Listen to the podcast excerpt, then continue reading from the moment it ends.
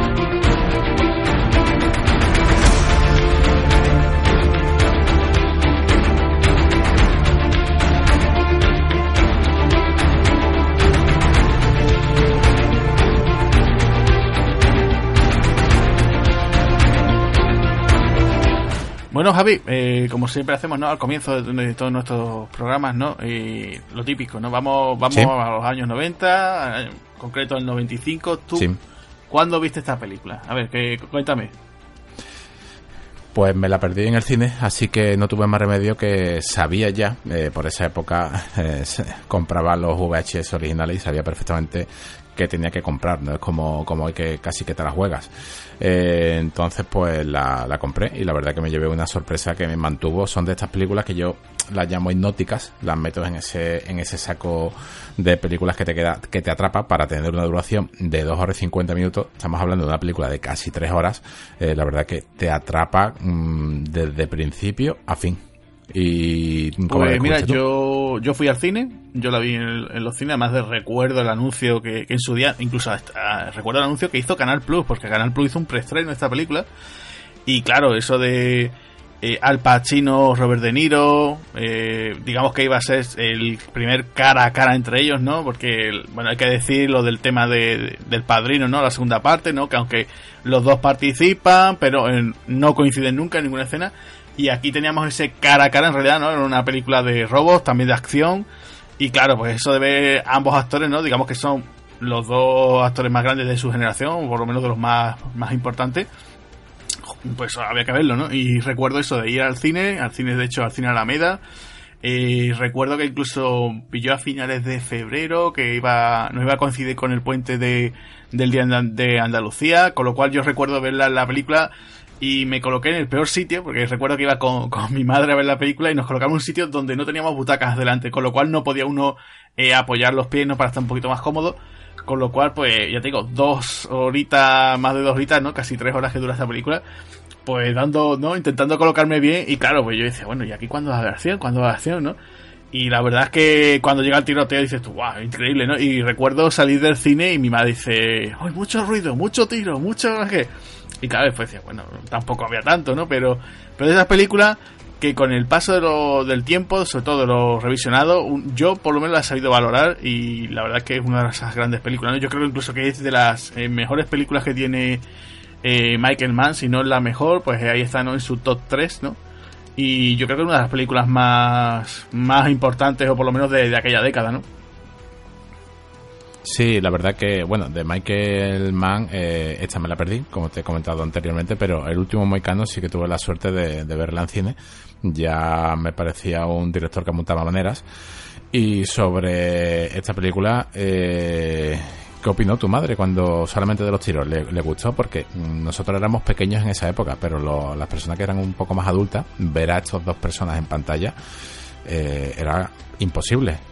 La ración creo que fue bastante eh, aceptada. De hecho, tiene unas notas que son bastante sí, no, tiene, altas. Eh, mira, estaba consultando antes sobre un 7,5 en Final Affinity, un 8 un 8,2 más o menos en IMDB, o sea que la verdad que la, gente la tiene muy bien valorada, o sea, una película eh, yo creo que casi de sobresaliente, ¿no? Eh, es una película que, eh, vamos, que yo creo que a todo el mundo habría que recomendársela, o sea, incluso que diga, no me gusta este tipo de película, no, tienes que verla por, por ese duelo interpretativo.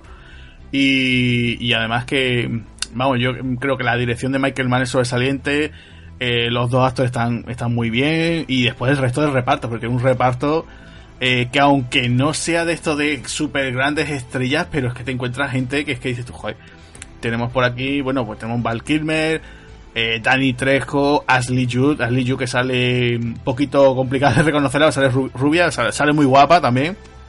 Eh, y después tenemos gente que te digo yo, pues por ejemplo, ah, West Study, que ya trabajó con Michael Mann en, en El último Mecano para que todo el mundo todo el mundo no le, no le pone nombre por West Study, pero eh, lo reconocerá por ser el, malo del último Moicano y también por ser por ser eh, Saga Street Fighter. Eh, Eso es, sí, sí, Street Fighter. Eh, ya digo, pues, ya digo, tiene un reparto que ya lo iremos hablando ahora. Sale mucha gente, ¿no? Entonces yo creo que, que, es una película que le debería a la gente que, que darle un visionado, que los chavales de ahora, los, los millennials, ¿no? Como se dicen ahora, deberían dar una oportunidad. además, incluso, fíjate tú, que por ejemplo un director ahora tan, tan famoso como Christopher Nolan eh, la considera una de sus películas preferidas, ¿no? Después comentaremos cierta conexión que hay con, con una de sus películas más, más celebradas. Y, y, yo creo que la, gente la, va a disfrutar, o sea, ya por una cosa u otra. Yo digo, mira, yo incluso cuando, para prepararme el programa, eh, me, me, vi la última vez la película y es que ya te digo, dura cerca de tres horas, o sea, tres horas, y, y que me la vi con, con los ojos abiertos, con ojos platos, ¿no? Y después me veo a lo mejor cualquier otra película más, más tontorroncita y tal, de, hora y media, y me, y me pegó un par de cabezadas, o sea, que te imagínate, ¿no? O sea, yo creo que es una película que te atrae, ¿no? Como tú dices, te deja hipnotizado, ¿no? Sí, es una eh, es la, la hipnosis. Eh, también los personajes que tiene, todos transmiten, son unos pedazos de actores. Yo la considero como una auténtica obra de arte. De hecho, eh, muchas personas, incluso en, los comentarios, la catalogan como película de acción. En eso yo estoy un poco en contra porque sí, sí que siempre que se habla de, Hit se le recuerda por, su escena en esa cafetería, ¿no? Ese, duelo de, titanes y también se le recuerda por, ese tiroteo. Que tenga posiblemente el mejor tiroteo de la historia del cine rodado en un exterior no la, convierte, no la convierte puramente en una película de acción. esto es una película policíaca, es de crimen, es un drama y sobre todo es un thriller.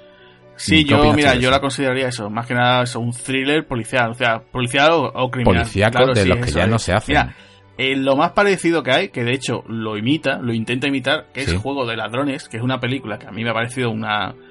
Bueno, un entretenimiento, mucha gente que la está reivindicando y tal, pero a mí es que me parece una copia descarada de... O sea, tiene cosas muy descaradas de... Copia descaradamente cosas de Hit, o sea, es que parece que... Eh, Bueno, sí, pero de, de todas maneras, Agustín, eh, si te das cuenta, Hit verdaderamente es un caso sí, sí, policial. Sí, sí, es eso, es un caso policial no pasa, no pasa a ser más de un caso policial lleno de absolutos clichés, eh, eh, policías trajeados, malos muy, muy malos entre comillas, porque algunos son como van de guante blanco, luego ya su, su personaje va evolucionando. Eh, también tenemos eh, ese tipo, ese típico, que es lo que hay en una película de policía de los 90, eh, el busca, ese típico busca. ¿Te acuerdas de ese aparato que en los 90, los, que somos así un poco más mayores, tuvimos la suerte de alguno, de, de que Coca-Cola, sí, que Coca-Cola daba el Viper, un busca? El Viper que Coca-Cola, que no sé si te acordará, a Manuel Guerra lo, lo, llegó a tener, ¿no? Un compañero nuestro de clase lo, lo llegó a tener. Sí, sí. Y, y, ya yo creo que, que, a día de hoy tiene que ser un objeto de, de coleccionista, ¿no? Ese tipo de aparatejo, ¿no? Pues tiene todo. Tiene, tiene policías trajeados eh, en busca de pistas, eh, tiroteos. Lo que pasa es que, claro, es lo que, lo que hemos dicho antes, la unión de todo mmm, posiblemente sea la, la mejor película eh, policíaca que se ha hecho en, en la historia pues del sí, cine. porque si nos vamos a la sinopsis, ¿no? A ver, ¿qué podemos decir? ¿no? ¿Qué argumento tienes? ¿no? ¿Qué sería, no? En este Sí. caso. Engloba es que es claro, tiene tantas micro... Sí, claro, tiene muchas tramas, ¿no? Pero mm, digamos, la, tramas. la trama principal, ¿no? ¿Cuál podría ser, no? ¿Tú cómo, cuál, cuál, cuál consideras tú la trama principal en este caso?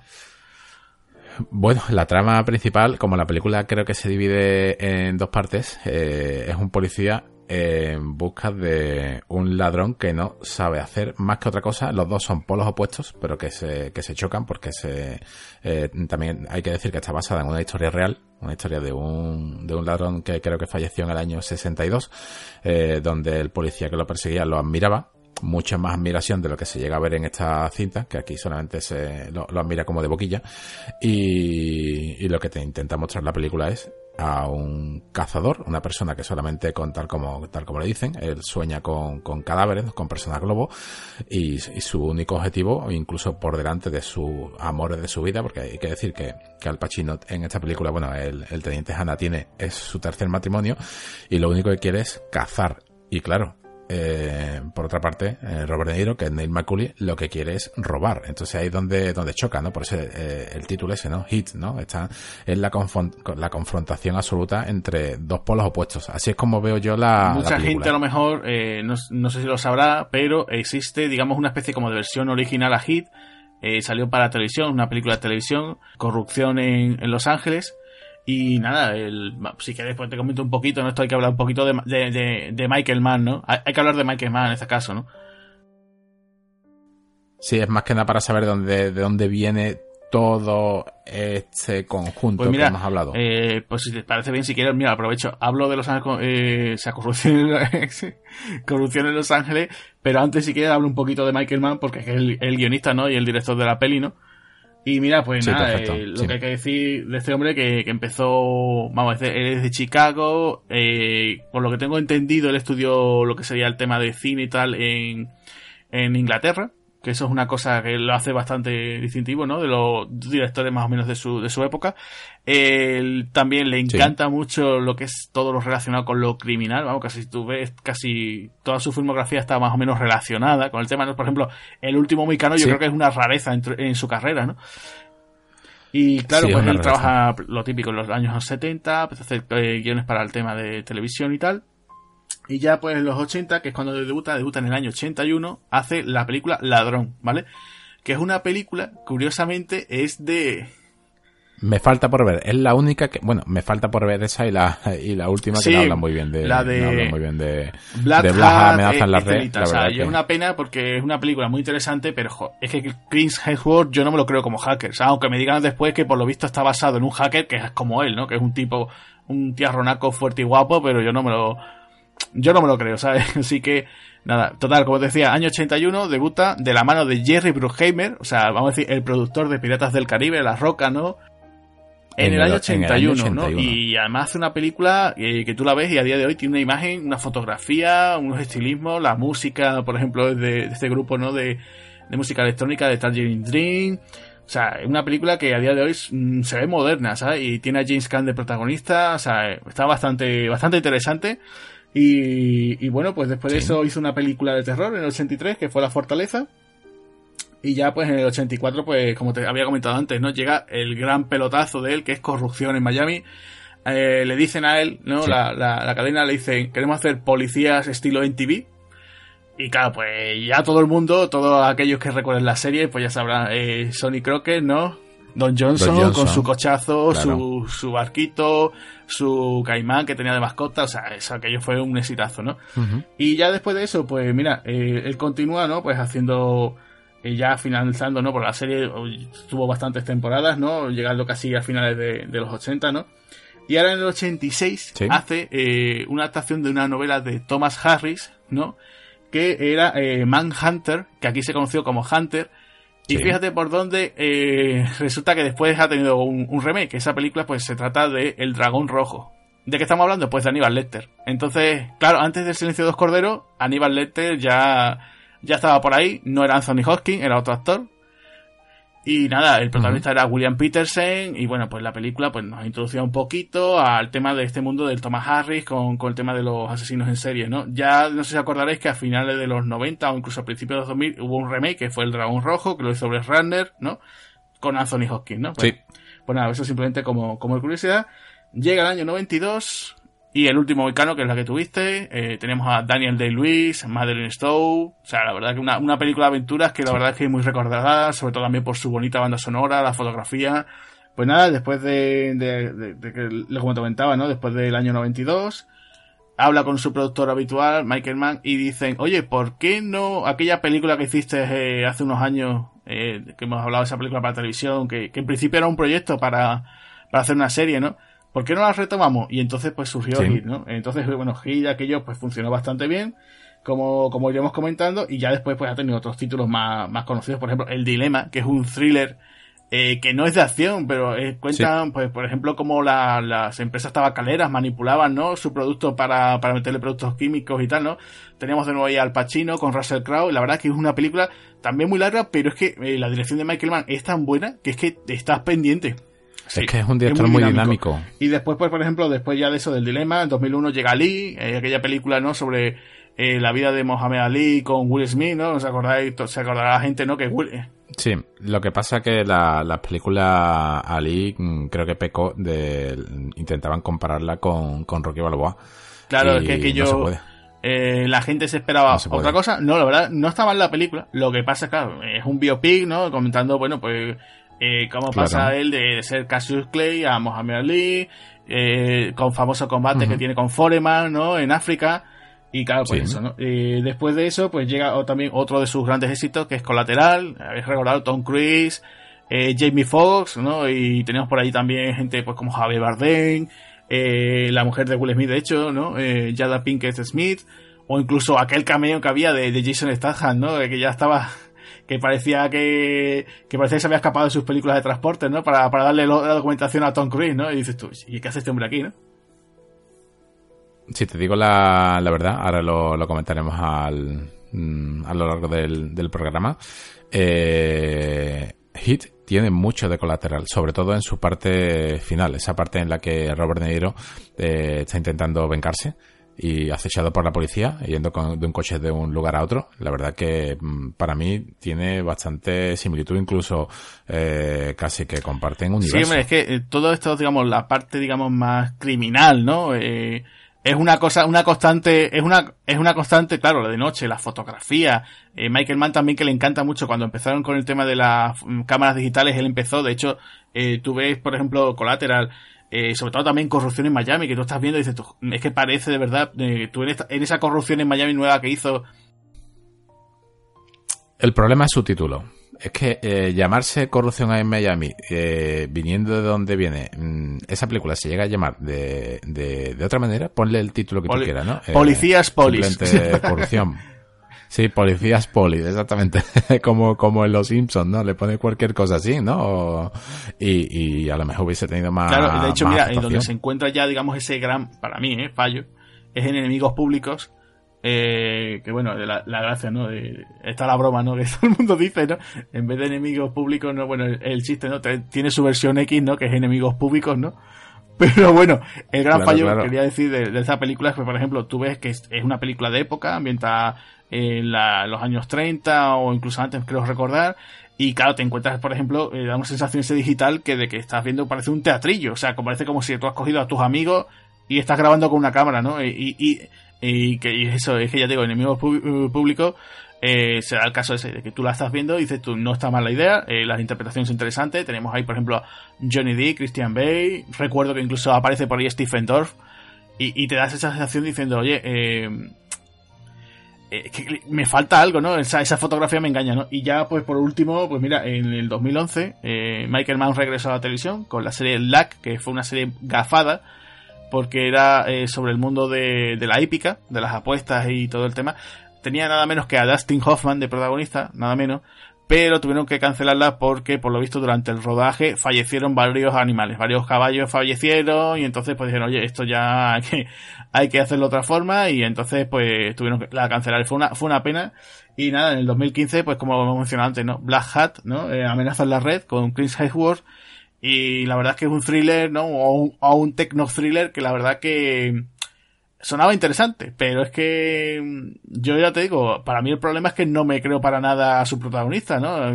También a lo mejor la forma como tenían planteado, pero bueno, se supone que ahora Michael Mann tenía ahí un proyecto sobre, quería hacer un biopic sobre la, vida de Enzo Ferrari, ¿no? El, el, bueno, el dueño, ¿no? O el creador de la casa Ferrari y, y bueno, pues no sé si al final lo, lo estará, lo tendrá, lo estará manteniendo, ¿no?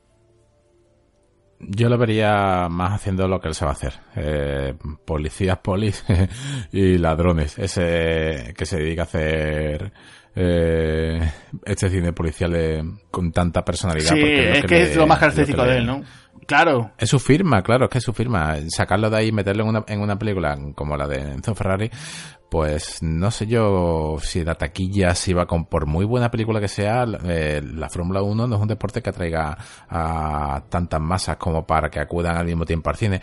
Eh, eso es la sensación que tengo, no sé, a lo mejor me equivoco. Y resulta, pero date cuenta Drive, ¿no? La, película de Stallone, ¿no? Incluso la última otra vez con, ya que han mencionado a, Chris al actor de claro, también, también tiene otro biopic, claro, con Rush. Y no son, son películas, sí, muy, están bien. Oye, pues muy recomendable esa película, ¿eh? Rush. La verdad es que es de esas películas que la gente mira que le dan palos a veces a Ron Howard. Eh, a mí, por ejemplo, la Fórmula 1 no, Me, no me interesa, pero... Eh, oye, es una película que me engancha, ¿eh? Están los dos súper bien, tanto tanto Clint Eastwood como, como su compañero de reparto, es que no, me recuerdo quién era. Eh, Daniel Brühl. Eh, pues están los dos geniales, ¿eh? Es una muy buena película, ¿eh? Además que mucha gente coincide, gente incluso dice, a Ron Howard no lo tragan, que Rush es un, es una gran, sobre todo una, una película súper entretenida, ¿eh? Es de estas que, te las pones y no, y te engancha, ¿eh? Bueno, pues vamos a comentar un poquito sobre Corrupción Los Ángeles, sobre esta película original para televisión, que la verdad que tuvo la suerte de, bueno, la suerte la desgracia, eh, la pusieron en Antena 3, recuerdo, en una madrugada, y nada más empezar la película ya te suena, ¿no? Una película que dura una hora y media, no son las tres horas que, dura esta, pero que es como una versión reducida, incluso te amplía algún contenido.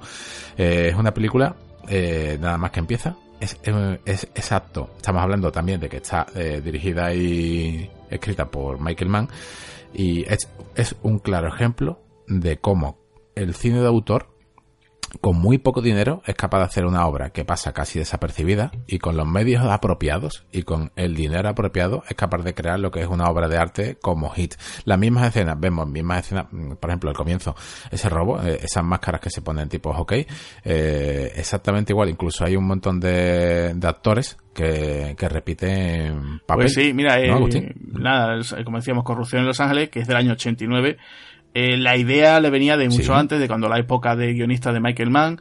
El, el origen de todo, como tú habías comentado, eh, se basa, ese Neil McCulley de verdad existió.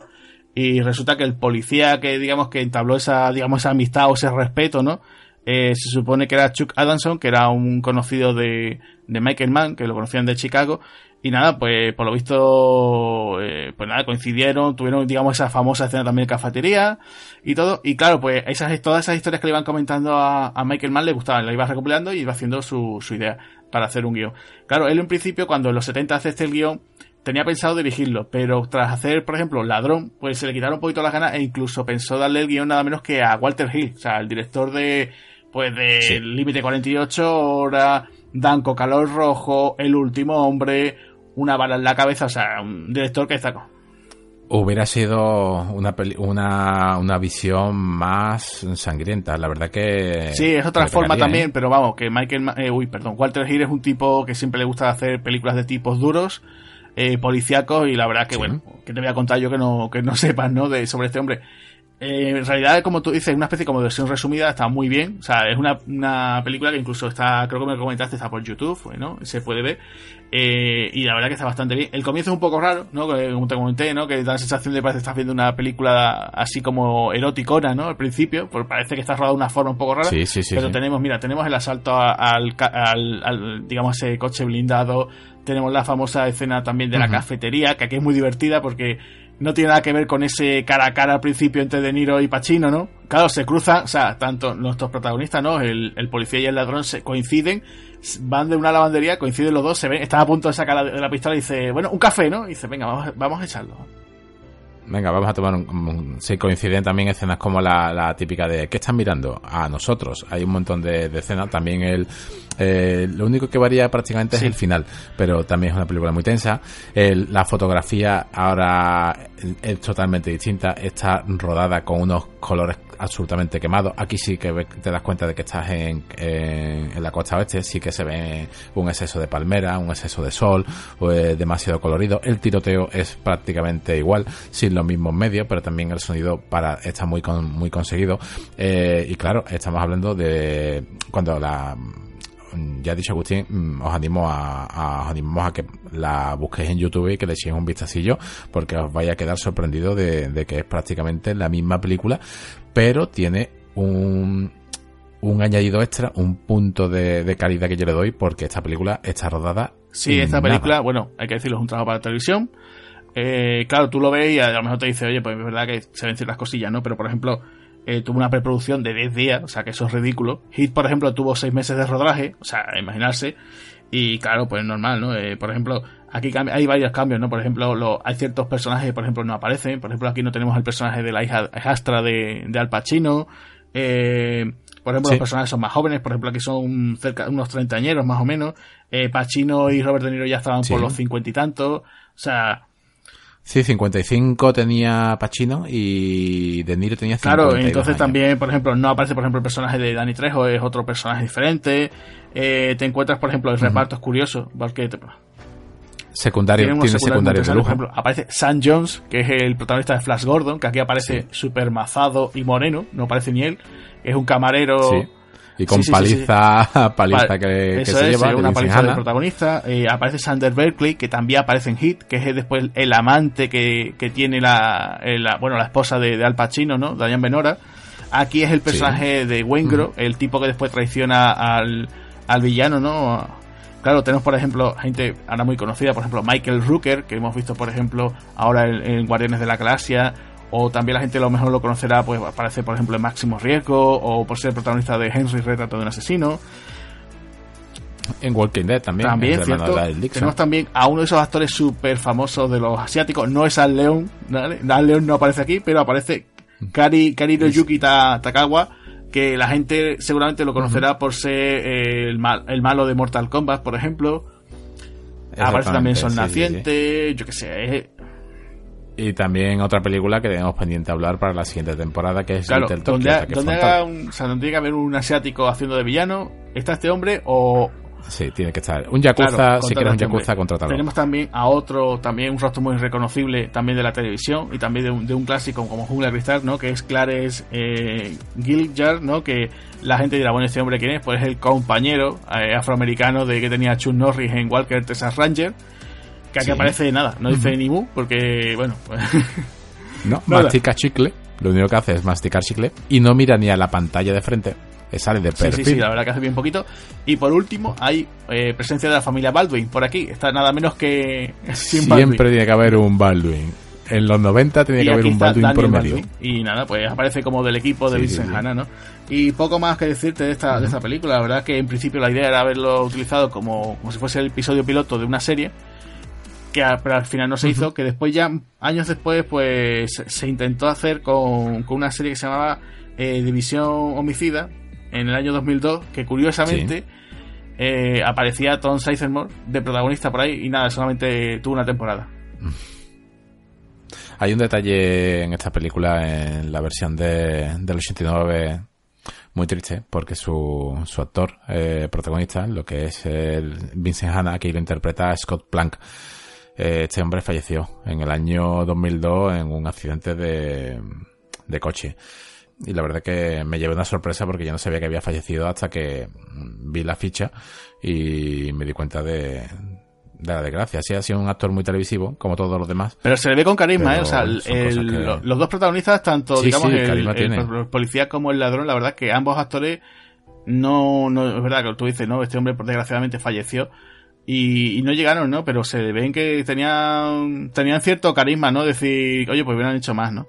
Pues si quieres, eh, no sé si quieres pasar, Javi, ya, si te parece bien, a uno de comentarios, ¿no? Que tenemos aquí en esta ocasión varios, ¿no? Sí, vamos a pasar, si no te importa, vamos a escuchar un, un audio comentario de un hombre sin piedad que nos da una, una versión de, de cómo él recuerda la, la película. Así que, un saludo, ya sabéis, podéis seguirlo en, Twitter como... Eso vamos a escucharlo, le mandamos un saludo aquí a, nuestro amigo Un Hombre Sin Piedad. Eh, muy buenas compañeros espartanos. Al habla Héctor del blog Un Hombre Sin Piedad, también de Twitter, Un Hombre Sin Piedad. Eh, antes de nada, le agradeceros mucho el haber contado conmigo de nuevo. Esta vez para hablar de este peliculón de Michael Mann eh, llamado Hit, que además supuso eh, la primera vez que vimos en pantalla juntos a, dos actorazos como Al Pacino y Robert De Niro. Eh, de Hit que comentar, que, el, pues que es una película que en el 95, si no me equivoco, pues también me pilló bastante, bastante jovencito. Tenía 11 añitos.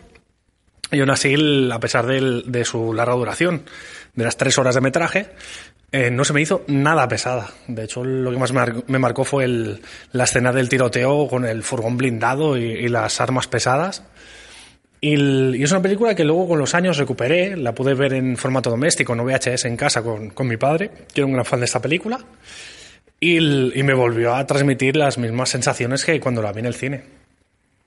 Michael Mann es un director que me atrae bastante, tiene una filmografía, la verdad, desde el último Moicano a, Colateral o Enemigos Públicos, Salí, bueno, son películas que, me parece que nos han marcado a, a muchos y que estamos esperando que vuelva a recuperar ese tono y se deje de propuestas como, como la última, la del le atrapado en la red o algo así me parece que era, que uf, eh, baja bastante el, listón de, de, la calidad de sus películas. Sobre el propio hit que comentar, pues que sobre todo eso, que eh, fue la película que, que puso en, en pantalla a, a, dos mastodontes como Al Pacino y Robert De Niro eh, un Robert De Niro que tiene un personaje mucho más contenido de lo habitual eh, y que pese a ser el personaje malvado, el, ladrón de la película, eh, es un tipo que tiene pues como una ética muy propia, muy personal. En cambio, Al Pacino, que es el perseguidor, está mucho más desbocado, está mucho más desatado. comentaba en una entrevista que es que el personaje iba puesto de, de, cocaína constantemente, cosa que no se refleja en la película, pero por su sobreactuación en algunos momentos es fácil de deducir y que el, en realidad, pese a lo largo del metraje, solo se coinciden en, dos momentos, que es, uno en el propio tiroteo, tampoco se ven a la vez en pantalla, y otro es el, la escena del restaurante al final, donde están eh, compartiendo mesa y discutiendo. Que por lo que tengo entendido, esa escena no llegaron ni, ni a filmarla conjuntamente, porque no, no se llevaban bien los dos actores. Eh, nada, eh, resumiendo, una gran película de acción, que no solo es de acción, que también es un thriller que, te plantea pues, eh, cómo es la relación de amistad, plantea temas éticos, incluso hace que sea más atractivo el personaje de, quizás el ladrón, de, la persona malvada, que el propio investigador, al que le pillas bastante manía, la verdad. Y también destacar a un gran Val Kilmer, que creo que ofrece una de las mejores actuaciones de su carrera. Eh, nada, espero haber puesto también mi granito de arena en este podcast de los espartanos del cine. Un honor y un placer que hayáis pensado otra vez eh, en mí para colaborar y más si es para hablar de, estas, eh, de este peliculón, igual que pasó con el Club de la Lucha. Y nada, que espero que me volváis a llamar, que yo estoy encantado. Un abrazo, compañeros.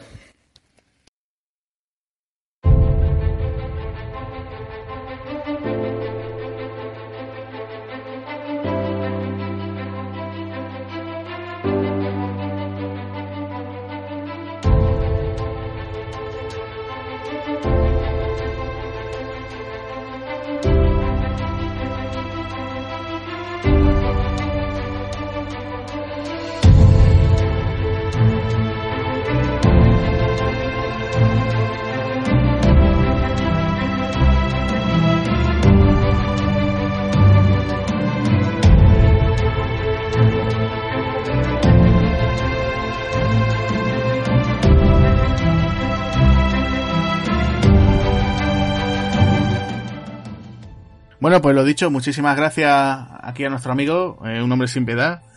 Eso, un, saludo, para Héctor. Y nada, pues si quieres pasamos ya a hablar un poquito del reparto, ¿no? Sí. Vamos a hablar un, pelín de, qué es lo que tenemos por aquí pues, en medio. Eso es, Al tenemos al Pacino, para empezar. tenemos también, a, también al gran Robert De Niro, que también Robert De Niro se pasó por aquí, ¿no? Ya por Espartanos con Ronin, ¿no?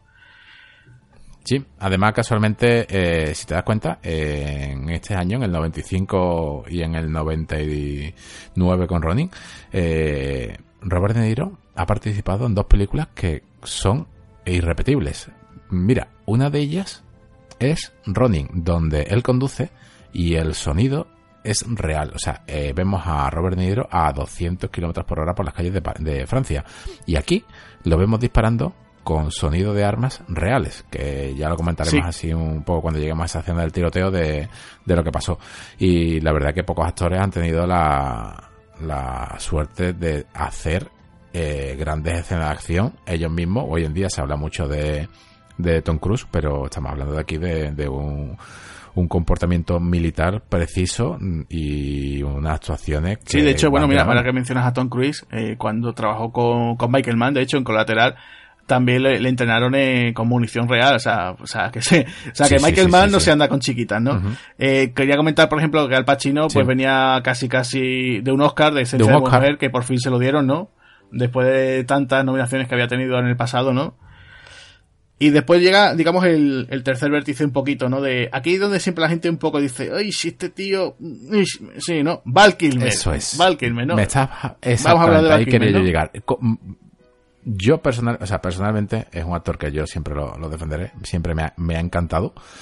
Aquí estaba, eh, si nadie llevaba peluca, porque estaba rodando al mismo tiempo Batman eh, Forever una película que a mí personalmente. Yo todavía tengo por aquí el VHS. ¿eh? ¿eh? sí, yo también compré el, eh, el, VHS original y la verdad que.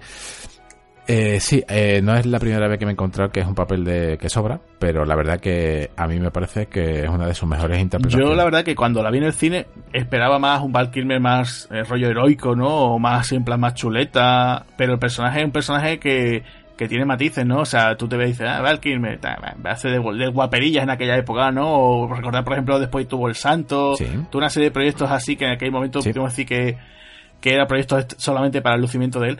Y, la verdad es que sí, que, aquí la verdad se comporta. Se comporta. Eh, no sé hasta qué cierto punto puedo decir, oye, pues no podía, digamos, estar a la altura de ellos dos, ¿no? No iba a ser un. Pero el personaje de Chris, ¿no? Que es el que interpreta, yo creo que, que cumple bastante bien. Eh, incluso la parte del final, ¿no? O sea, le vemos que no es que tenga una evolución, pero bueno, se comporta bastante bien, ¿no? Es un personaje que, que incluso podemos comentar, ¿no? Que, que en principio tenían pensado que iba a ser para Keanu Reeves, o sea, otro, otro que también se pasa por aquí, por Espartanos, ¿no? Hace poco también con, con Le llaman Body. Sí, sí, sí. Y, nada, fíjate tú la casualidad de, de, estar alternando ambos rodajes, ¿no? Batman Forever, donde era el protagonista, y por otro lado, pues esta otra, ¿no? Tal vez en esa época eh, Keanu Reeves hubiese vendido más, pero como actor, como capacidades interpretativas, eh, Keanu Reeves es más caratacón, ¿no? Es, menos expresivo que lo que es Val. En este, en este, aquí estaba Val Kilmer casi antes de caer en la desgracia del alcohol. Sí, eso es su mejor momento, ¿no? Plena forma. Tampoco. Sí, sí, yo creo que es su mejor, es su mejor momento. Lo que pasa es que sabes lo, sabes lo que es un problema que veo en la carátula eh, de todos los. Sí, la carátula, decir, la carátula clásica de, la ese, color azul, ¿no? Sí. Exactamente. Ese es el problema, que metes a Al Pacino, metes a Robert De Niro y ahora metes a un papel de un actor que sale eh, muy poco y lo metes ahí en medio, Val Y tú dices, mmm, sobra, ¿no? Tal vez ahí sobrase Val Claro, pero bueno, no sé si Michael Mann pues desarrolló un poco más el personaje de Chris, bueno, pues tendría que buscar a alguien más, ¿no? Después tenemos por aquí que digamos que se puede decir que, que aquí Michael Mann hizo una especie como de Tarantino, ¿no? Recuperó un actor ya que estaba un poquito en el olvido, ¿no? Que era nada menos que John Boy. Eh, John Boy, pues quién es, pues, pues, bueno, todo el mundo en plan, nos ponemos en plan cotilla, es el padre de Angelina Jolie. Eh, el cowboy de medianoche, eh, protagonista también, por ejemplo, por ejemplo, tenemos ahí Deliverance, ¿no? El regreso, o sea, es un actor que en los 70 dio muy fuerte, muy fuerte. En los 80, por ejemplo, hay que recordar, ¿no? Que, que todo el mundo coincide, hizo la película, ¿no? La, la película oscarizada de, de, de la Canon, ¿no? Que fue El tren del infierno con, con Eric Roberts, ¿no? El hermano de Julia. Y también tenemos el debut por ahí de Danny Trejo, ¿no? Y, y, claro, después de esa película le llega la nominación y tal, como os decía. Eh, desapareció. O sea, John Boy hizo una serie de trabajos, pero ya desapareció del cine. Y claro, pues Michael Mann le llamó y dice, oye, quiero, te quiero aquí en esta película. Él no quería, no estaba muy convencido. Y aparece, además aparece aquí con unas pintas muy raras, ¿no? Porque va con unas melenitas, con un, con un bigotazo, que después luego comentaremos, ¿no? Y, y claro, pues después de esta película, pues por ejemplo, llegó papeles como por ejemplo Misión Imposible, ¿no? La primera entrega, eh, el villano de Anaconda, no sé, lo vimos por ejemplo en muchísimas otras películas, casi siempre haciendo de secundario, ¿no? O de, o de villano. Sí, o, de, o, de, malo, sí. Incluso después volví a repetir con Michael Mann en Ali, que incluso se llevó una nominación al Oscar, o sea, con lo cual yo creo que, que, Michael Mann la verdad que hizo un trabajo muy bueno, ¿no? Con, este actor, ¿no? No, no, no, es, un actor. que a día de hoy incluso de su época. Yo lo consideraría un actor de su época. Y hoy en día ya. Hombre, a día de hoy, por ejemplo, lo, lo, tiene la gente, los seriófilos, seguramente la gente lo conocerá por la serie Ray Donovan, donde hace del padre del protagonista. Que, que ahí ya dices tú, bueno, mm, yo, yo le digo que hace una especie como de Grinch, ¿no? de la serie, ¿no? Pero está, está bastante bien, eh, además para la edad que tiene, porque ya es un señor bastante mayor, eh, está el tío con un físico, vamos, impresionante. Lo ves de vez en cuando pegando algún tiro, dándole la paliza a alguno o bailando por allí. La verdad es que, que, se defiende muy bien, ¿no? Así que la verdad es que, que, este hombre, yo creo que se digo, con esta película aquí regresó, ¿no? Y después tenemos más gente, pues por ejemplo, eh, tenemos el caso, por ejemplo, de. Eh, Tengo uno que comentar. ¿no? Que Tom Sizemore es otro de esos actores muy de los 90. También ha estado aquí en Espartanos, por ejemplo. Lo comentamos en Le llaman Body, ¿no? Que hace un pequeño cameo. Eh, ha trabajado mucho, pues, por ejemplo, con Tony Scott, parecía Enamorada que más ropa, Enemigo Público. Aparece en casi todas las películas bélicas de los años 90, a principios del, siglo XXI. Lo tenemos en Salvar al Soldado Ryan, en La Delgada Línea Roja, en Black Hot Derribado. La verdad es que fue un actor eh, que, la verdad que Hollywood eh, tiraba mucho de él. Lo que pasa que, bueno, por una serie de escándalos que tuvo, Sí, eso, iba a comentar ahora, porque mira, la, su, su etapa primera, la, la, que más me gusta para, fue el principio de los 90, te voy a decir una serie de títulos, ¿no? Como has dicho tú, le llaman Body. También eh, hay una película que me encantaría traerla. Eh, es Dos duros ah, sí, sí, sí, Don Johnson y Mickey Rourke. Con Mickey Rourke y Don Johnson, una película de, de acción. Eh, también tenemos aquí Pasajero 57. Eh, también tenemos Amor que más ropa, Persecución mortal también, hace un pequeño papel. Y en Asesino Nato y en Días extraños. Eh, este señor en, lo, en la época de los 90 y, se salía. Y perdona, Javi. apareciera. Perdona, Javi. También aparece en, en, una de estas de peli de los 80 un estalón menor, ¿no? Que sería encerrado, que aparece por allí que haciendo de, de uno de los compañeros de él. No sé si te acuerdas. Dallas, que además ¿Era, sale súper jovencito y, súper delgadito. Pues este hombre después eh, le pasó factura a todos los vicios y, a día de hoy está hecho está hecho por ahí un, un, tonelete. Te iba a comentar, bueno, este hombre, como estaba diciendo, tuvo una serie de escándalos, eh, por ejemplo, fue, fue el amante de, de, una de las famosas Madame de Hollywood, de Heidi Fleiss. O sea, la verdad es que fue una pena porque, mm, ya os digo, este es un actor que de eso, que nunca iba a ser una estrella, pero estaba siempre en todas las grandes producciones y, una pena, porque tú dices, ¿no? Eh, títulos donde aparecía él solía ser títulos de calidad, ¿no? Y a día de hoy, por lo menos, te lo encuentras en alguna serie de televisión o alguna producción de, de serie B o serie Z. Es una pena, ¿eh? Un tipo que, que marcaba maneras, ¿no? Sí. Eh, él interpreta interpreta a Michael Ferrito, ¿no? Que si quieres, no sé si quieres comentarlo, ¿no? Eh, ¿Quién iba a interpretar a este hombre al principio? Pues nada más y nada menos que se había pensado en un actor que la verdad que aquí si, si Keanu Reeves ya no pegaba ni con cola, eh, yo creo que este actor mucho menos, ¿no? Estamos hablando de Jean-Claude Van que, que, ya lo hemos tenido aquí, ¿no? En, en nuestro nuestro podcast número uno, ¿no? Que es el de en el de Blanco Humano, ¿no? Sí, sí, el de Blanco Humano. entonces, bueno, pues se pensó en las primeras fases de producción de la película, se pensó en, para el personaje de Michael Ferrito, ¿no? Uno de los eh, miembros del equipo de, de, Robert De Niro, eh, contar con Van Damme, ¿no? Entonces la idea era, pues que en principio contar con él, es un cambio, ¿no? Muy grande la, la carrera de Van Damme, ¿no? Demasiado, sí. No, no, no lo hubiera, yo creo que no lo aceptó. En esa época estaba físicamente en su momento más álgido y aceptar una película donde fuese secundario o muy, muy pocos papeles eh, cuando él lo que quería era saltar y hacer split, mm, a lo mejor hoy en día Claro, eso sí, podría ser, pero vamos, yo creo que a día de hoy, yo, yo creo que supongo que cuando una las cosas se arrepentirá, ¿no? decir, mira tú el cambio que podría haber dado, ¿no? Pero bueno, ahí está, ¿no? Después también... De hecho, fue un, es que fue un, fue un error, porque ya, ya lo comentamos en el podcast de, de Blanco Mano. Eh, él intentó hacer en el año 93 con Sin Escape, de Where to Run, intentó dar resalto a las capacidades interpretativas por encima de la de acción y la verdad que fracasó. Se le da la oportunidad de hacerla en el año 95 con Michael Mann y lo rechaza. Ya, claro, que son esos momentos que, bueno, te lo planteas, tampoco caes mucho. ¿Quién es este director? El tipo que hace Corrupción en Miami que ha hecho eh, El último Moicano. dice, ah, paso. Eh, además, por esa época, Van Damme parece que estaba más pensando en partirse la cara con, con Steven Seagal que con... Que, protagonizar una película con, con Robert De Niro y Al Pacino, ¿no? O sea, que protagonizar una película. Eh, sí, sí. Claro, tú le preguntas a Van Damme qué prefiere, partir la cara a Stephen Seagal o hacer con una película al Pacino. Claro, vamos a, vamos a dejar la película. Después, bueno, vamos a pasar un poquito al, reparto un poco femenino, ¿no? Tenemos, por ejemplo, la, la esposa de Al Pacino, ¿no? Que es Justine, ¿no? El personaje de Justine lo interpreta Diane Benora, sí. eh, que es una actriz que, por ejemplo, hemos visto en El Guerrero número 13, en Chacal, ¿no? Eh, No sé si la gente... Claro, es una, actriz que es de esas caras que dices tú, la reconozco, pero no la, no la yo del todo, ¿no? Se sí. un poco, pero bueno. Después tenemos también, por ejemplo, a la, digamos, novia, ¿no? De, de aquí el personaje de Robert De Niro, que es Eddie, ¿no? Eh, que es Amy Brenneman, que yo la recuerdo sobre todo de Pánico en el túnel con Stallone. No sé si tú te acuerdas de ella. Sí, bueno, eh, es una actriz que si la, si la veo me suena, pero no, no, nunca ha llegado a despuntar, ¿no? Sí, en Pánico en el túnel. Claro, la eh, de esas chicas que yo creo que se quedaron, ¿no? Después ha hecho más trabajo en televisión, tiene una serie, creo que la, la juez Judy, me parece, creo y, poco más, ¿no? Esta chica se quedó en televisión y, bueno, puede decir que, por lo menos trabajó en este, en este clásico, ¿no? Eh... Tenemos a una persona que todo el mundo lo va a, reconocer. yo, te iba a decir la última chica que tenía aquí, que era, la hemos comentado antes, ¿no? Ashley Judd, que aquí aparece como que interpreta a la esposa de, Val Kilmer.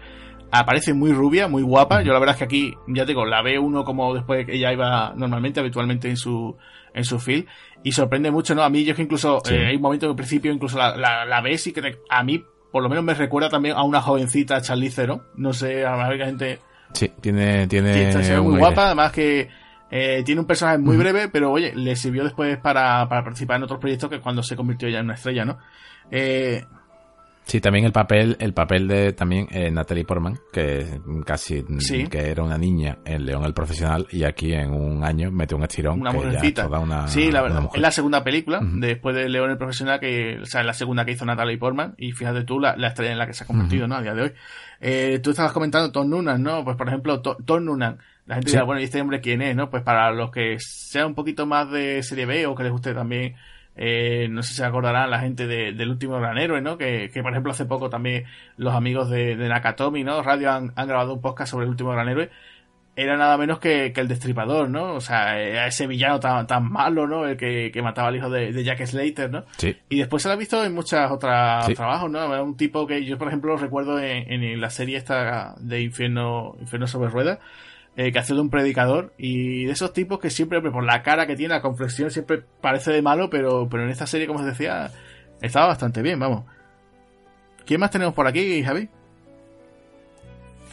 Pues tenemos a casi todo el, bueno, West Study, como lo hemos comentado antes. Y la verdad, como un actor que, que es Michael T. Williamson, que interpreta al sargento Dracker, que este, este señor, eh, aquí lo ves como un tío duro, como un auténtico policía implacable, no puede ni discutir con él y la verdad que tiene, nos robó el corazón en el año 94 con, con Buba, el Buba de sí, Forrest Gump. Eh, T. Williamson, la verdad es que en, en, en Forrest Gump es, que es tremendo, o sea, Nada más que te cuesta reconocerlo, porque después incluso vuelve a hacer también de amigo del protagonista en Conner, ¿no? Que es el amigo que tiene que rescatar a Nicolas Cage.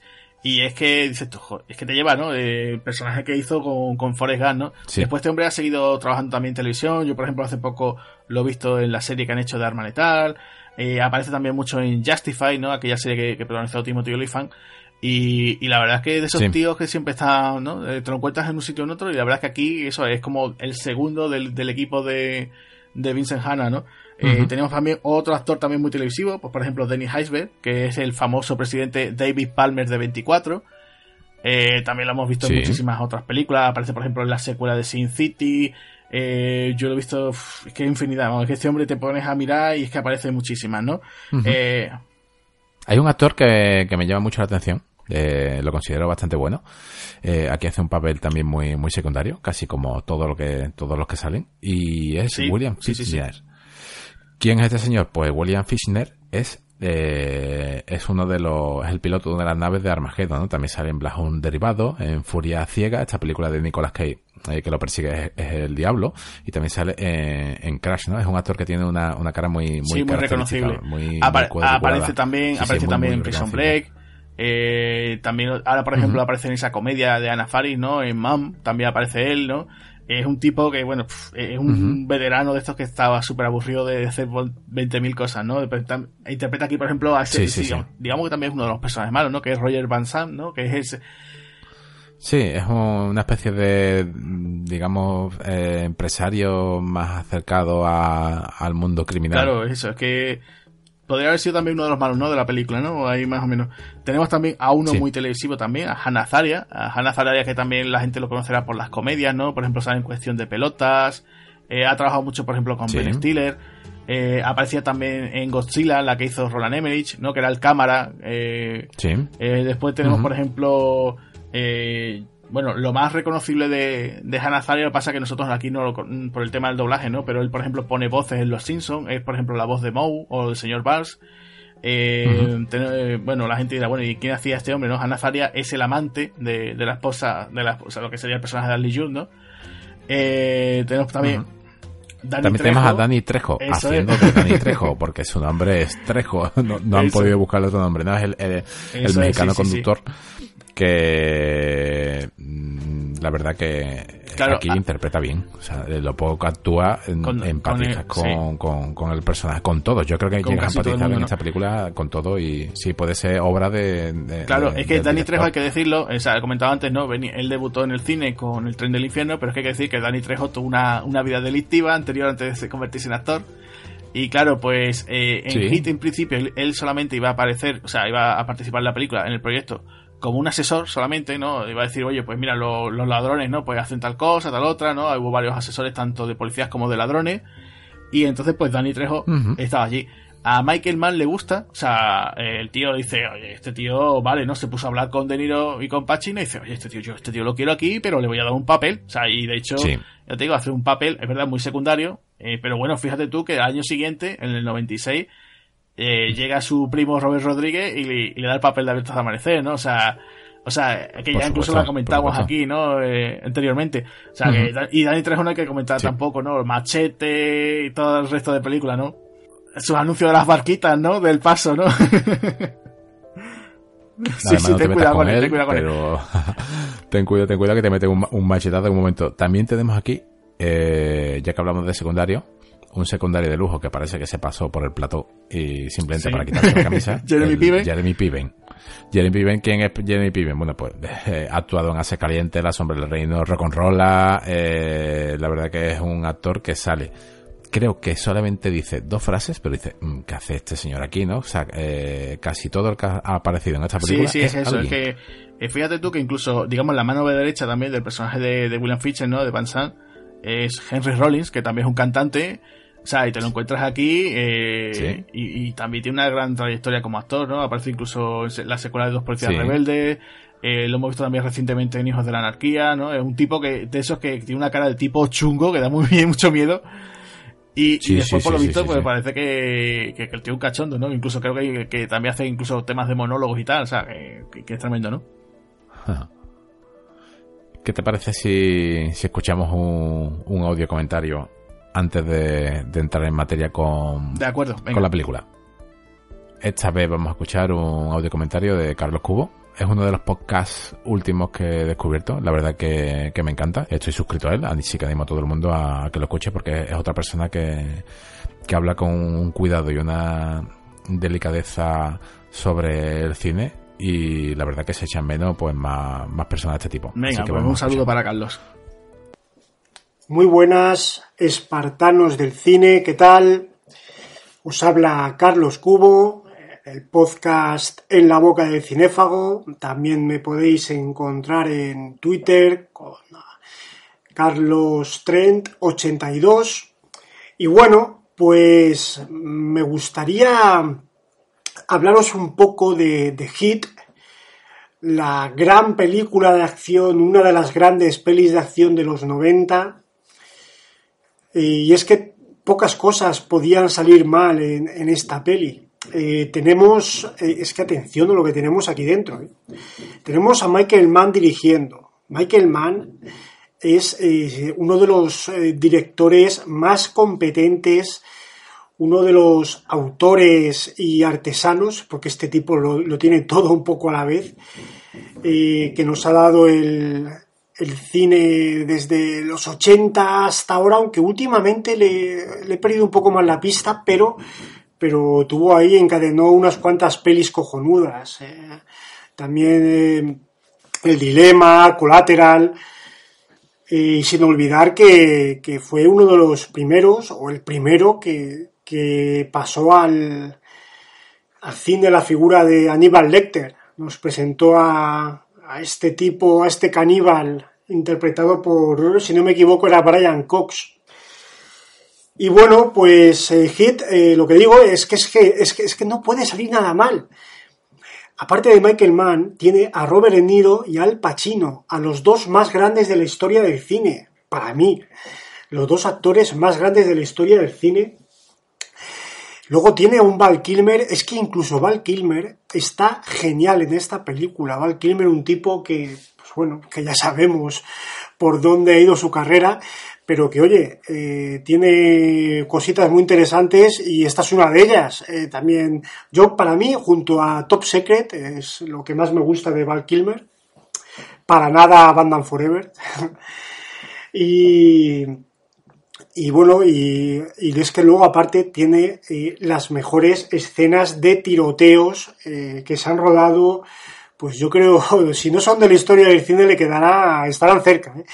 De hecho, en los 90 estuvo Robert De Niro en una película, el Ronin, que tiene seguramente las mejores escenas de persecución de coches rodadas en, en, muchos años y luego estuvo en, eh, Hit, eh, que tiene las mejores escenas de tiroteos. El amigo de Niro, así a lo tonto, pues tuvo su momento, su momento Action Hero.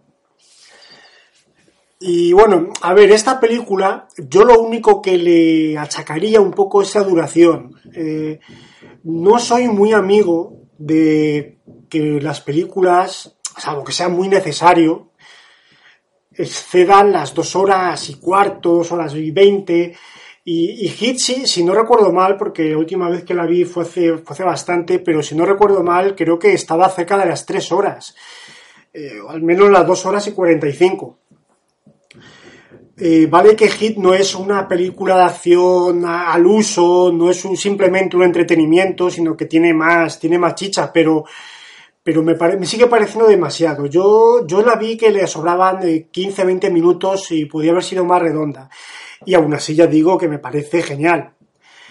Y bueno, también se dijo en su momento, y no me alargo más, que, el, que el, audio no debe ser de más de cierta duración. También se dijo en su momento pues que, que Robert De Niro y Al Pacino, eh, tan anunciada reunión de grandes actores, quizás merecían más tiempo juntos en pantalla. Pero bueno, eh, como quedó, me parece genial, me parece una de las grandes pelis de los 90. Y como digo, es que había poco. Había poco. Mm, eh, no había forma de que esto pudiera salir mal. Habría tenido que. Tenía que haber sido una catástrofe. Pues nada, amigos de Espartanos, eh, lo dicho, gracias por invitarme a participar aquí. Ya sabéis, cuando queráis me vuelvo a pasar. Cuando queráis, estáis invitados a mi rinconcito y a los que escuchan eh, lo que se suele decir por los espartanos, ¿no? ¡Ajú! ¡Ajú! ¡Ajú!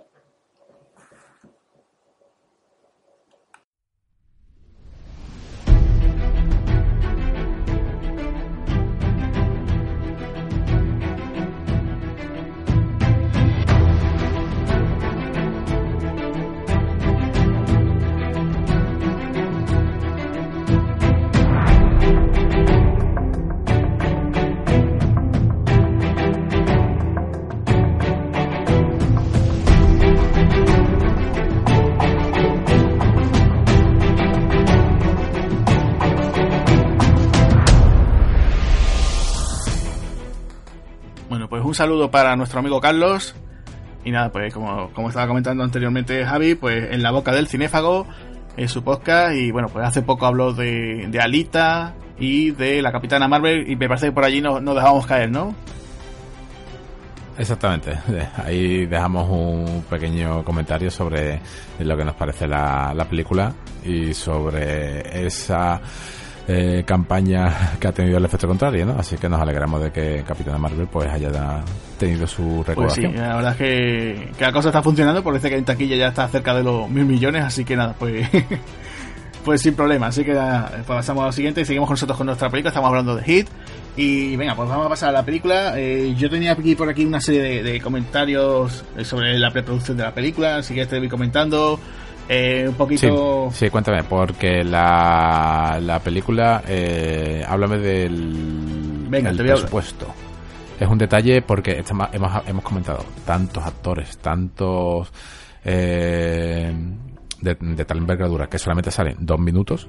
Mmm, claro, esta película, pues mira, tuvo un presupuesto de 60 millones, estamos hablando del año 95 con lo cual, pues bueno, era un presupuesto elevado, ¿no? O sea, hay que decir que en aquella época eh, 60, 80 millones, ¿no? O sea, eran un presupuestos altos, ¿no? Con 60 millones te hace 10 claro, películas pues sí. de Netflix, ¿eh? ¿eh? O sea, que está un presupuesto bastante bastante amplio, ¿no? O sea, desde hoy, por deciros, pues por ejemplo, unos 120 o 150 millones perfectamente, o sea, sin problema. Sí, para, para este tipo de para este tipo de película sí, sí, una la... barbaridad.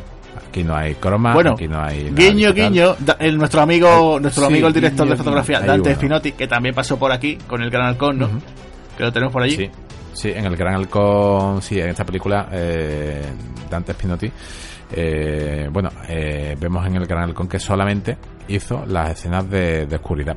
Eh, en este caso, las que estaban rodadas en Italia, en iglesias. Todo lo que está rodado en que vemos un cambio absoluto de, de, calidad de imagen es por este señor y aquí lo deja patente porque estamos hablando de la costa oeste donde todo el mundo se espera ese paseo con esos cuerpos esbertos haciendo en la playa, esas palmeritas esas patinadoras, esos patinadores, esas bicicletas y aquí no encontramos absolutamente ningún rastro de lo que es la costa oeste. Es más, parece que estamos en Nueva sí, York. Es, un, de, es una cosa muy fría, ¿no? Todo que se ve colores azules, ¿no? Porque la Claro, esto se rodó, vamos a ver, pues, como te decía, no, te voy a terminar con el tema del presupuesto, ¿no? 60 millones, sí. eh, recauda en todo el mundo 187, eh, recauda en Estados Unidos 68 y se quedó como la película eh, número 25 de las más taquilleras del año 95, ¿no? Eh, que dentro de lo que cabe, hombre, por la, para la duración que tiene y además que también esta película tuvo unos recomendados para, para menores de 18, pues la verdad que estaba bastante bien, ¿no? Lo que tú decías de lo, la, las sí. localizaciones, pues claro, está en Los Ángeles, ¿no? Esas cosas que muchas veces nos quejamos hoy en día, ¿no? Dice, pero es que me ruedan una película, dicen que es Nueva York, pero me la están rodando en Vancouver, ¿no? En Canadá. O me dicen que está sí. en tal sitio y después Europa del Este, pero es que es Rumanía, ¿no? Es lo que pasa muchas veces con las películas de acción, ¿no? Sí, sí, sí, pero no, esta se rodó en Los Ángeles, uh -huh. eh, más en concreto, pues por ejemplo, tuvo localizaciones en Beverly Hills, eh, en Santa Mónica, sí. Long Beach, Malibu también, uh -huh. o sea, Malibu, fíjate que de esos sitios también famosos por sus playas, pues nada, ahí también estuvieron Sí, faltaba, faltaba por ahí. Claro, exacto, sí, sí, nos faltaba por ahí Charlie Sheen, ¿no? Eh, y ya por último, pues también rodaron en San Pedro, que también está muy cerquita ahí de Los Ángeles, que también en la zona de, la, de California, ¿no? O sea, que esta es una película que yo te digo que se estrenó, se estrenó el 9 de febrero aquí en España, eh, se, se estrena el 15 de diciembre de 1995 en Estados Unidos, y ya te digo que, que pegó, vamos, pegó bastante bien, ¿no? O sea, con el presupuesto que tiene a día de hoy a lo mejor te dices tú, oye, pues no está mal, pero a lo mejor me hubiera esperado que hubiese sido un, más un taquillazo, ¿no? Porque esta película más la vendían eso, como el cara a cara entre Al Pacino y, y Robert De Niro, pues yo creo que funcionó bastante bien, ¿no? Así que nada, eh, comentarte, pues como te decía, ¿no? Esto Michael Mann, pues claro, después de hacer eh, la, la, corrupción en Los Ángeles, pues se lo, se lo preguntaron, dijeron, oye, ¿quieres hacer esto? Se lo dijo el productor. Él tenía pensado, agárrate, el proyecto que tenía pensado hacer en mente era una biografía de James Dean. O sea, tú imagínate la idea. Sí, sí, sí, sí, sí. Él, él, tenía en mente pues hacer ese, ese esa, esa, película sobre, sí. sobre el famoso actor, ¿no? Y de, de Rebelde sin causa. Y fíjate tú, o sea, le, le presentan esto y dices, venga, pues abandonó otro y, y ahí se presentó, ¿no? La idea uh -huh. en principio eh, era contar pues con eso, en principio con Robert De Niro, porque él quería trabajar desde un principio con él. Y ya surgió eso, la posibilidad de, de Al Pacino, porque ambos actores, tanto De Niro como Pacino, eh, pues la verdad se conocía y estaban con la cosa de decir, oye, a ver si encontramos algún proyecto interesante para los dos, ¿no? Y entonces cuando se presentó esta oportunidad dijeron, venga, vamos al trapo con ello, ¿no? Eh, se pensó incluso, oye, pues si no pueden ser ellos dos, a ver si podemos contar otro dúo, otra pareja de actores interesantes, ¿no? Se pensó gente, pues, por ejemplo, Harrison Ford y Mel Gibson. O sea, tú imagínate. Sí. Claro, Hubiese- eh, Ford sí. hubiera hecho del policía y Mel Gibson Bueno. de- del ladrón. O sea, tú imagínate, también hubiera sido un... Sí, Mel Gibson ya tuvo en los a finales de los 80 ya tuvo un encontronazo con Carl Russell en la Conexión película, Tequila, ¿cómo ¿no? se llamaba? Conexión Tequila, exactamente. No llegó, no llegó a ser exactamente esto, pero tiene Claro, es que... policía, sí, ladrón. esta es otra película... También, también sí, medio. por Russell también, ¿no? Sí. Hombre, era otra cosa un poquito más intimista, ¿no? También también por esa relación, ese triángulo amoroso Sí. con Michelle Pfeiffer, ¿no? O sea que era Sí, otra, sí, otra cosa, ¿no? Pero bueno, sí, podría ser. Eh, Sí. ¿Tú crees que qui- quién más? Sí, que- mira, había otro, otra pensado? pareja, digamos, de actores que tuvieron en mente, que fue eh, Jeff Bridge y después, o sea, el, el Nota, ¿no? El Gran Lebowski. Y después, por otro lado, a Nick Nolte. ¿no? Pero ya ese, digamos que bajaba un poquito, ¿no? No era lo mismo, ¿no? Tener esa... Sí, pero eso, eso te iba a preguntar. ¿Tú crees que, que la película, mm, si hubiesen puesto a estos dos actores, ¿no? A Nick Nolte y a Jeff Bridges, eh, la película, simplemente en vez de ser una película sobresaliente, se quedaría en una película notable, porque en sí, Hit... mm, Claro, sí, es el ¿qué lo que te he dicho, O sea, el cara a cara, ¿no? El cara, ma- fíjate lo gracioso que muchas veces la gente dice, Sí. ay, es que esta película no me gusta porque tanto, porque aparte que dura mucho, eh, tanto Pacino como De Niro, nada que coinciden la cena de la cafetería, ¿no? Dice que al final son menos de 10 minutitos en toda la película, ¿no? Pero es que esa es la, la gracia, ¿no? Yo creo que esa es la gracia de la película, ¿no? Que Pero es que en la, en la, en la vida real, eh, un policía no coincide. ¿Qué quiere? Claro. Que se vayan al parque a, a echarle de comer las palomas y hablen sobre eh, eh, la filosofía de la vida. No, no. Es una. Oye, yo, yo estoy aquí, eh, voy a hablar contigo y yo voy a cogerte. Si estoy todo el tiempo contigo o, comparto un piso, esto es de qué va, ¿no? Es una película. Si querían una profundidad, mm, aquí no la hay. Aquí una profundidad de los personajes, pero no, no una profundidad entre los dos. eh, en Sí, es que eso. ¿no? Eh, también eh, la idea de, de Michael Mann era eso, algo realista, ¿no? Por ejemplo, ¿te acuerdas que lo comentamos otro día, ¿no? Eh, sí. Es- esa es la palabra que define la Es película. que si, si hubiéramos estado por decir, venga, vamos a hacer la típica película de acción y tal, vamos a coger por fin a Stallone y a Schwarzenegger, ¿no? Que- y venga, vamos a hacerla y venga, y van a estar Sí. por tres eh, peleas cuerpo a cuerpo, persecuciones, frases lapidarias, explosiones y tal. Por supuesto. No Sí, era el mismo sí. tipo de proyecto, ¿no? Es, por ejemplo, es una cosa que te acuerdas que te lo comenté yo otro día, ¿no? Eh, qué pena que, que aunque ya es verdad que sí, que a día de hoy tanto Stallone como Schwarzenegger han coincidido muchas veces ahora últimamente, eh, pero qué pena que ese plan de escape, ¿no? Que las que hicieron hace no hace mucho, lo hubieran hecho mejor en los Sí. años 90, ¿no? Lo que hubiera sido, ¿no? Pues una locura. Sí. Sabes que, sabes que eh, eh, hemos visto, bueno, hemos visto, para que lo sepan la película, pues por lo menos tres veces, ¿no? Para preparar el, el programa, porque tiene un exceso de personajes, tanto de nombres, que hasta que no las ves varias veces, eh, esto parece Sí, sí, ¿no? sí. Tienes que, que echarle- tienes que poner todos los sentidos para decir, bueno, Claro. ¿y este quién es? Bueno, ¿y este quién es? ¿Qui- ¿Quién ha llamado a quién? Eh, eh, ¿Sabes? Eh, una de las veces me dio por cerrar lo- los ojos y me imaginaba a que Robert De Niro era Stallone y decía, madre mía, ojalá se hubiese hecho en los 90 una película con, con Stallone de, interpretando a Andy McCulley y con Arnold Schwarzenegger interpretando a, al personaje de Vincent Hanna. Hubiese sido un pelotazo absoluto de hecho eh, Stallone en el año a finales de los, de los 90 eh, una revista de cine que tengo yo eh, que compraba por esa época Interfilms ya tenía pensado lo que es el lo que hoy en día se conoce como los, los mercenarios bajo el título de Brutal Deluxe. En- es una época que no había ni Twitter ni había nada y todos los todos los comentarios todas las series de, de curiosidades te venían a modo de, de columnita en la revista de cine. Y él ya tenía pensado Brutal Deluxe. Se adelantó el choque de estrellas mucho antes eh, Michael Claro, es que eso, son ese tipo de cosas que, hombre, a día de hoy lo estamos viendo más habitual, pero bueno, en aquel momento de los 90 era una, una,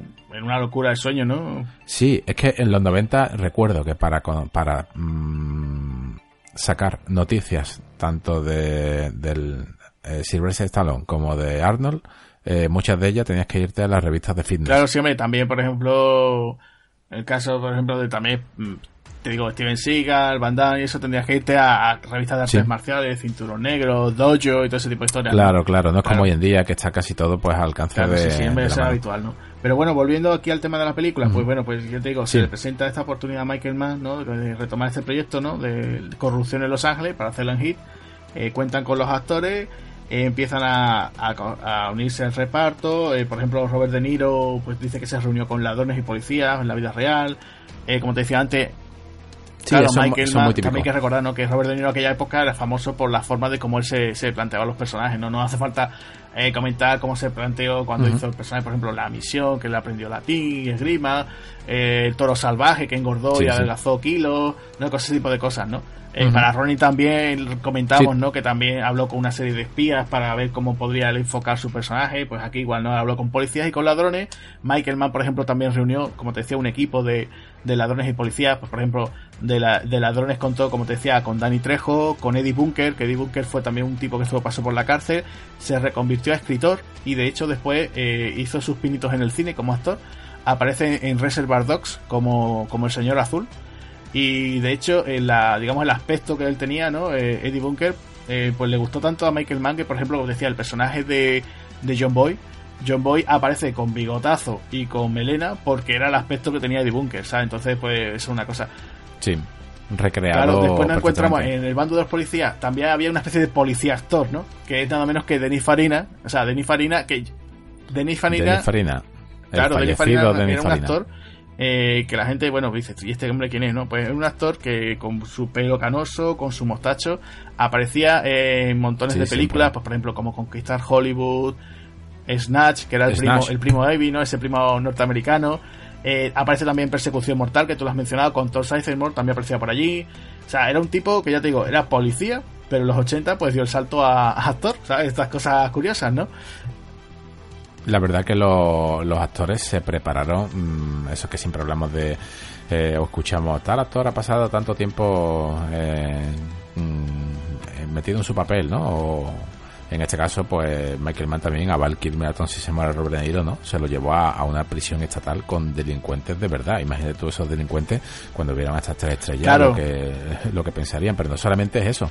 el personaje de Ali Yad eh, también estuvo hablando con, con ex prostitutas que se, digamos, eh, salieron de, de, su, de su vida y se convirtieron en amas de casa para, para interpretar a, a, su papel, ¿no? Porque también hay que decir que el personaje que interpreta a Lillat no solamente es una cara bonita, también mete unas pullitas a, a Val Kilmer que para qué, o sea, antepone, antepone el dinero casi que a, a, su felicidad, aunque al, aunque al final mm, ya lo iremos contando, pero casi que Sí, es que, lo perdonan. O sea, tú ves la pareja, ¿no? La pareja de Ashley con, con Mark y dices tú, uy, qué matrimonio, ¿no? Tan guapos ellos dos, tan exitosos.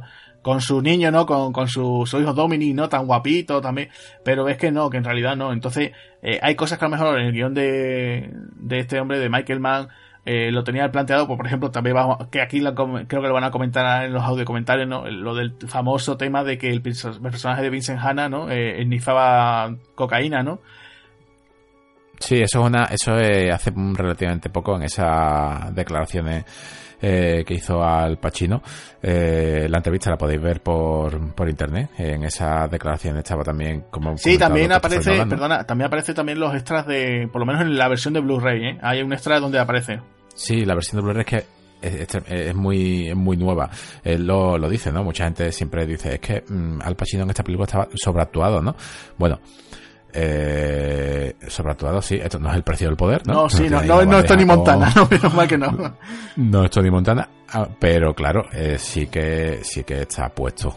No es que, no es que esté sobreactuado por nada, está puesto. De hecho, yo creo que es una de claro, es que incluso, fíjate, eh, o sea, la famosa escena esta de, bueno, famosa, de estas que por lo mejor han hecho algún meme o alguna broma, la de, la del tema de cuando porque tiene un Claro, la escena en la que él está con Hannah Zaria y le dice, bueno, pero esto ¿por qué no? Y le, suelta esa frase que tú has dicho, ¿no? Y se queda Hannah Zaria con una cara así, ay, ¿qué me estás diciendo, no? Y, y es que era porque, porque esa frase la improvisó Pachino, ¿no? Y entonces, claro, le pilló por sorpresa a, a Hannah Zaria, ¿no? Entonces, pues son cosas que son muy espontáneas, esto quedó muy bien, ¿no? Yo, de hecho, mira, te iba a preguntar, a mí me, parece muy curioso cuando estaba investigando por la película, que esta película, ah, o sea, hoy en día te están en una película como Hit, y, yo creo que es de estas que tiene, o sea, al año siguiente los Oscars tiene 8 o 9 nominaciones. Eh, me parece me parece rarísimo que, en el 95 no se acordaran de ella, o sea, mm, súper raro, ¿eh? O sea... Ya, sí. Eh, ha cambiado, la, la industria Agustín ha cambiado mucho. Yo es que ya te digo, a mí me sorprende. No, es verdad que si a lo mejor después nos podemos repasar, ¿no? Lo de ese año, a lo mejor dice, oye, pues sí. Pero aún así, a día de hoy, ya te digo, con, con lo bien que está dirigida, a día de hoy sería de las que de las que tuviese pues 10 nominaciones y se llevaría pues sí, sí, 9, eh, ¿no? O sea, sería a mí de, me los, parece, de los Te digo perfectamente que es de esas películas que a lo mejor, verdad, que a lo mejor vemos el listado de aquella época y dice, "Oye, pues mira, sí, pero aún así, o sea, no sé, me sorprende mucho, ¿sabes? De que no tuviera nominaciones ni en temas técnicos y tal, no porque fíjate, por ejemplo, eso decía, el rodaje pues duró eh, más de tres meses, o sea, 107 días duró el rodaje. Eh, el tema que tú decías, no, no se utilizó eh, después el tema, o sea, los disparos que se, que se dan en el tiroteo, eh, no se utilizó un estudio de sonido, o sea, que son reales, ¿no? Bueno, sí, claro, pero eh, sí, en la película del 95 competirían los Oscars del 96, eh, eh, compara los Oscars de antes con los de ahora, ¿no? En el 96, eh, Braveheart, mm, con mejor película Mel Gibson, o sea, se llevó eh, sus Oscars, eh, también con Nicolas Cage con Living La Vega, ¿no? Susan Sarandon con pena de muerte. Estamos hablando de, una, de un cine muy, muy, muy serio, donde Hit eh, hubiese tenido su. Sí, por lo menos ese reconocimiento al menos, ¿no? Eso como, por ejemplo, mira, este, este año ha pasado, por ejemplo, eh, hace poco he podido ver la película en el cine, la, la de Mula, ¿no? La de Clint Eastwood. Y, y es que me he quedado sorprendido porque, bueno, aparte me ha gustado mucho la película, pero digo, hay que ver qué, buen papel hace Clint Eastwood aquí porque no hace del típico siempre que se puede decir de tipo duro y tal, ¿no? Eh, es una película que digo, la recomiendo desde aquí. Y me sorprendió un montón que digo, qué raro que este año ni siquiera se haya acordado por lo menos de Clint Eastwood, por lo menos para dar una nominación como mejor actor, ya que él ha regresado, ¿no? De, digamos, en su retiro como actor. Eh, no se ha acordado, ¿no? Pues en este caso, qué, qué cosa más rara que no reconocieran a Hit por lo menos unas nominaciones, pues, a apartados técnicos o algo, ¿no? O, incluso tú has dicho, ¿no? Como has dicho tú antes, el tema de, de las interpretaciones. ¿por qué no nominar tanto a Pacino como De Niro, no? No sé, fue una cosa un poco, bueno, eh, lo que pilló en aquel momento y a lo mejor puede ser que a lo mejor eh, había un gran nivel en aquella, en aquella época, en aquellos años, para decir, oye, pues vamos a, pero por lo menos una, nominación para, para tener en cuenta, ¿no? Pero yo creo que me parece un, un gran trabajo esta película, ¿no? Sí, sinceramente, eso que has dicho de, un gran nivel, yo creo que el nivel de hit a día de hoy en una película de thriller policial con acción es inalcanzable porque en 2 horas y 50 son 2 horas y 50 simplemente para meterte en, en la piel de... El, tiroteo es lo de menos. El tiroteo aquí no importa. Aquí lo que importa es lo que se está preparando antes del tiroteo. El director te está cociendo en tu interior eh, una historia y que en 10 minutos de ese tiroteo la explota y luego la película continúa otra vez, otra hora y media más y la desarrolla. Eh, aquí no prima la, las balas no prima, esa no es la historia, eso es parte de la historia. Y yo creo que eso va a ser, eh, a día de hoy, eh, sin CGI. Claro, es complicado, ¿no? Imposible. No, yo creo que, eh, de hecho, mira, vamos a hablar de una película, por ejemplo, pura acción, John Wick, eh, sí de acción. los efectos son digitales en ciertos aspectos de la, de, la sangre, ¿no? Pero, ¿se atreverían de hacer hoy en día una película tan seria como... Hombre, por eso decía yo, mira, que, que, lo más parecido que se hizo el año pasado fue Juego de Ladrones, con, con Gerard Butler, que es una película, que bueno, la puedes ver y tal, que tiene en realidad dos, dos secuencias de acción también, con un tiroteo y tal, pero que ya te digo que es que la vi muy, muy descarada, ¿no? Una copia muy descarada, copiando cosas descaradas de Hit, ¿no? Pero yo me voy un poquito más atrás, ¿vale? Tampoco mucho, eh, a principios del 2000, eh, no sé si te acuerdas, la segunda película de Ben Affleck como, como director, The Town, no sé si te acuerdas, con Jeremy Renner, John Hunt. Sí, claro, se le comparó en su día, se le comparó en su día con, con Hit. Y la gente, la gente dijo un poco, dice, hombre, ¿dónde vais, no? Pero se le comparó mucho porque también era una rivalidad entre un, ladrón con, con un policía. Lo que pasa es que el personaje de John Hamm, que era el policía, no estaba tan, tan desarrollado, ¿no? También la gente, o sea, muchas veces pues le, tacha, por ejemplo, a Ben Affleck también es un poco carapalo, ¿no? Y, le dicen, bueno, pues es mejor director que actor, ¿no? Pero bueno.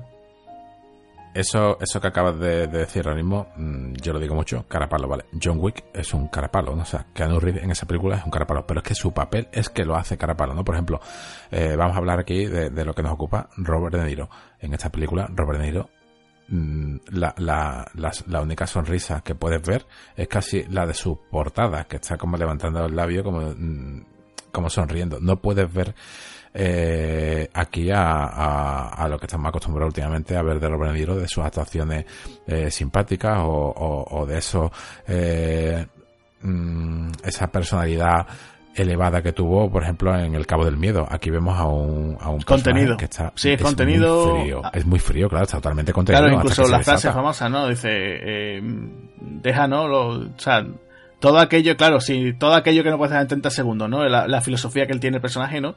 Y tú lo vas viendo, ¿no? Eh, además, incluso la contraposición, ¿no? Te encuentras una moneda por un lado, ¿no? Que puedes decir, el tipo exagerado, desatado, que es el personaje de Vincent Hanna, ¿no? Que es Al Pacino, y después la otra cara, ¿no? La cruz de esta, esta, moneda es Robert De Niro con un Neil McCauley que te lo encuentras súper contenido, ¿no? O sea, un tío que, que, dice, bueno, yo tengo mi filosofía, mi forma de actuar, que bueno, yo creo que eso lo hicieron muy bien, ¿no? Eh, ese fuego contra fuego, ¿no? El, el fuego, un fuego de un tipo eh, contenido que lo único que quiere es robar, robar, robar, y el otro, pues no, el otro simplemente es detrás de los ladrones, ¿no? En ese aspecto, ¿no?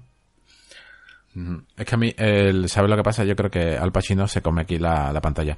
Eh, una película que, que me encanta de él, que le veo bastante parecido a la manera de interactuar, y de interpretarla. Mm, no Tony Montana cuando se, se pone on fire, ¿no? Y se pone en modo good, ¿no? Activa el modo good y se pone con su M60, su, perdón, con su M16 a, repartir tiro. Eh, pero sí que, que, me recuerda a otra obra de arte de, de Al Pacino, que es Tarde de Perros. Eh, me parece un personaje, eh, lo echaba de menos, ¿no? Eh, echaba de menos esos personajes, eh, y más con ese doblador, que están calmados y de repente claro, se suben. ¿no? Esa, esa, interpretación tan, tan real de una persona que pues está de los nervios. Yo, yo, iba a preguntar, mira, ahora que has sacado el tema, doblaje. ¿Qué te parece a ti? ¿No se te hizo raro? O sea, estamos acostumbrados aquí, ¿no? El tema de que eh, Ricardo Solán, ¿no? Siempre dobla aquí tanto al Pacino como a Robert De Niro o Silvestre Stallone, ¿no? E, esa, esa, esa cosa de que te vas a encontrar con los dos actores, ¿no? Y dices, tú, tú Claro, tú imagínate que también hubiera habido un cameo por aquí de Stallone, ¿no? ¿Con, quién que hubiera puesto la voz a quién, no? Porque aquí, claro, Ricardo Solán no podía hacer dos voces, ¿no? Que ya hubiera sido el acabose, ¿no? Es un cachondeo, ¿no? Que de hecho, la broma, no sé si te acordarás, el sketch que hizo José Mota de Hit, ¿no? Que también Genial, que hacía esa broma, ¿no? La escena de la cafetería y los dos en plan, bueno, ¿qué hacemos? Tú tienes la voz de Robert De Niro, ¿no? Pero yo soy Al Pacino. Entonces ese tipo de bromas, ¿no? Eh, claro, pues a mí, a mí, se me hizo raro, ¿no? Por ejemplo, encontrarme, ¿no? En este caso, eh, nos encontramos con que el actor que le pone aquí la voz a, Al Pacino es Salvador Vives, que es la voz habitual de, de Jeremy Irons. Claro, no le queda mal, ¿no? Pero me, me, me, chirriba un poco, ¿no? No, no me termina porque, no sé, ¿no? A lo mejor dices tú, por ejemplo, ese momento, por ejemplo, cuando está con el tipo este, ¿no? El, el personaje este que, que, le dice lo del listillo, ¿no? Listillo, ¿no? Y dice, espérate, háblame de esto, ¿no? Y le está diciendo, bueno, se me hace un poco raro porque es lo que tú dices, ¿no? Tiene esos momentos que, que incluso tú me comentabas, ¿no? Se pone el tío a cantar, ¿no? Y dice, no me estás diciendo nada, no sé cuánto. Sí, se, se, le va, se le va la pinza porque está totalmente puesto y, y su, su, karma en un momento, date cuenta que se le va la pinza cuando no consigue lo que quiere. O sea, en cualquier momento te dice, tú, siéntate. Y, y cállate, soplón de mierda. Y no soy tu primo porque yo lo digo. ¿Sabes? No te, no, no, te dice ningún tipo de, de justificación, no, sino él, eh, claro, sí, el mundo le teme. O sea, tampoco, tampoco es un policía normal. Eh, estamos hablando de, de una persona que ha tenido formación militar, eh, comparado con simplemente Robert De Niro, que es un ladrón. Sí, también el personaje de.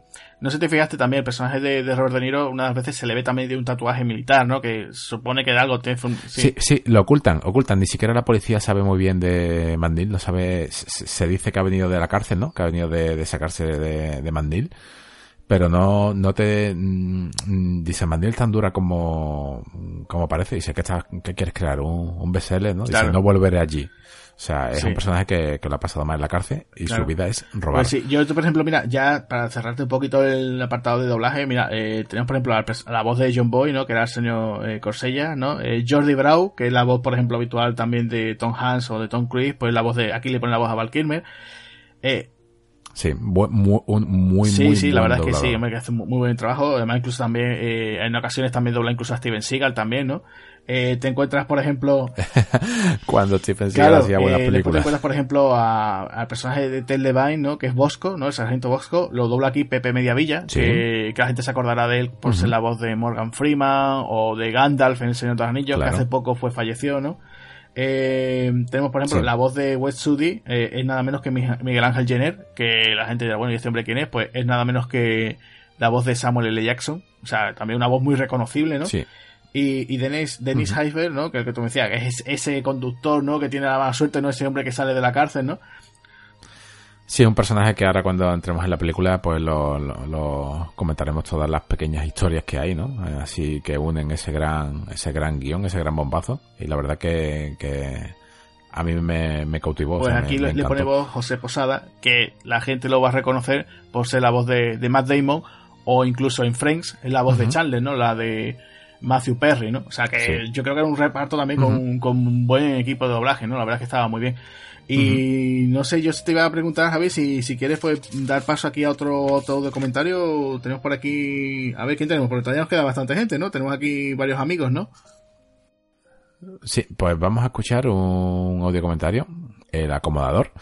Es uno de esos programas de los que siempre, siempre, siempre, ya lo, ya lo sabes, siempre me acompaña en el móvil. Son programas extensos de bandas sonoras donde te cuentan muchas curiosidades y al mismo tiempo, pues, eh, a mí me acompaña casi día a día, ¿no? Así que un saludo a Ali. le mandamos aquí un saludo para Ali. Y recomendaros también el especial que hizo sobre Hit, que, sobre su banda sonora, que la verdad es que, que, que ahora comentaré un poco. Hola Agustín, hola Javier, hola espartanos del cine. Me habéis pedido que hable de Hit, película de Michael Mann del año 1995. Mann venía de dirigir la fantástica El último Maicano y lo que hizo fue, como estaréis contando, coger un viejo proyecto televisivo. Bueno, no era tan viejo, había pasado cinco o seis años. Un proyecto televisivo que, que no salió bien, hacer un guion y hacer una película y para ello contó con dos de los grandes actores de la historia del cine, Robert De Niro y Al Pacino, frente a frente. Y cuando digo frente a frente, alguien puede decir, ¿eh? ¿Que estuvieron en El Padrino? Sí. Pero no estuvieron juntos, no compartieron escena.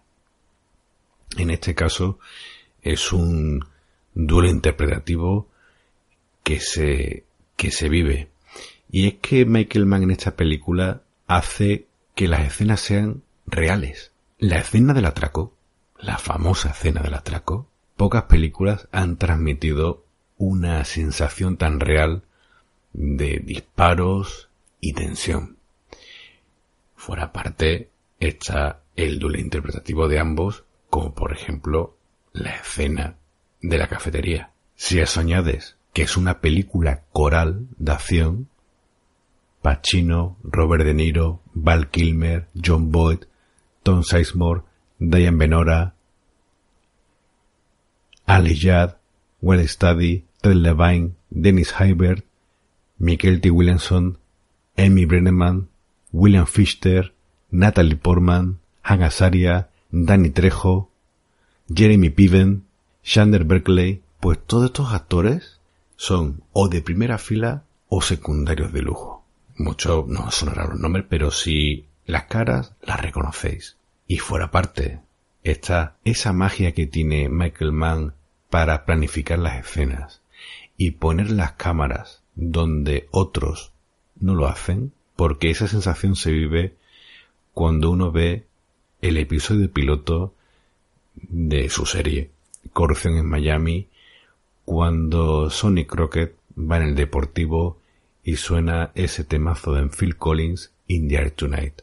Y de ahí surgió el, el potencial de, de, la serie y que luego se ha plasmado en, en el cine. Y que ha hecho que Mann se haya convertido en, por así decirlo, un, en un director de cine de acción distinto. Y si no, aparte de la presente, os invito a que veáis Ladrón enemigos públicos o esa maravilla llamada colateral. Por cierto, la música de Hit fue de Elliot Goldenthal, una banda sonora que si la escuchas fuera de la película no te llama tanto, pero que casa perfectamente con el filme. Adiós, espartanos.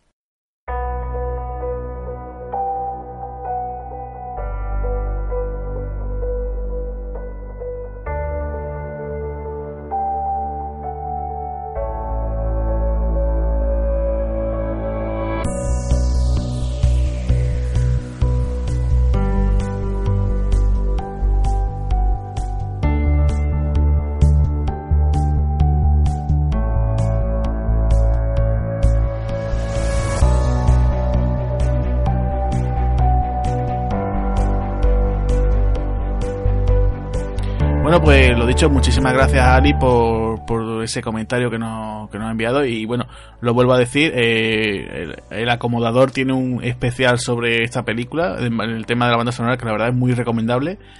Y nada, pues ya que eh, aquí nuestro amigo Ali pues nos ha mandado este audio hablando un poquito de la banda sonora, pues decir que, hombre, a mí mm, es de esas bandas sonoras que no sé, ya la tengo muy escuchada y la verdad que me gusta mucho, ¿no? Esa mezcla de sonidos que te, te meten, ¿no? Te transmiten, ¿no? No sé si ha de suceder lo mismo, pero hay, hay momentos que te meten de lleno, ¿no? Incluso eh, Moby, ¿no? Que a mí me sorprende mucho, ¿no? Porque Moby en esta época...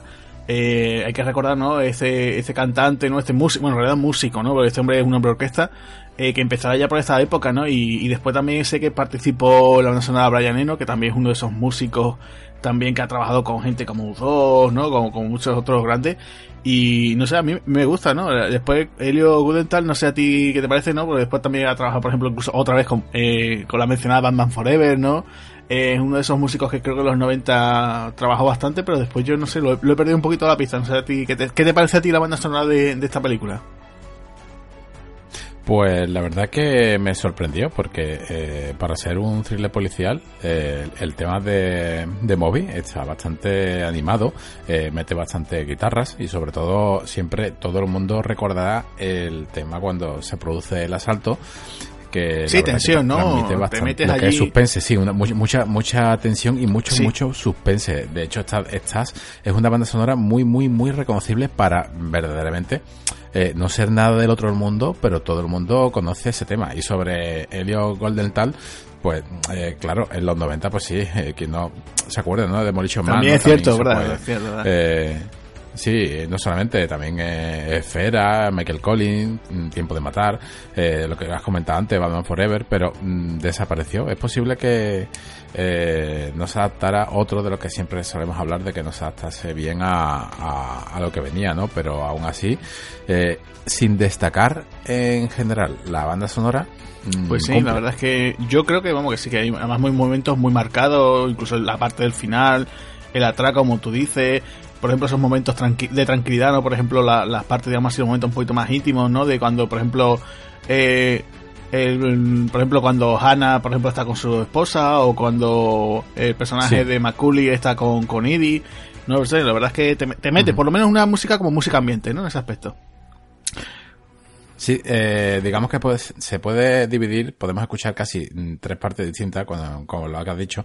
La parte de romance, ¿no? Eh, eso es un, podemos escuchar un tipo de, de música totalmente distinta a la parte de, eh, del atraco y luego también otra parte más dramática, ¿no? O sea, eh, está como dividido en tres partes y si a todo eso le metemos a Moby, pues volvemos a decir lo mismo. El, el acabado en, en conjunto es espectacular. Pues sí.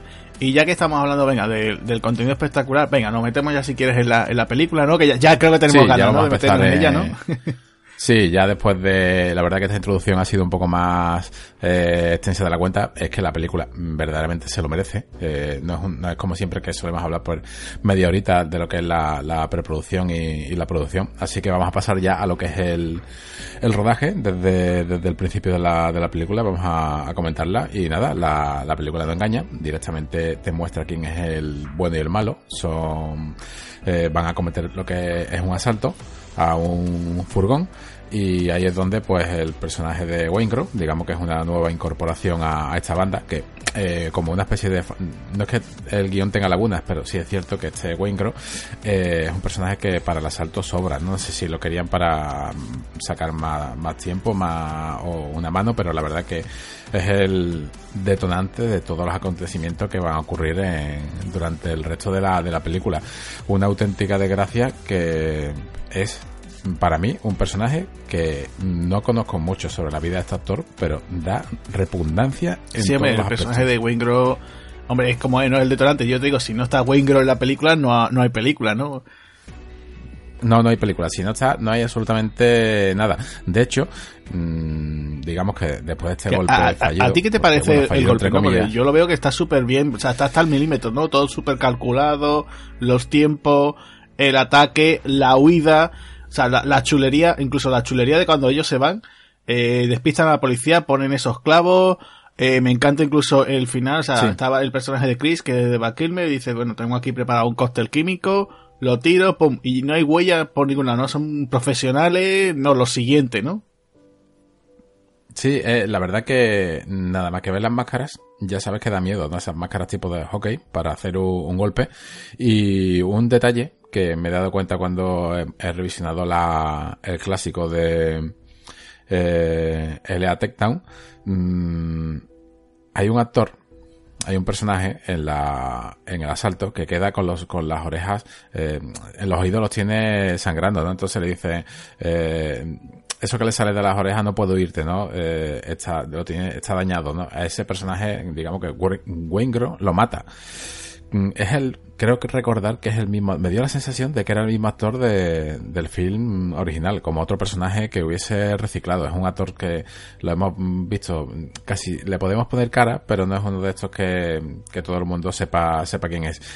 Eh, ¿Qué te parece a ti el tema de la presentación de, del personaje de, de, Al Pacino, porque mm, parece muy sacado de, de lo que es un, corte así clásico de, de, llegar directamente a la cena del crimen después de haberse levantado mm, de una noche loca. Sí, yo creo que también eh, Michael Mann quería mostrarlo como, como era su, un personaje, ¿no? Su personaje es un tío apasionado, ¿no? O sea, pero te lo encuentras al principio ahí con su, con su señora en la cama y tal y después, por otro lado, pues ves que también es eso, el jefe de un equipo de detectives que cada uno, ¿no? Tú podrías coger cada, cada uno de los miembros del equipo del, del equipo de, de Hannah, ¿no? De Vincent Hanna y puede ser, estos perfectamente pueden ser detectives que podrían investigar por su cuenta y funcionar perfectamente, ¿no? Pero es, es como el equipo de los equipos, ¿no? Lo mejor de lo mejor es el equipo de, de, de, crimen, ¿no? De asesinatos y robos de que tiene aquí Hannah y te lo presentan como es la reunión, digamos, ¿no? Cómo estamos en la escena del crimen, cómo te va presentando por dónde han venido, qué tal, estos han llegado, han cogido estos tipos, las han disparado, las rutas de huida, se han encontrado en un punto donde eh, te encuentras donde hay muchos sitios de, se puede escapar por la autopista, por diferentes zonas. O sea, están todo súper medido. O sea, tú te has visto lo profesional que es el equipo de Macaulay. O sea, que Macaulay también es genial. Que de hecho hay una escena eliminada que no se ve al comienzo. Que no se te acuerdas que se ve al principio el personaje de Val comprando una serie de componentes químicos. La... Sí, compra... Pues, hay otra escena que con Michael Ferrito, ¿no? Con Tom Sizemore, en la cual se ve comprando lo que son las máscaras, ¿no? E incluso habla con una cajera y le dice, Ay, usted es seguidor de tal equipo, no sé qué, y, habla un poco sobre el tema. Bueno, pues igual, ¿no? O sea, te muestra un poco cómo funcionan ambos equipos, ¿no? Y tú ves lo, profesionales que son tanto unos como otros, ¿no? Sabes ya que cuando se presenta Wayne Grove, ¿no? Que, eh, que es Kevin Cage, ya sabes que todo va a salir mal, ¿no? Es un poco así prepotente, no pega con la pinta de los demás, se le nota un poco agresivo eh, y es un, actor que también sale muy muy poco al principio, pero mm, ya te transmite esa, esa, repugnancia. En cambio, también, eh, también en esta primera parte de la película te muestra otro personaje, Natalie Portman, que hace a, a Lauren, a la sí, la hijastra de, de Hannah, sí de Dame Benora. Eh, solamente sale, es su segundo papel, como hemos comentado antes, pero eh, lo poco que sale se come la pantalla y ya, ya vemos cómo, eh, bueno, el aire de interpretación de esta, de esta mujer ya queda aquí patente y sobre todo un detalle que para lo poco que sale, para sus tres únicas escenas, aquí simplemente la Lía mm, se pone muy nerviosa porque está esperando a su padre. Para una película de tres, fíjate que para una película de tres horas de duración, y solamente esta chica sale ni, ni tres minutos en pantalla, ya te transmite todo, porque te está explicando con una sola toma de que la chica tiene problemas con su con su padre para verlo, para quedar con él. Ya te da a entender de que él no, el padre no, no lo quiere. Eh, ella quiere estar perfecta para él. Y tú dices, bueno, perfecta para qué? Bueno, ella quiere estar perfecta como para atraerlo, ¿no? Para que la quiera, para sentirse guapa para él. Y poco a poco vamos viendo a lo largo de la película que eso no, no es así. Estamos ante una película de tres horas donde mm, muchos se, se critican, ¿no? El cine, por ejemplo, de, Nolan, que lo hemos mencionado antes, eh, de sus sobreexplicaciones en unas películas bastante largas. Aquí es todo lo contrario. Aquí tenemos una película de tres horas donde no te explican casi nada, solamente indaga en la personalidad de, su, de sus actores. Y por eso eh, en la de Al Pacino empatizo bastante con él porque es que se come la, se come la pantalla, está siempre al, a... Sí, ¿no? y además que le pregunta, ¿no? Le pregunta a su mujer y dice, oye, ¿y este tío qué pasa? ¿No se va a presentar aquí otra vez? ¿No sabe que su hija lo está pasando mal, no? Además el tío se preocupa, o sea, es que la verdad es que dentro de lo que cabe es un padrastro que se puede decir que es un buen padrastro, ¿no? La verdad es que incluso la, escena que después se la encuentra en la calle y le dice, oye cariño, súbete, anda que te llevo a casa. O incluso un poquito más adelante lo que pasa con su conclusión final, ¿no? Que dices tú, joder, mm, dices tú, pues sí, se, ve que se preocupaba, ¿no? El tío se preocupa por todo, ¿no? Fíjate, por ejemplo, una escena un poquito más adelante, que es cuando el asesinato de la chica esta que hay, una prostituta, eh, va Vincent Hanna y, y la forma de cuando ve, ve a la chica, el cadáver, y se da cuenta que está allí la madre de esa chica que han asesinado, y la forma de cómo lo, cómo la trata, dice, no, tranquila, déjalo, no, déjala, ya está, no, en una escena muy fuerte y Pacino lo hace de una forma, incluso abre, o sea, abre los brazos, la abraza a la madre, no, no la veas, tranquila que no, que ya ha pasado todo, terminado, no sé qué. Eh, la forma es muy, muy humano, ¿no? La forma de cómo lo trata, ¿no? Un personaje eh, que ya te digo que, que a, pesar de lo profesional que es, no que decir, oye, es un tipo duro, eh, pero no es un tipo duro, un tipo duro, o sea, es un tío que, que, está todo el día en la calle, que lo ve, incluso se lo dice a su mujer y dice, yo no puedo dejar de hacer este tipo de cosas, ¿no? No, y claro, pues, pues es tremendo, ¿no? Eso, esa forma de, de además incluso, después incluso en la parte de, Mac, eh, de Maculi, ¿no? De, de cómo incluso, fíjate, eh, que después de una vez que he terminado el golpe, ¿no?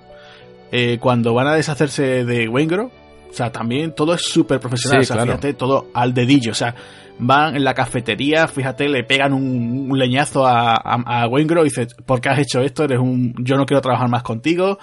La gente se altera así un poco diciendo, oye, ¿qué ha pasado?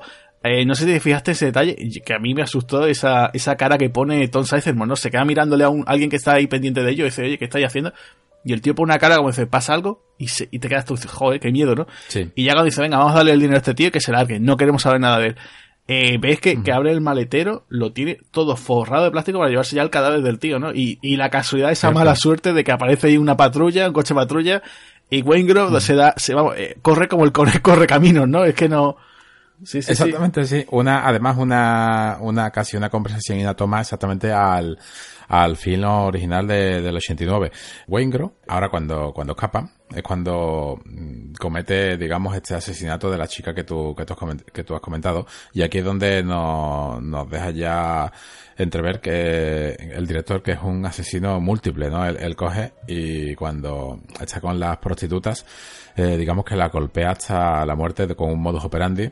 Él le da igual eh, las pruebas, ¿no? Deja siempre su semen. Ya vemos que, que si antes ya nos daba un poco de asco por, por ser un, un bala loca, un, o sea, un, ca- un cabeza loca, directamente mataba ya por, por gusto. Aquí vemos ya que, que no, que mata por, por placer, porque es un auténtico psicópata y un asesino múltiple. Pero si te das cuenta también, eh, Robert De Niro, o sea, Dale McCulley, aunque, aunque es un auténtico ladrón, pero ya vemos como tiene un corazoncito, ¿no? O sea, se ha visto en una tesitura de no tener más remedio que eh, matar a unos guardias, pero la toma con, con el culpable de la, de la situación eh, de una manera de que se lo quiere quitar de... de Claro, si no, eso yo. eh, es un detalle, ¿no? Que te decía, no es un profesional. Incluso, eh, fíjate, por ejemplo, cuando ya por fin se reparten todo el dinero y tal. El caso de que tú ves, por ejemplo, cómo funciona cada uno, ¿no? Ves, por ejemplo, que el personaje de Chris eh, no funciona, o sea, en su matrimonio no funciona, o sea, aunque lo, lo habíamos comentado anteriormente, ¿no? Son una Sí. gente guapa, ¿no? El- su, su esposa es muy guapa, su hijo Sí. es precioso, pero aún así vemos que el matrimonio no funciona, él está metido en problemas. Ves después que Michael Ferrito es un tío que es muy súper familiar, que eso en las escenas eliminadas del, del DVD se ven también, que se ven más escenas de que en realidad también es un padrazo, ¿no? Eh, Trejo también es un tío que está enamorado de su esposa. Y tú después ves a Macaulay, que Sí. Macaulay incluso después hay una escena que se ve en su casa, no tiene muebles, no tiene nada, incluso se lo dice Chris, no se lo reprocha y dice, oye, pero ¿cuándo vas a comprarte muebles, no? Y es cuando le suelta la famosa Sí, frase, sí. ¿no? Esa de, eh, no tengas nada que en 30 segundos no, no puedas dejar atrás, ¿no? Si viene la policía. Entonces, claro, eh, tú estás viendo cómo están funcionando cada uno de ellos y el comportamiento, digamos, su, su forma de ser de ambos, los equipos, cómo se manejan, ¿no? También.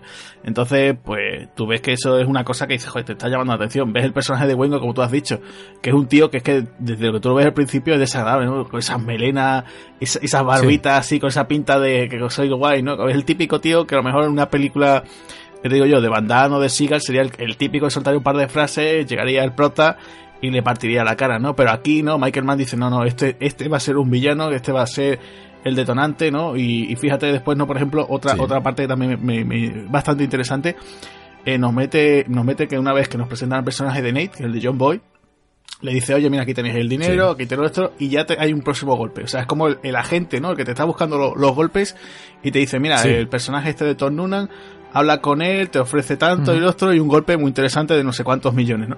Y dice, oye, pues es una cosa interesante, ¿no? Eh, yo incluso, y te mete la siguiente trama, que, que el golpe que ellos han realizado, o sea, la- los robos de acciones, eh, te enteras que hay un tal Van por ahí, que es un tío que le gusta apostar fuerte, y entonces hay otra, otra escena de acción, ¿no? Que es el autocine. No sé si te pareció esa escena a ti. Sí, me pareció, la verdad, que un poco forzada. Más que nada por las posturas que ponía. Mira que entrenaron, ¿no? Entrenaron duro disparando.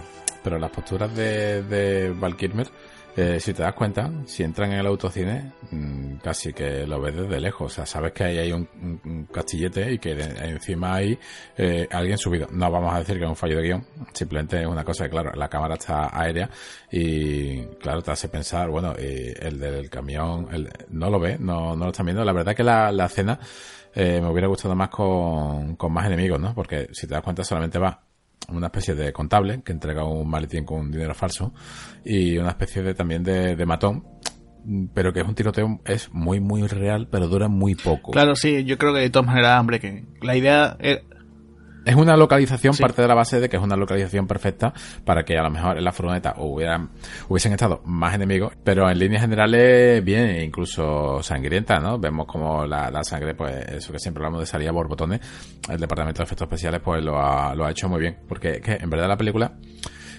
hay dos personajes principales, Pacino y Robert Niro, y luego hay una serie de subtramas, que es lo que engloban todos los demás. Una, una de, de las primeras subtramas que podemos llegar a ver es como la hija de, de Diane Benora, de Justine, la, tercera mujer de Vincent Hanna, cómo tiene problemas con su padre.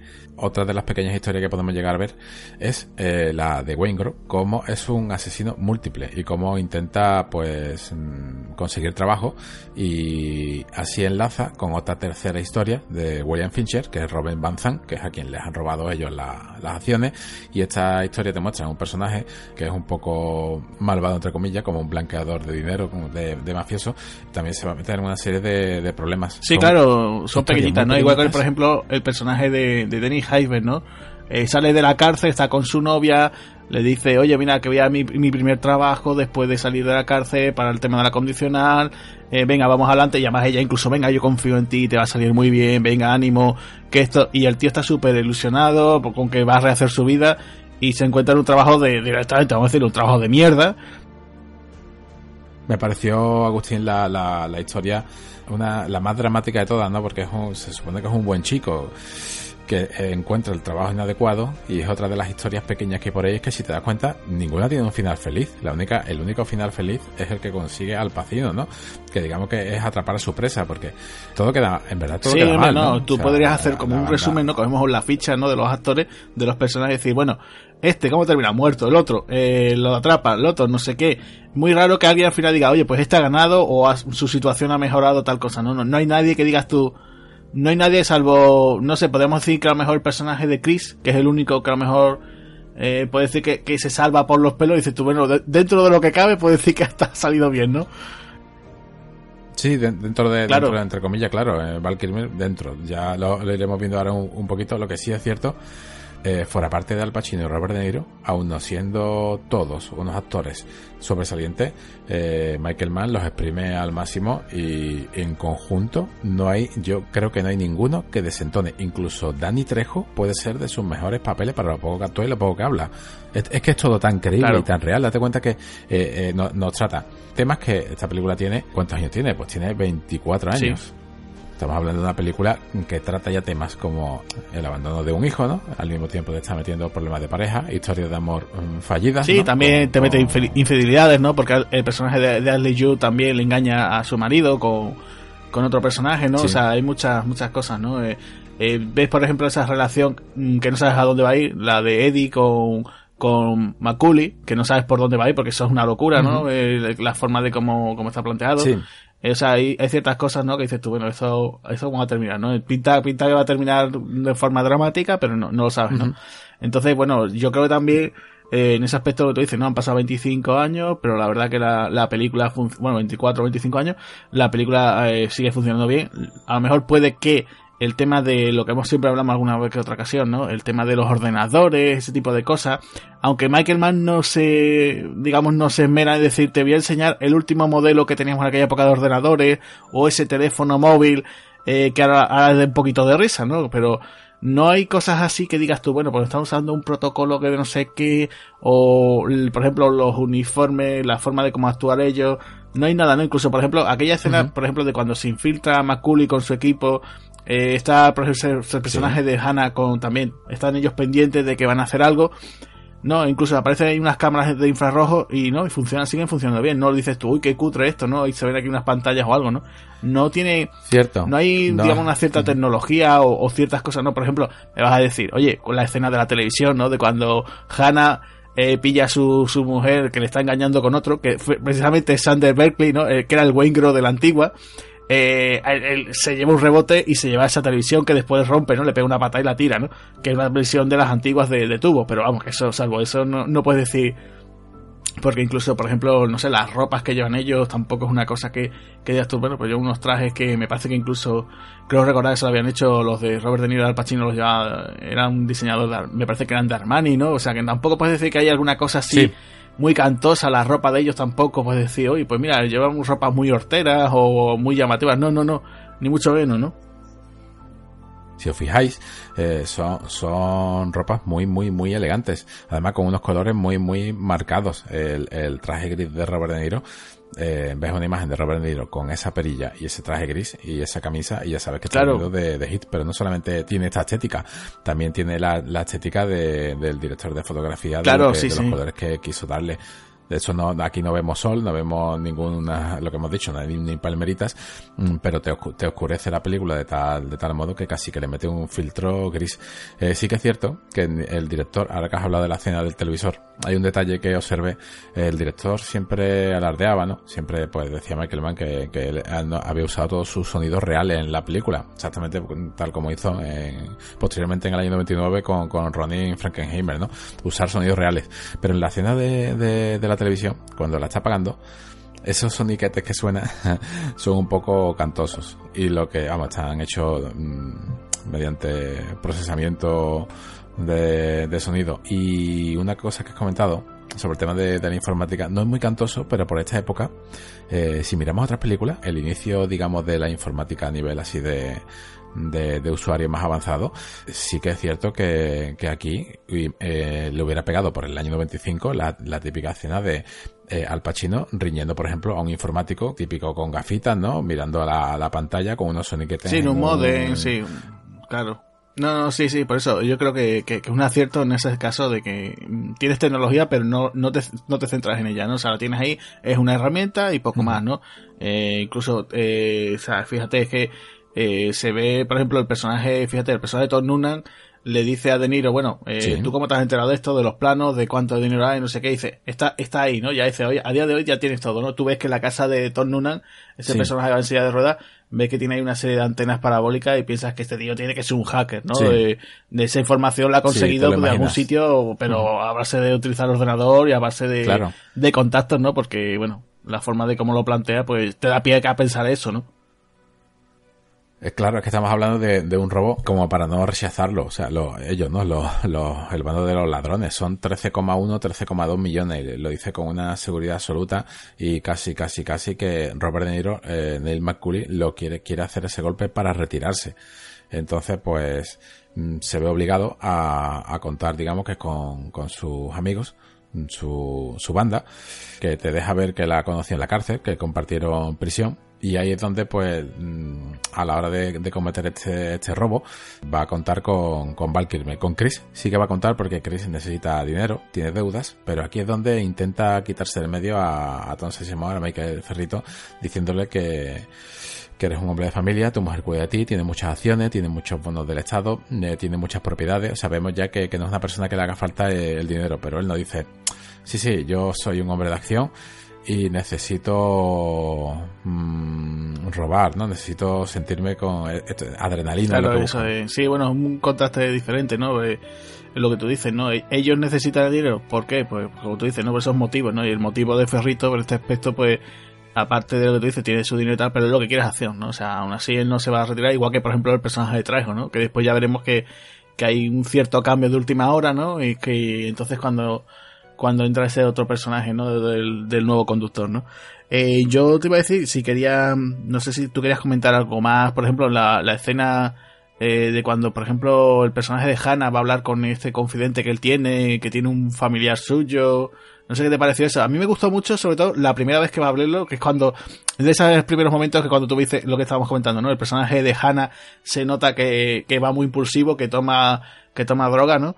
Eh, lo ves, la forma, me gusta mucho cómo, cómo mueve el cámara ahí, ¿no? Entra de él por una forma, la cámara se mueve, lo sigue, y está muy bien, ¿no? Incluso le, canta a las 40 a este personaje, ¿no? Que es el que me parece que interpreta que es un músico, ¿no? Tom, Tom Locke. Y, y le dice, ¿no? Le puede decir que si tiene una gran pista, que si tiene un familiar, ¿no? Que, que puede decirle algo, ¿no? Es cuando surge eso que decíamos antes del listillo, ¿no? Eh, no sé qué te parece a ti esa escena o incluso la siguiente que vienen cuando hablan ya por fin de con este otro personaje y le, cuenta eso, ¿no? Eh, no sé qué te parece a ti, ¿no? Me parece que a mí me ha recordado un poco también ese cine también un poco también como no como el de Michael Bay no también muy visual no cómo te está metiendo la imagen cómo eh, aquí está este personaje el otro está por allí venga vamos a una conversación eh, no sé son ese tipo de cosas así no que son muy visuales que te van mostrando oye conozco esto conozco con otro eh, tú puedes dar con este y, ahí es cuando empieza a detonarse ya la investigación no cuando empiezan a decir oye pues están buscando eh, a alguien no para para esto no pues si te digo la, la verdad, hay un detalle que me, que me sorprendió bastante, ¿no? Cuando Al Pacino eh, va con el teléfono, ¿no? Porque ya hemos dicho que, que esta película eh, no solamente es para verla una vez, hay que verla varias veces porque tiene tantos nombres que solamente salen un segundo, pero que mencionan su, con nombres y apellidos que tú dices, bueno, ¿y este quién es? Bueno, ¿y este quién es? Bueno, pues en este caso, Richard Torrena es un, digamos, un confidente de la policía y lo que más me gustó de esa escena, eh, que cuando salen de, del coche, ¿no? Con su compañero, van a, al desguace si te das cuenta, ves como todos los que están allí le tienen miedo Al Pacino, salen corriendo, incluso dejan lo que están haciendo a media, siguen para adelante y ahí es donde empieza pues eso que hemos hablado de la, de la, parte de la sobreactuación donde tú dices, bueno, aquí un poquito a, a, a Vincent Hanna está un poquito paso de rosca, pasé por la mañana y venga, y ahora también hay otro detalle que, que me gustó mucho porque mm, le comentó, lo sabe mi hermano, mi hermano tiene una pista, te la puede dar a las 2 de la mañana, tú dices, este hombre está desde por la mañana hasta la madrugada en su trabajo y tú dices, madre mía, es que no para, no para para nada en casa como luego posteriormente ya Robert De Niro pues casi que le canta a las 40 con, con eso. Luego la cena de la, de la discoteca es tan exacta al film original que respeta todo menos el nombre, porque en el, en el film original el, el apodo de, de Frito es Sport es por esto, es por lo otro. Y aquí listillo, es ¿no? Sí, listillo. Y la sí, listillo. Y por eso eh, está como un poquito así como con calzador metido. Es lo único que puedo ver en el argumento de que está metido un poquito así como con calzador, porque la verdad que no le hubiera costado nada al director haber comentado de que, de que a lo mejor hubiesen contado con con uno de los hermanos Torena, Torena para, para el golpe, pero no, simplemente, eh, mira, eh, tengo una corazonada, me he encontrado un, a un exconvicto por la calle, mm, le he preguntado en qué estás metido, me ha dicho, no, no es nada, le he vuelto a preguntar en qué estaba metido, no, no es nada, y ya está, ya sé que va a hacer un, ¿no? Es como si tuviese, ¿no? Una, serie de, de Sí, un sexto sentido criminal, ¿no? En ese aspecto, ¿no? en general me, me, me, encantó, ¿no? O sea, incluso en esa discoteca, cuando entran, eh, las armas están prohibidas. Eh, incluso el, eh, incluso el personaje de, de, Al Pacino bromea con un vigilante que le pone, le dice, dame todo tu dinero, ¿no? Dice, Hanna, algún día te van a, te vas a buscar un problema, ¿no? La verdad que se podía haber explotado un poco más el, el universo ese mm, de las fiestas nocturnas de, de Los Ángeles bueno, sí, eso te muestra, digamos, una especie como de mundo aparte, ¿no? Es decir, bueno, las grandes fiestas, los cochazos, tampoco que se vean, ¿no? Se muestre, ¿no? Se fije un poco ese rollo, ¿no? Eh, sigue teniendo a lo mejor eh, ese aspecto un poco, ¿no? Se podría decir que es como una nueva vuelta de tuerca de corrupción en Miami, ese aspecto podríamos decir, ¿no? Sí, pero le faltan persecuciones si te das cuenta, es casi lo único que le falta. Pero que en ese aspecto yo creo que, vamos, que Michael Mann no, no quería, o sea, que para eso tienes ahí Ronin, ¿no? Eh, o en muchas otras películas, ¿no? Y entonces yo creo que lo que, quería era más centrarse en algo que hemos estado diciendo, ¿no? En principio algo más realista y entonces, bueno, pues tendría toda esta serie de tramas e historias, ¿no?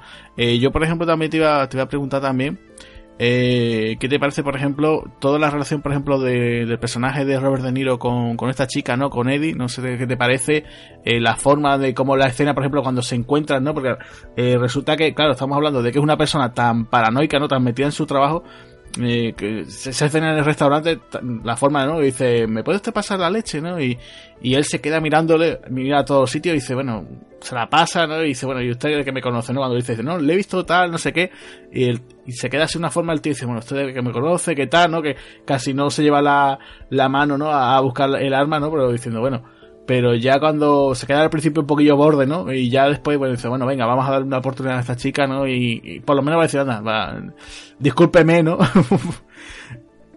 Sí, sí, sí, sí. Pues hasta, hasta aquí.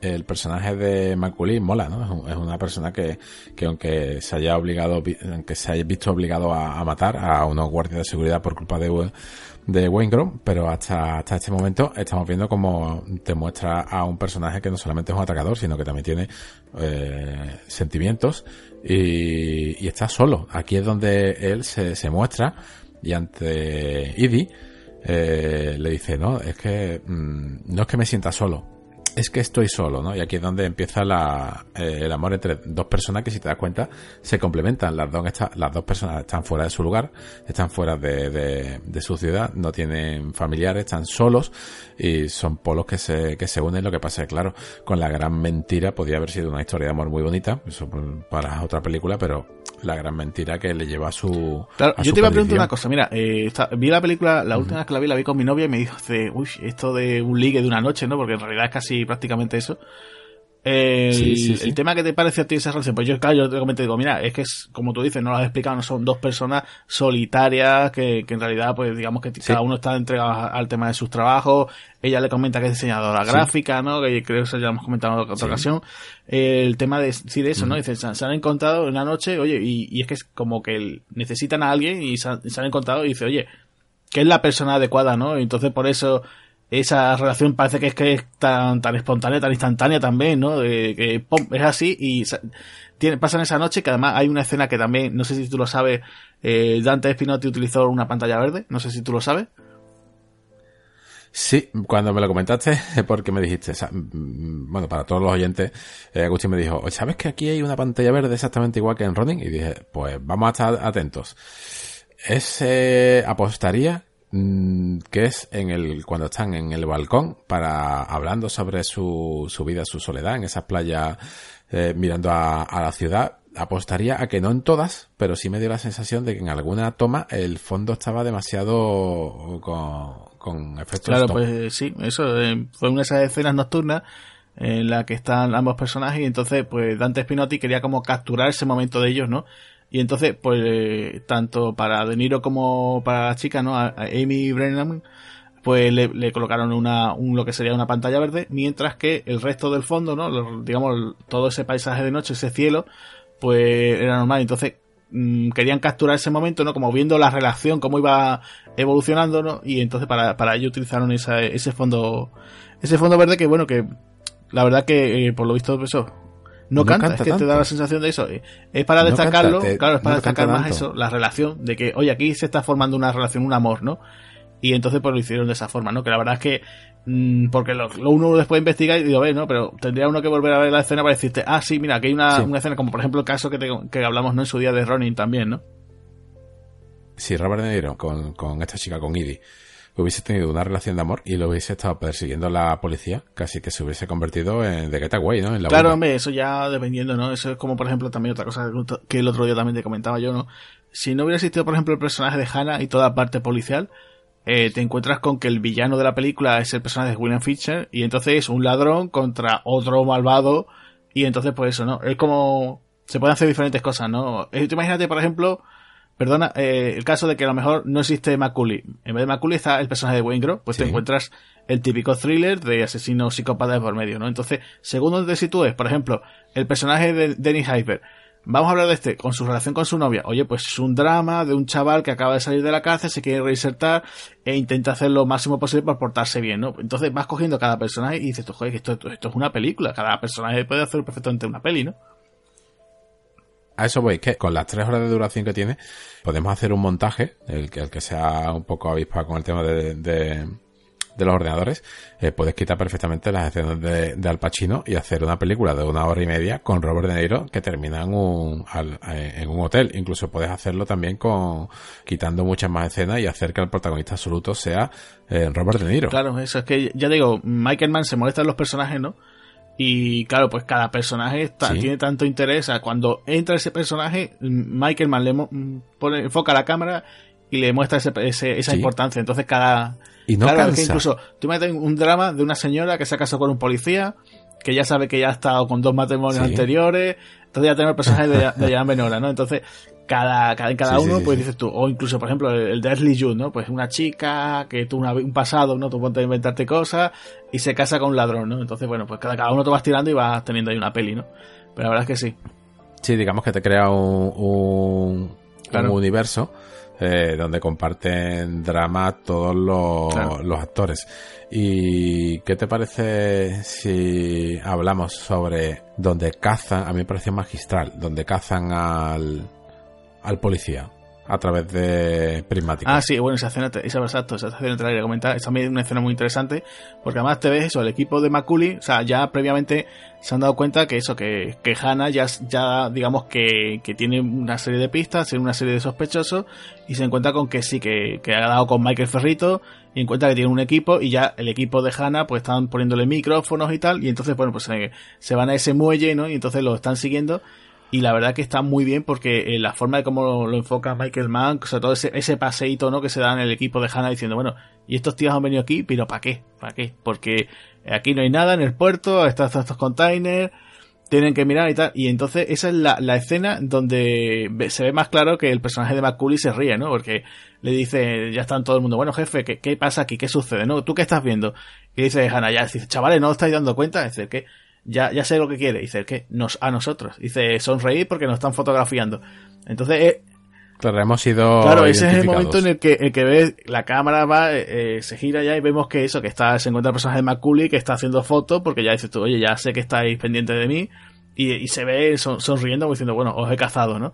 Entonces, esa escena está súper bien, porque además, incluso que decías tú antes de la fotografía de Dante Spinotti, eh, creo que es el único momento donde se ve más sol, ¿no? De, toda, la, de toda la película, ¿no? Sí, y, y, se ve. Hay colores, o sea, con los colores, sobre todo de los containers, ¿no? Eh, ese contraste con los trajes de los policías, ¿no? La verdad es que, que bastante bien. Esa escena la veo, vamos, además que es muy inteligente, ¿no? Porque parece que ahí se va a celebrar el golpe, ¿no? Y dices tú, bueno, pues se van por un, por un banco. ¿Y qué hacen aquí? ¿no? Y después descubres que no, que aquí tienes otra. Y la verdad es que está muy bien. Es como, por ejemplo, la escena que también te comentaba yo, en la cual, que eso también se basó en un hecho real, la de que está el equipo de. El equipo de Macaulay van a entrar en un, en un sitio, están todos ahí, las policías ven esperando, no si te diste cuenta, y ya resulta que llega ese policía que tiene su arma, se sienta, y suena, ¿no? Y la tensión que se masca ahí también, fíjate que además lo hace Michael Mann enfocando con una cámara infrarrojo y vemos solamente la, la sombra, ¿no? La figura de, de Macaulay. Y entonces cuando se escucha ese golpe, hay un momento de silencio, se ve solamente la cara de Niro pendiente y dice, venga, vámonos, vámonos de aquí, ¿no? Están las miradas tanto de, de, de Pacino como de Niro que parece que de verdad se están mirando ellos dos, o sea, es que, está muy bien porque dices tú, mm, no es que estén mirando el monitor o el otro esté mirando ahí al fondo a ver qué pase. Es que parece que están mirándose los dos cara a cara, ¿no? Es otra de esas cosas que dices tú, bueno, vale, lo decía yo antes, no coinciden tanto en la película, pero es que en esos momentos parece que los dos están, se están intuyendo, ¿no? Como decía yo, ese es este sentido criminal que tiene estos personajes, ¿no? Hay una cosa que me, que me chocó porque esta escena que, has comentado, que están robando un, están robando platino, lingotes de platino, y tienen que irse porque los están espiando desde fuera y comete un policía, comete un error con, con su fusil al, al apoyarse en el camión. Pero además, lo gracioso es que, eh, eh, por lo visto, es tal cual como lo comentan, o sea, Michael Mann lo comenta así, o sea, es que dice, es que la escena tú lo ves, ves que el policía tan tranquilo, o sea, dice con su, vamos a decirlo así, con su eh, huevos morenos, ¿no? Llega y se sienta allí tan tranquilo y dices tú, pero hombre, ¿qué estás haciendo? Y por lo visto, la, eh, de verdad, la, la, historia real pasó así, o sea, estaban eh, un grupo de un equipo de policía, decían, llevaban no sé cuántas horas de vigilancia, estaban pendientes de a ver si un atracador entraba en un centro comercial y, resulta que fue así, o sea, dice que el hombre se sentó y hizo un ruido increíble y, y el ladrón pues salió, huyó, claro, es que una cosa que es tremenda, ¿no? ¿Te parece muy fuerte que se, que se, que estuviese en casi todo la cúpula de la policía metida en un container que lo podían haber acribillado como en una película de, de acción. Me, me, resultó un poco. Un Hombre, poco se chocante. supone. Bueno, ya te digo, volvemos a lo de antes, ¿no? El tema realismo, ¿no? Es eso. También tú piensas, piensa un momento que en ese, en ese digamos, en ese, bueno, ese asalto, ¿no? Simplemente eh, en ese intento de robo, el equipo de, de McCullin no va a llevar eh, artillería pesada, ¿no? Simplemente llevará, bueno, típico, unas pistolas y tal, como mucho ponte alguna, una- alguna, alguna arma semiautomática, ¿no? Eh, y la, la policía, si te fijas bien, el protocolo que llevan, que se ven varios policías, e incluso se ven policías de asalto, ¿no? O sea, no solamente ese container, sino que se supone que habría una especie de protocolo o algo así, de decir, oye, pues vamos a colocar diferentes unidades por lo que pueda pasar. Con lo cual no creo yo que, que hubiera dado pie a ese tipo de, de historias, ¿sabes? Decirte, oye, pues no. Ujú. Otra cosa que me, me chocó sobre la película, si, si Al Pacino es un sargento implacable sobre el crimen y los robos, su departamento, y esta banda trabaja en Los Ángeles, ¿cómo es que no lo ha conocido antes? Porque solamente eh, una cosa que tiene muy buena la película es la continuidad.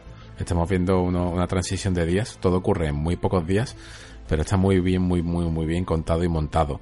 En dos o tres días solamente han cometido, han cometido do- dos atracos, ¿no? dos robots. ¿Cómo es posible que... Sí, que no hubiera una ficha policial que lo tuvieran antes, ¿no? Vale. Sí, ¿cómo, cómo que no, cómo que no, no, Eso, no hay eso nada sí ahí? tengo yo una, una pequeña explicación así un poco. Piensa tú que, que el caso de Los Ángeles, ¿no? Acuérdate, cuenta, por cuenta. ejemplo, cuando hablamos de, de llaman Body, que Los Ángeles era Sí. por aquella época una de las ciudades donde más robos se hhacían, ¿vale? Eso por un lado. Los Ángeles no es Sí. una ciudad precisamente pequeña, es de esas ciudades que, que es una locura, ¿no? O sea, no sé cuántos millones de personas tendrán y además en sus alrededores por la zona de California. Tú piensas que es un departamento de, de policía 4 millones de, de habitantes hace relativamente poco. Casi como Andalucía. ¿no? Entonces tú imagínate una, una provincia, o sea, como si fuese una comunidad autónoma, pues podría ser Los Ángeles. Y entonces tú imagínate el departamento de policía, o sea, de esa ciudad. O sea, no es decir la comunidad de o el estado de California, no, no, solamente de eso. Entonces, encargarse de esa gente, si están diciéndote que son muy profesionales, pues claro, eh, si fuesen unos auténticos chapuzas reincidentes, pues claro, los tendrían calados desde el primer momento. Entonces, eh, fíjate incluso en la huida de cuando el furgón, eh, cómo ellos borran las huellas, ¿no? Queman el, interior de la, de la, de esa ambulancia, con lo cual no tienen pistas de nada, no tienen ni un miserable vestigio de nada. Es decir, tengo aquí una muestra de DNI, tengo una huella, no tienen nada. Con lo cual son tan profesionales que, que es que no, los van a relacionar, incluso aunque ellos hayan pasado, tengan un, un pasado delictivo, que hayan pasado por, por, por cárceles y tal, no, no llegan a ese punto. Entonces, yo lo veo más o menos dentro de lo que cabe normal. De hecho, te iba a comentar una cosa que en el, de- en el tráiler, en el tráiler que había de- que se vio aquí, eh, Sí. había una especie como de frase que le decían, bueno, ¿quiénes somos? Y entonces le decían, eres el enemigo público número uno, que eso es una cosa que, que habían inventado, metido con calzador. Entonces, ahí sí daba pie con ese diálogo de que el personaje de, de McCool y, su- y su equipo sí eran conocidos y lo tenían más que la, la policía fichado diciendo, no, no, este, este, este, este atraco o este robo, este asesinato que sea, es obra de McCooley o de alguno de sus secuaces. Entonces, claro, Sí. mm, yo te digo, lo que tú dices es sí es verdad, que, que por qué esta gente no sabe nada, porque ya te digo, son súper profesionales, ¿sabes? Y por también por lo que te comentaba, son cuatro millones de personas, ¿sabes? Que eh, tú piensas que, Sí, que una aunque el equipo de, de Vincent Hanna es lo mejor de lo mejor del departamento, ¿cuántas personas son? ¿50 personas? ¿100? Como, mm, ponte que es una división, que no lo es. Sí, bueno, eh, su, su, su brazo principal, el actor Michael Will- Williamson, que es el sargento Ducker, que es este señor de eh, Bubba, de, de Gump, y Casal, que es West Studi. Eh, Ted Levin es Bosco, pero Bosco sale Sí. relativamente muy, muy, muy, muy poco. Casi que sale, cae y tú dices, eh, eh, ¿es Bosco? Un momentito, voy a darle para atrás. es Bosco, Uy, sí. es Bueno, Bosco, pues fíjate que todos son sargentos. O sea, Vincent es teniente y todos son sargentos. O sea, tú piensas que en cualquier otra película, cualquiera de estos personajes que tú has dicho, sería el perfecto compañero de Vincent Hanna. O sea, podría haber sido una perfecta una buddy movie. Lo que pasa, como te decía, es un equipo, es un equipo lo que tienen montado, con lo cual te encuentras con, con lo que te decía antes, una serie de detectives que están eh, pues solamente enfocados para este tipo de, de historias, ¿no? Para este tipo de crímenes. Con lo cual, pues yo ya te digo, tengo esa sensación de que es una especie como de equipo especial dentro de esa división, ¿sabes? Que a lo mejor habrá policía de a pie, detectives un poquito de, de menor graduación, con lo cual también están pendientes de otro Sí. tipo de robos, que en el momento de saltar este tipo de robos, pues ahí va Vincent Hanna. Yo digo, por ejemplo, ahora si quieres lo vemos, ¿no? La escena de la cafetería, ¿no? Eh, cómo está planteado, Sí, ¿no? sí. Que a lo mejor ya creo que lo comentamos, ¿no? El, el caso de que en corrupción en Los Ángeles te la presentan como que simplemente son dos policías, bueno, dos policías, el, ladrón y el policía que se encuentran salen de la lavandería y están a punto de decir, ay, mm, venga un café, ¿no? En vez de, liarnos aquí a tiro, ¿no? Y esta no, esta es una parafernalia mucho más aparatoso, Sí, con un helicóptero de por medio, con la música de Moby, ahí que también tú dices, mmm, pega esto, oh, pues sí, pues, pues me gusta, ¿no? Y venga, eh, oye, te y además se monta, se monta un protocolo para, para ir detrás de él, ¿no? En ese aspecto que, que es tremendo, ¿no? Porque lo dice, helicóptero, además te dice, lo estamos siguiendo, va por la, la mesa está, no sé qué, y dices, llévame, dice, llévame a tal sitio el coche, ¿no? Y, y o sea, como la que están liando, ¿no? Ese dispositivo para poder atraparlo. Y le dice, bueno, venga, vamos a tomar un café, ¿no? Y, es curioso, ¿no? Porque además incluso la idea, porque en el cómo se hizo te lo comentan, tenían dos sitios para hacer esa escena, ¿no? La escena de la cafetería, ¿no? Tenían un principio un, puesto de burritos al lado de la, de la autopista, que dijeron, oye, pues podría ser, también lo tenían como posible, pero no le daría no le daría la misma profundidad que tiene no pero tú piensas que sería algo más inmediato tú vas en el coche te para un policía y te dice vamos a tal sitio. Bueno, la primera salida de tal, aquí hay un puesto, pues venga, aquí mismo. Tampoco vas a ir a un sitio elegante, no estás saliendo con una chica que quieras impresionar, no, no vas con alguien, ¿no? Y dices tú, quiero hablar de este tío, simplemente no voy a tomarme el mejor café, quiero hablar con este tipo para decirle, oye, soy yo y, y te voy a contar historias, ¿no? Y entonces el otro sitio, pues claro, era este restaurante, ¿no? Que era el, el de Kay Mantilini, ¿no? En, en, Wilshire, en Wilshire Boulevard, en Beverly Hills que bueno, pues este sitio se ha convertido en uno de los sitios más emblemáticos también allí en Los Ángeles, ¿no? Cerró, cerró, pero la gente pues casi siempre quería, quiero reservar esta mesa, ¿no? La mesa, y ya que va, no, no la reservaban, ¿no? Era la mesa número 71. Claro, es que ese restaurante no admitía reservas y la gente llamaba para reservar la mesa. Ellos tienen, tenían allí en su decoración, tienen una foto, ponían grandes hit y aparecía tanto Pacino como De Niro, que también es otro de esos eh, falsos mitos que había, ¿no? De esta película donde se rodó, que decían, se llevan muy mal ambos, no se, no se soportan. Michael Mann los rodó utilizando un doble de cuerpo, los rodó por separado y tal. Y que va, que va, estaban los dos. Y la foto se ve perfectamente. Sí, eso de se lleva mal siempre que hay una película donde chocan dos grandes actores, siempre se llevan a matar, ¿sabes? Una cosa que siempre ha estado. Si te das cuenta, además, cuando aparecen los títulos de crédito iniciales, aparecen los dos nombres a la vez. Hit ahí eh, en medio, eh, Al Pacino y Robert De Niro. Sí, la escena de la, de la cafetería, que pega más el lugar a lo que has dicho del kiosco este de burritos de, de mitad de la, de la carretera, más que nada para un lucimiento de los actores date cuenta que sí, eh, eh, lucen sí, Hombre, y además piensa que visualmente eh, queda mejor esa cafetería que ese puesto, ¿no? A lo mejor el puesto quedaría, a lo mejor también quedaría resultón, ¿no? Pero no sería igual, ¿no? Yo me imagino, esa escena me la imagino, imagínate, ¿no? ¿Cómo serían? Pues a lo mejor los dos de pie, hablando, uno al lado del otro, y a lo mejor simplemente el, el mismo plano, con lo cual no sería ese plano contra plano, ¿no? Habla de Niro, le enfoca al otro, la reacción que tiene en esta no, en otra sería mejor un, un plano, ¿no? entonces, pues claro, se quedaría así. De hecho, incluso fíjate tú que una de las cosas que para hacer esta película, ¿no? Dijeron, oye, vamos a hacer esta película con ellos dos, es porque, por esta escena, nada más que estaban, de hecho, tanto Michael, Man, Pacino y De Niro estaban como locos por decir, cuando llega la escena de la cafetería, estaban como, como niños esperando sus regalos de, de Navidad, ¿no? Entonces, estaban, queremos hacerla, queremos hacerla, y estaban súper emocionados, ¿no? Y, y además en cuenta, incluso Pacino comentaba, ¿no? Dice, mira, las rodamos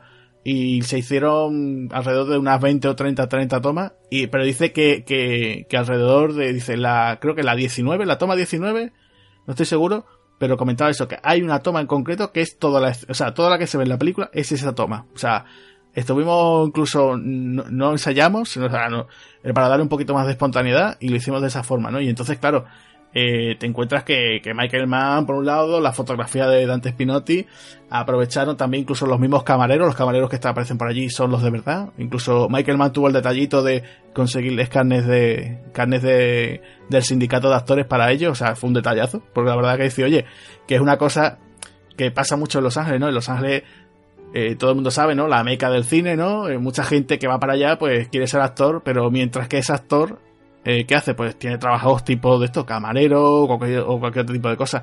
Entonces, claro, que te venga y te ofrezcan, oye, mira, gracias por participar y aquí tienes tu carnet del sindicato de actores, oye, pues puedes decir, oye, yo he aparecido aquí en, Hit, ¿no? A menos que en este clásico, ¿no? Y, era curioso, ¿no? Porque después también, ya te digo, los dos actores estaban muy entusiasmados con la forma de cómo querían rodar esta escena.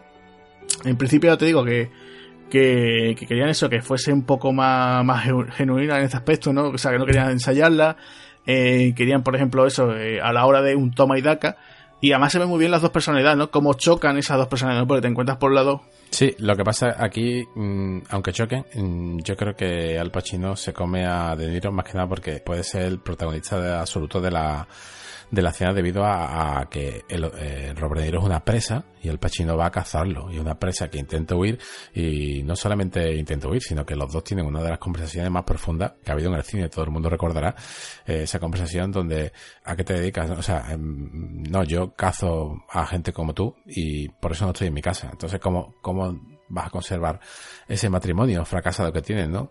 Eh, no solamente eso, sino eh, ahora empiezan a hablar de, su profundidad, de, sus problemas, de, sus sueños, pero al fin y al cabo, el discurso de Al Pacino, eh, mira, yo mm, vas a estar robando, no vas a evitarlo, pero si vas a dejar algún pobre desgraciado muerto y a una viuda, yo voy a ti a, tirar a matar, ¿no? Y ahí pues Robert De Niro lo vi un poco echado atrás y dijo, bueno, mm, también puede ser que, que te dispara a ti o simplemente que no me vea nunca, ¿no? Mm, vi, vi personalmente, eh, Hannah creo que se come a... Pero también fíjate tú, en, las dos personalidades que hablamos, ¿no? Esa moneda, las dos caras de esa moneda, tienes a un tipo eh, que es el Vincent. Vincent es un tipo, como sabemos, un tipo que no se calla, ¿no? Es fusivo, siempre está hablando. No, no, no, no, no se, no se calla, pero es implacable. Ya ahí te deja claro de que. Claro, y además incluso se confiesa un poco, ¿no? Le dice, mira, lo que tú has dicho antes, el matrimonio, eh, mi hijastra, el padre, pues no veas el figura que es. Eh, o sea, te estoy diciendo, mi vida es un desastre, pero ¿por qué es un desastre? Porque voy detrás de gente como tú. Y además se lo dice, y además se lo dice, te conozco. Además se lo dice, te conozco. Y si te tengo que matar, no me va a gustar. O sea, te diciendo, oye, te tengo respeto, un respeto entre profesionales, ¿no? O sea, como diciendo, porque tú, por ejemplo, te dices tú, oye, mira, eh, Javi, yo, a lo te encuentras a alguien en tu trabajo y te dice, oye, pues alguien que hace tu mismo, eh, tu mismo desarrollo, tu mismo trabajo, dices tú, oye, mira, eh, verdad que seréis, digamos, entre comillas, rivales, pero tú dices tú, oye, pues mira, me llevo bien, me llevo mal, lo que sea, ¿no? Pero sin problema, tú no te vas a matar, llevar a matar con alguien de tu trabajo, ¿no? En teoría. No, no, no, claro, eh, A mí igual, ¿no? Me dices tú, oye, pues aquí tienes a este profesor de informática y tal, y digo, hombre, le diré, joder, te tengo envidia, te odio, tal pero no voy a decirle, mm, si te veo, o sea, si te veo haciendo, dando una clase, te mataré, ¿no? te llega a ese punto, ¿no? Pero él está diciendo, oye, me pasa todo esto, te estoy contando mi situación, cómo es mi situación, de dónde vengo y tal. Eh, me estoy confesando en realidad y te digo, si, mm, me caes bien, sí, me, está confesando, claro. pero si te veo, mm, te mataré y no me va a gustar. Y el otro le responde de una forma también como es Neil, ¿no? Neil es un tío contenido, o sea, no quiere, porque tampoco le va a decir, ay, pues, tú imagínate, no voy a hacer el cambio, ¿no? En plan, un abrazo amigo, yo te entiendo, no sé qué, pero hombre, es que la, como es la vida, la vida es muy dura y tenemos que hacer esto, ¿no? Incluso le dice, eh, ¿tú te crees que acaso yo soy de esos tipos que tienen la palabra perdedor tatuada? Sí, tatuada en el pecho, robando sí, un, claro. una de licores, ¿no? Hace referencia como que, que él no, como que, que va por algo gordo. Es como, como diciendo, me vas a intentar, a mí como, con este discursito que tú me has largado, me vas a decir esto, ¿no? Diciendo, oye, mira, no, además incluso se lo vuelve a decir también otra vez, ¿no? Yo no me voy a detener, si yo te encuentro que sea, pues te mato, o sea, te mato. No se lo dice en plan, te tengo respeto, pero más o menos se lo debe intuir por su lenguaje, ¿no? Eh, este lenguaje así que en realidad no se lo dice con, eh, se lo dice con su gesto, ¿no? Diciendo, oye, pues mira, te tengo respeto, pero se lo dice a su manera, ¿no? Sí, pero ¿sabes, ¿sabes qué pasa? Que aquí, eh, Robert De Niro, su vida no es un desastre. Y si su vida es un desastre, es por él. En este caso, aquí hay que, leer entre líneas y la vida de Al Pacino es un puto desastre porque existen personas como Robert De Niro. Entonces aquí es donde le está diciendo que su vida con problemas por todos lados porque se encarga de, tener a gente como él. O sea, ya te está casi precipitando al final. Lo que pasa es que eh, el, director o sea, el argumento este en su, en su guion de decir, bueno, mm, también te puedo yo disparar a ti o puedo desaparecer, ¿no? Que casi que es lo que hubiésemos querido, pues, muchos amantes de, del film, que casi que Robert De Niro, pues, hubiese desaparecido. Pero claro, no se hubiera llamado. todo el mundo estaba, todo el mundo estamos esperando este momento y el que viene eh, a continuación, que, que mejor mm, que después de salir de la cafetería y justamente al, al día siguiente hacer un atraco. Eh, ¿Qué te parece si escuchamos un comentario de una persona y relata lo que es la, lo que sucedió en esa escena con esa Vale, yo mira, yo antes de pasar a nuestro amigo Julio Caronte, eh, te iba a hacer una pregunta, una, una pregunta importante de- sobre esta escena. ¿Quién Sí. paga los cafés?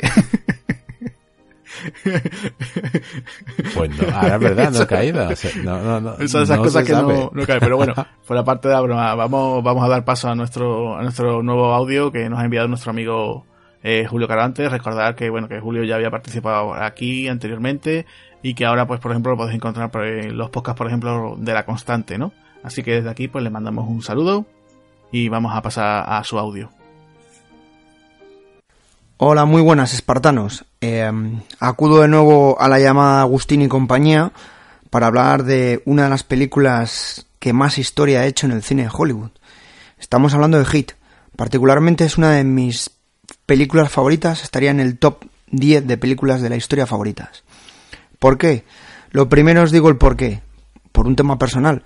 Tuve la suerte de verla en el cine de jovencito y era un cine que eh, casualmente para esa película estrenaban un sistema de sonido nuevo, un Dolby Surround envolvente total. Y hay escenas, tiroteos, que me acuerdo toda la gente en el cine mirándonos porque pensábamos que las balas salían alrededor. Es más, sabéis que hay una anécdota que en Estados Unidos se liaron dos bandas a dispararse dentro de un cine y la gente pensaba que era la película, que no eran tiros eh, dentro del local. O sea, para que veáis hasta qué punto los efectos de sonido están conseguidos en esta película. Esta película nos presenta dos personajes antagónicos, un Jin Jan, un policía y un, digamos, atracador profesional, que no sabes cuál es bueno y cuál es malo. Al Pacino y su personaje de policía cocainómano total, con una vida personal bastante complicada y familiar. Un Robert De Niro, que es súper frío, pero es un tío que funciona con una serie de principios y de claves que hace que te convenzca, te, digas, pues no es tan malo. Y así el resto de personajes de su banda, porque Val Kilmer, Danny Trejo, etcétera, etcétera, hacen una buena banda, una banda de malos, un auténtico grupo salvaje. Esta película es, eh, pasa la historia del cine negro, redefinió los conceptos de tiroteos, ya lo comentaréis la anécdota de, que se usaba en, en los boinas verdes, bueno, exactamente en una unidad de boinas verdes, uno de los entrenamientos que les mostraban a los, a los no los entrenamientos, una de las cosas que les mostraban a los reclutas, les mostraban este vídeo de la escena del tiroteo, del famoso tiroteo en Los Ángeles tras el atraco, de cómo se carga, se municiona, se dispara y se continúa en línea sin pararse, continuamente. Pum, cargo, disparo, vacío cargador, me cubre el otro. Bueno, pues eh, el ejemplo que contaban es que les, usaban a esta gente diciéndole, oye, igual o mejor, porque esto es lo máximo que vais a ver. Y como máximo, que es mm, para mí es la mejor escena de tiroteos reales eh, que hay, reconozco que soy un auténtico enamorado de esta película y digamos, estaría haciendo yo un podcast exclusivo de ella. eh, les volvieron locos entrenando los tiroteos. Se tiraron semanas y meses entrenando a esta gente disparo, pero disparo real, no de, aquí no hay CGI. Aquí las balas atraviesan vehículos como en la vida real. Los Col Comando van a saco, que es el arma pequeñita que, que usan esta gente. Bueno, pequeñita, es un subfusil. ¿Veis como cuando disparan a un, a un coche no explota? Eso es de películas más, mm, no hollywoodienses, sino menos realistas. Aquí esa escena la trabajaron. Fueron muy realistas. Bueno, pues, como veis, si me soltáis, sigo. Si estamos hablando de una película de la cual Nolan, Villeneuve y muchísimos más directores son fanáticos y que sigue creando escuela. Y ya sabéis, hay que dejar en 10 segundos o menos de un minuto todo en esta vida. Un abrazo para todos. Nos vemos atracando o disparando.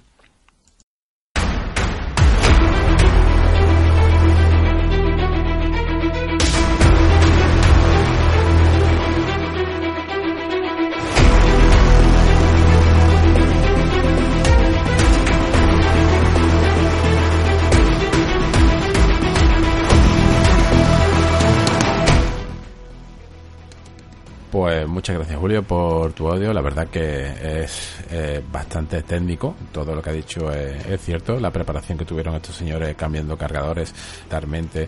Todo el mundo quería, le decían, bueno, pues si, si ha aprendido Val Kilmer y Robert De Niro, pues mm, queremos que lo haga mínimo como, como ellos, ¿no? ¿Qué te parece a ti esa, esa, esa Hombre, cena? que eso es tremendo. O sea, también lo que te comentaba, ¿no? Hombre, que si vas a hacer una película de este tipo, en plan realista, eh, que menos que tener cierta preparación, ¿no? Si, si por ejemplo Robert De Niro, que hemos comentado otras veces, ¿no? Eh, para cualquier otra de sus famosas películas, Toro Salvaje, que aprendió, engordó, aprendió a boxear, El Padrino 2, que eh, creo que aprendió italiano, La Misión, que aprendió latín y esgrima, pues qué menos que decir, oye, voy a hacer un ladrón, pues voy a interpretar y voy a saber cómo, cómo llevar un arma, ¿no? Y cómo dispararla de verdad, ¿no? Sí, pero aquí, aquí solamente, como ha dicho Julio, no te muestra eh, que son unos personajes que solamente roban.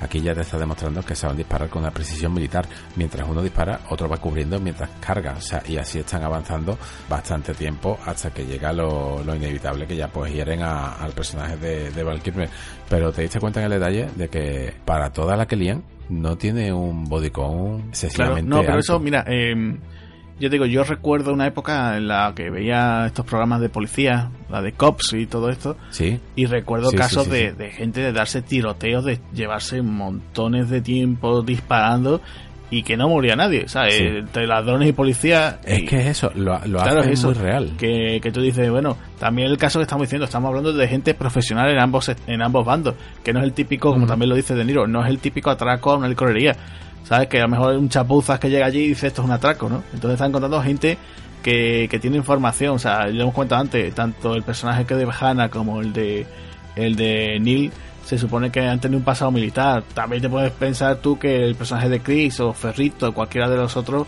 han pasado por el ejército, ¿no? Entonces te ves que ellos saben eh, cómo moverse, o sea, son no es decir, es postureo, vestimos bien y llevamos estos trajes y vamos con unas armas muy chulas y robamos bancos. No, no, no.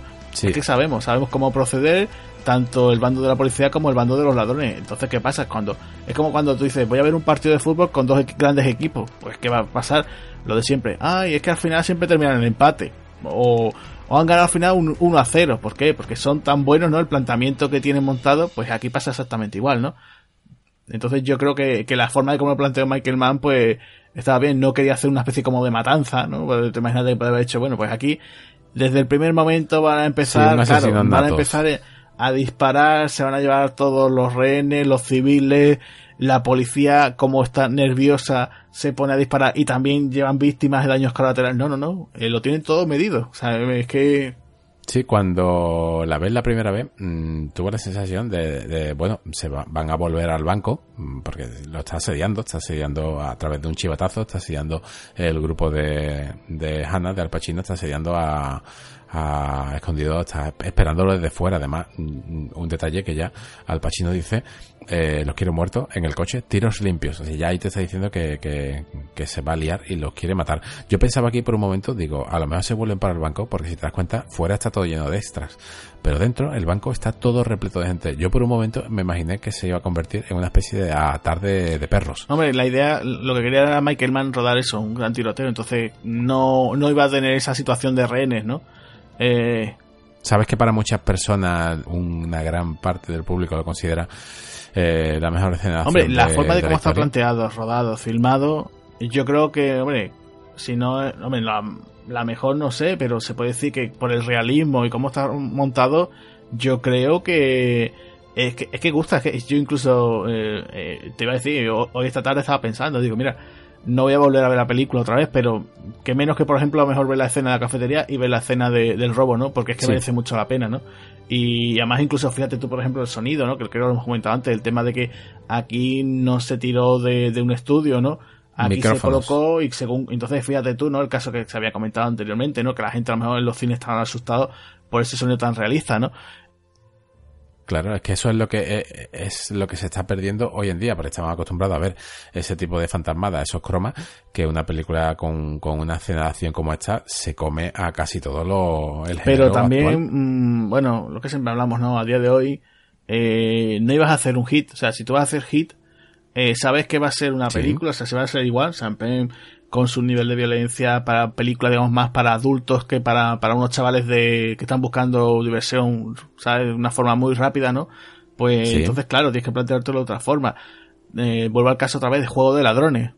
Juego de Ladrones, eh, ya te digo, cuando puedas, a ver si la puedes ver, es una película eh, que intenta hacerlo de la misma forma. O sea, es una película larga también, que son de más de dos horas, tienen solamente dos secuencias de acción, solamente dos, e intenta imitar este estilo. Y ya te digo que Sí, pero es que el estilo, el estilo realista, que realista que es decir, mira, yo te voy a decir otras dos películas, además de la que tú me has dicho, donde las escenas de acción son de corte real, una historia de violencia y promesas del este. Son dos escenas de acción. La película no es de acción, pero tiene escenas de acción que son mm, para enmarcar sin fantasmadas mm, y absolutamente reales, cosa que hace que mm, que te sorprenda en comparación con lo que estamos acostumbrados, que es un croma y Ya, pero eh, estaba apostando por eso. Por ejemplo, mira, una película que también te, te la hemos comentado otras ocasiones fuera de micro, que nos suele gustar, que es Sentencia de Muerte.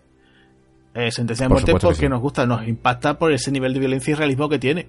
O sea, después a lo mejor puede ser un poquito más exagerado o menos, que el personaje de Kevin Bacon eh, puede hacer algunas cosas u otras, que si se da algún golpe, que si no sé qué, pero tiene escenas que son bastante impactantes, porque es eso, ese realismo, ¿no? El asalto que le hacen en su, casa, el, tema de la huida por el garaje. O sea, es una película, yo desde aquí la recomiendo porque es de James Wan, eh, que todo el mundo le gusta por el... Sí, tenemos que, tenemos que eh, traerla. Pues sí, mira, podemos anotarla.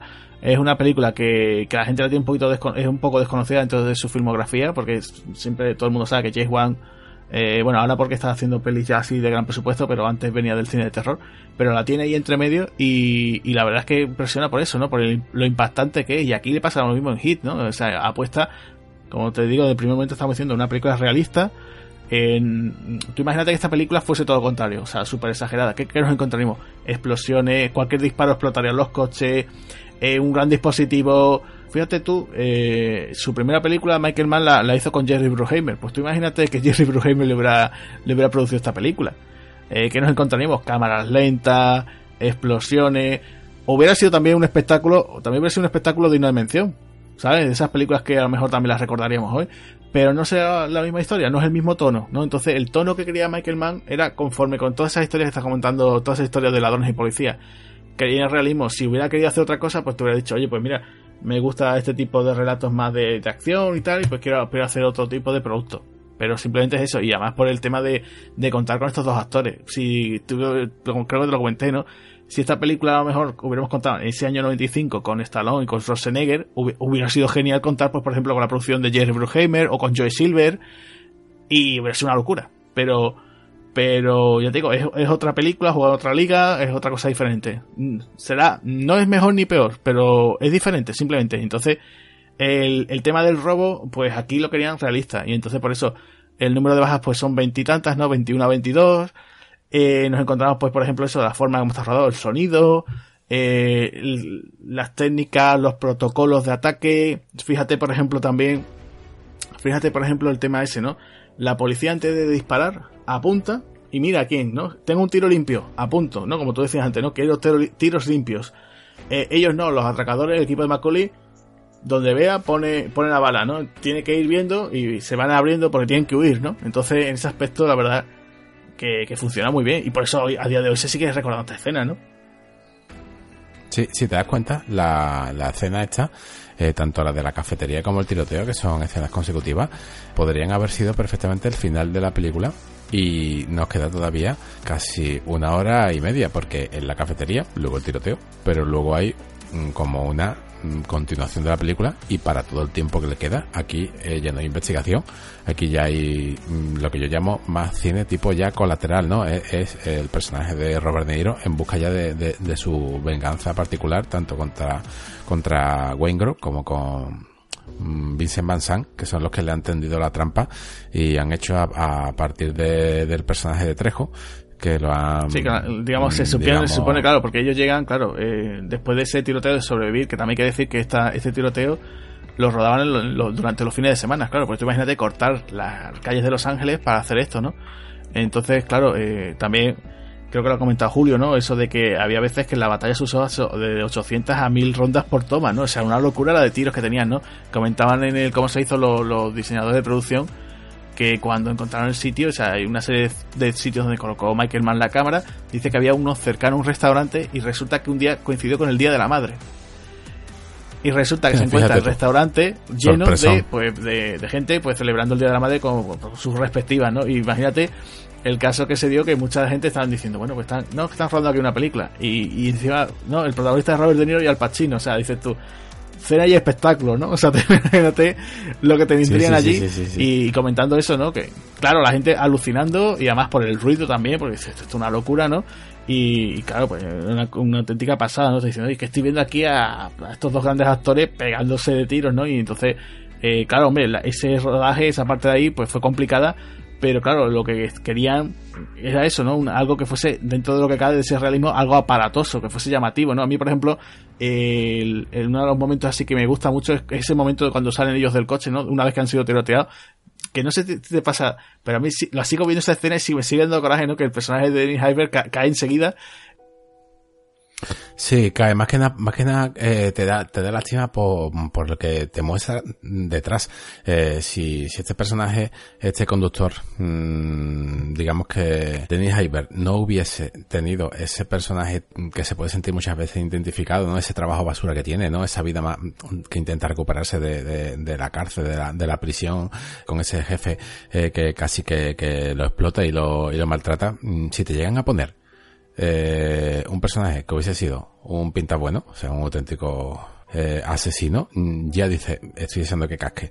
Pero aquí no. Aquí como te está, te está mostrando una de las microhistorias que hay, porque este personaje sale eh, muy, muy, muy, muy poco, pero ya Sí. te cae bien porque el director sabe empatizar contigo la sensación de lo que es encontrar tu primer trabajo, de, de salir de algo duro, de tener un ser querido que te está ahí apoyando en todo, y ahora de repente es el chico eh, bueno que se mete donde no debe y cae el primero y te quedas madre Claro, y no después incluso la reacción de cuando están dando la noticia en la, en la televisión, que, que su, Sí, su pareja, su chica, eh, lo está viendo en la tele y, y está allá en un bar y, y está la pobre cuando lo ve descompuesta, ¿no? Que, que ya está, y corta y termina esa historia. Sí. Que dices tú, muy- es muy triste, ¿no? Y después ves las reacciones de, de otros personajes y vas viendo cómo van cada uno reaccionando lo que, tú dices, que cuando finaliza el tiroteo, digamos que ya el, el último tercio, ¿no? De la película, y, y se, es lo que tú dices, por un lado te encuentras esa historia de venganza de De Niro y ya eh, el personaje de Vincent ya tiene que ir, tiene que ir ya por- definitivamente a, a por él, ¿no? Por, por Macaulay. Sí, me recuerda bastante a Colateral, ya el perseguido por la policía eh, a través de, de un coche y yendo por sus dos víctimas.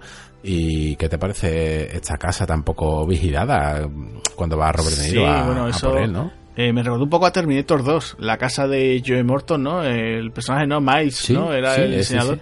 También igual, ¿no? De, de cristal todo, no, no piensa... También te piensa y dices, bueno, será el día que le dio el día libre, ¿no? Al servicio, ¿no? Porque es que no hay nadie, no hay nadie. El tío no, no, no hay nadie por allí, no se ve nadie. Para ser un- una persona que se dedica al blanqueo de, dinero para mafiosos y toda clase de criminales, tener una vivienda siempre nos ha mostrado eh, que está acompañada en su oficina con el matón grande.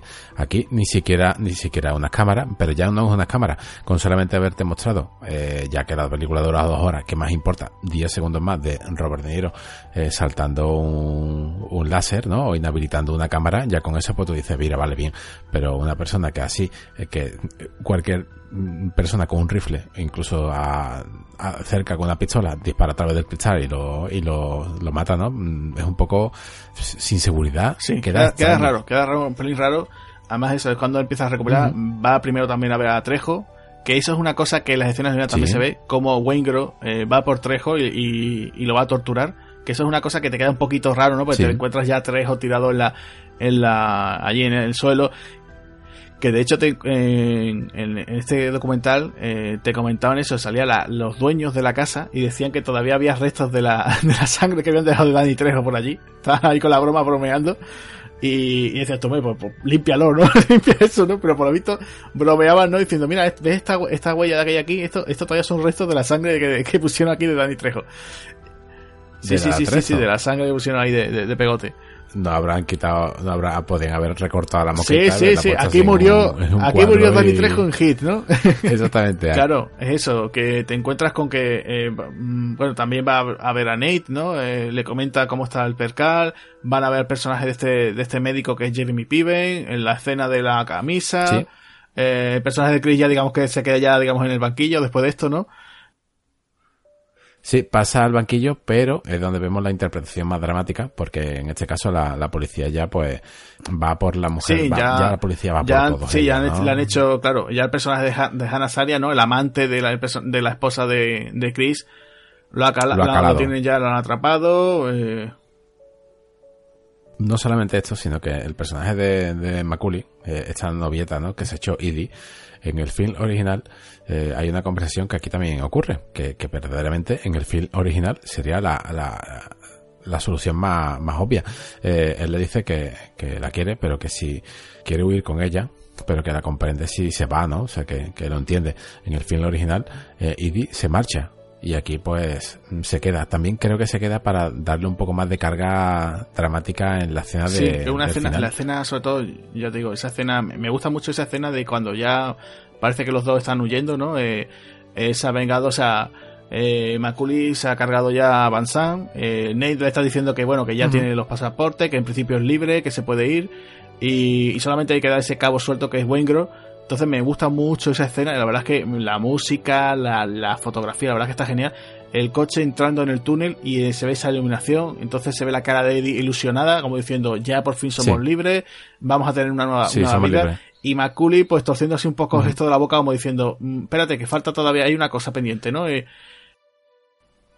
¿Y qué te parece la escena de, de Val? Sí. De Chris cuando va por su mujer y su mujer le hace una señal de diciendo aquí no, ya no, lo siento, eh, Sí. está llorando ella. La verdad que eh, se puede actuar Sí, sin sí, hablar. esos gestos la verdad que están muy bien. Eh, la previa conversación que tienen antes, ¿no? El, el personaje de que le están diciendo, ¿no? A Lee Ju le están diciendo, eh, mira, eh, como no nos ayudes, tú, tú vas a ir a la cárcel, nosotros nos vamos a quedar con tu hijo, tu hijo va a estar en, en- bueno, va a pasar a pasar a servicios sociales, va a estar, eh, Sí. bueno, va a ser un bala perdida y seguramente terminará como su padre, ¿no? Y claro, está coaccionada Sí. de esa forma y entonces, claro, la escena que aparece otra vez Chris, que vemos ya a Val Kilmer ya sin la peluca, ¿no? Sí, ya, ya lo vemos casi con- más siendo sí, más más siendo exacto, ese, ese Batman que él hizo. Entonces eh, te encuentras con esa cosa de que se están mirando los dos, él sonríe, se, se le ve que está hecho polvo, porque lo ves que está con, todavía con la herida. Ella, ella está Sí. como llorando, aguantándose las lágrimas, y le hace ese gesto simplemente en la barandilla, como diciendo vete. Y, y ya automáticamente le pregunta a esos chavales, ¿no? Chavales, ¿dónde puedo alquilar aquí un sitio y tal? Y, y ya, me dices tú, uy, se va a librar, se va a librar. Y ya resulta que le dice el otro, no, párenlo, lo paran, y ya le dicen, no, es fulano de tal, que no sé qué, no, él tiene otra identidad y se larga, ¿no? Entonces, está muy pendiente, ¿no? Está ahí, lo van a pillar, lo van a pillar, lo van a pillar, ¿no? Es como una especie de que, dice enci- encima que ya, o sea, se va él casi llorando, bueno, llorando no, pero diciendo, mm, voy a tener que huir y sin mi familia, ¿no? Sí, pero si, si, si te das cuenta también, eh, no solamente es que el director no te explique nada, es otro de, de, de estas cosas que hemos hablado, es que de este personaje se va así, pero es que no tiene un duro, no tiene un céntimo. Me hubiese encantado saber Claro, a dónde hombre, va. no, no es, por eso te decía yo, eh, estábamos hablando antes, si estabas a favor o no, No es concluyente, con ninguno de los personajes es concluyente, menos con el desenlace de la cena final. Porque tampoco sabemos nada de la mujer, tampoco sabemos nada de, de, de- ni, ni de los hijos de, de Tom Sizemore, no sabemos absolutamente nada, ya no solamente de eso, sino de, de ya de, de Adam Marciano, que, que ha sido un cabronazo con, con la mujer de, de Chris, ¿no? O sea, hay, hay muchas, muchos personajes que termina la película. Claro, no pero es lo, nada. es lo bueno que tiene, ¿no? Que ya tú le puedes da- darle vuelta, ¿no? Eso es lo bonito que tiene este tipo de películas, ¿no? Te deja, te deja pensarlo de, en qué habrá sido Claro, de este, tú ya, sido tú ya le, le empiezas- este. cada vez que terminas de ver esta película empieza, pues yo pienso que Chris a lo mejor se iría, Sí, sí, porque sí, claro, eso también es una escena eliminada. Australia. Claro, hay una escena eliminada también que me- creo recordar que Macaulay le dice a Nate dónde van a ir. O sea, tanto, tan- se va a ir con Chris, pero a otro sitio. Entonces, tú piensas que a lo mejor eh, Chris sigue el, el, el plan que tenía Macaulay. El plan. Es una forma, ¿no? De pensarlo. consigue, Claro, el eh, dinero. sin dinero, pero bueno, tú piensas que a lo mejor Macaulay, eh, aunque, bueno, después termina como termina, piensa que a lo mejor lo hubiera hecho Chris, oye, pues mira, eh, si llegas tú o llego yo, aquí hay tal cosa y aquí tengo cierto dinero de reserva, ¿no? Del dinero, ¿no? De, de Macaulay, también, pues el personaje de Nate, eh, John Boyce, mm, se la podría haber dado, porque siempre eh, Nate era casi el que se encargaba de, de repartir la, la, las y de hacer los planes tanto de ida. A lo mejor, pues, tenía algún plan preparado que no hemos llegado a ver. Es, es- sí que es cierto que, que se dice siempre, no, no, no, está sobreexplicado. Me hubiese encantado ver un poquito más del personaje de, de Sí, Val a mí también. Yo, yo cuando la vi la primera vez también me quedé un poco, ¿no? Pero también pienso que por un lado el, el guion a lo mejor la trama suya o no tendría más Ujú. Michael Mann o también piensa que estaba en el rodaje de Batman Forever Con lo cual, pues si yo es un mal Sí, que sí. le decía, oye, Val, pásate por aquí, que creo que no, porque se va muy mal con, con él, pues claro, pues si hace falta, pues dice, venga, venga, vale, pues te viene. Pero que no, pues, pues pasaba esto otro, ¿no? Yo creo que, yo por ejemplo te planteo otra pregunta. Tú piensas, por ejemplo, Sí. vale que no sería un poco locura, pero tú te piensas que a lo mejor con estos personajes a lo mejor hubiera dado pie con la gente que, que digamos, con los que sobreviven a esta primera película, hubiera dado pie a decir Michael Mann, venga, pues con, con los supervivientes voy a hacer una continuación o lo ves demasiado forzado. Sí. No, bueno, ¿sabes lo que pasa con estas cosas? Siempre eh, se crea una obra de arte, para mí es una, para nosotros una obra de arte, se crea hit y ahora siempre sale una segunda parte y se le dice, es que no aporta nada nuevo, es que no innova nada nuevo. Bueno, señores, ya lo hemos dicho en muchas ocasiones, la primera parte es lo que innova, ¿no? La segunda, pues, amplía el universo. ¿Que lo hubiese hecho? Pues sí, sí lo hubiese hecho. ¿Que hubiese sido igual de buena? Evidentemente no. ¿Cómo lo hubiera hecho? Pues muy fácil. Esta película tiene tantos, no, no son fallos de guion, simplemente te deja tantas vías abiertas que el personaje de Al Pacino, Vincent Hanna, podría haber per- perseguido perfectamente a la banda de, de, de Hombre, de John Boyce. sí, te lo planteo de una forma. Hombre, si te lo planteo de otra forma, ¿no? Yo creo que si te lo planteas desde el personaje de Hannah, Tanto, tanto Kelso como Tom Nonan, como, como en este caso John Boyce, son do- dos cabezas pensantes que podrían haber tenido percusión a la hora de mostrar su, su vida, su universo, eh, para quien trabaja, para quien lo que son, lo que, lo que solemos hablar de una organización. Pero yo ¿no? también pienso que estos personajes no van por organización, ¿sabes? Van cada uno, digamos, eh, tienen sus agentes, digamos, en este caso, eh, Macaulay y su equipo tienen a Nate. Y el personaje de Kelso es un tío que también yo creo que según según lo que se vaya encontrando, pues pide gente o no para, para ciertos trabajos, ¿no? Yo no me veo, por ejemplo, a Kelso haciendo por su cuenta robos, ¿sabes? Simplemente él se dedica, os decía, es un hacker. Eh, él, claro, La ese tipo que tiene aquí una serie de planes, mira, he encontrado estos planes de tal sitio, tal otro, o aquí van a hacer tal intercambio de dinero. Sí, pero si, si te das cuenta, John Boyce, hay un detalle que, que, que pillé por medio. John Boyce, le, le- cuando van a hacer un golpe, ellos necesitan un dinero para prepararlo. John Boyce, el personaje de Nate, es el que le ofrece a ellos, bueno, va- vais a hacer un golpe aquí, mm, para este golpe yo me voy a llevar tal porcentaje, pero yo os voy a dar 100 mil dólares para que lo preparéis. O sea, están como, están como subvencionando. Esa, esa subvención tiene que sacarla Sí, hombre, de- se supone que tiene que hacer, es un tío que, ya te digo, es un hacker, que se- yo entiendo que es un hacker, o, o por lo menos alguien que consigue información de forma ilegal, y, y bueno, pues entre una cosa y otra, eh, tendrá sus negocios y tejemanejes, ¿sabes? Entonces en ese aspecto, mm, no sé, eh, llegará un momento en que sí, cosas que no, ¿sabes?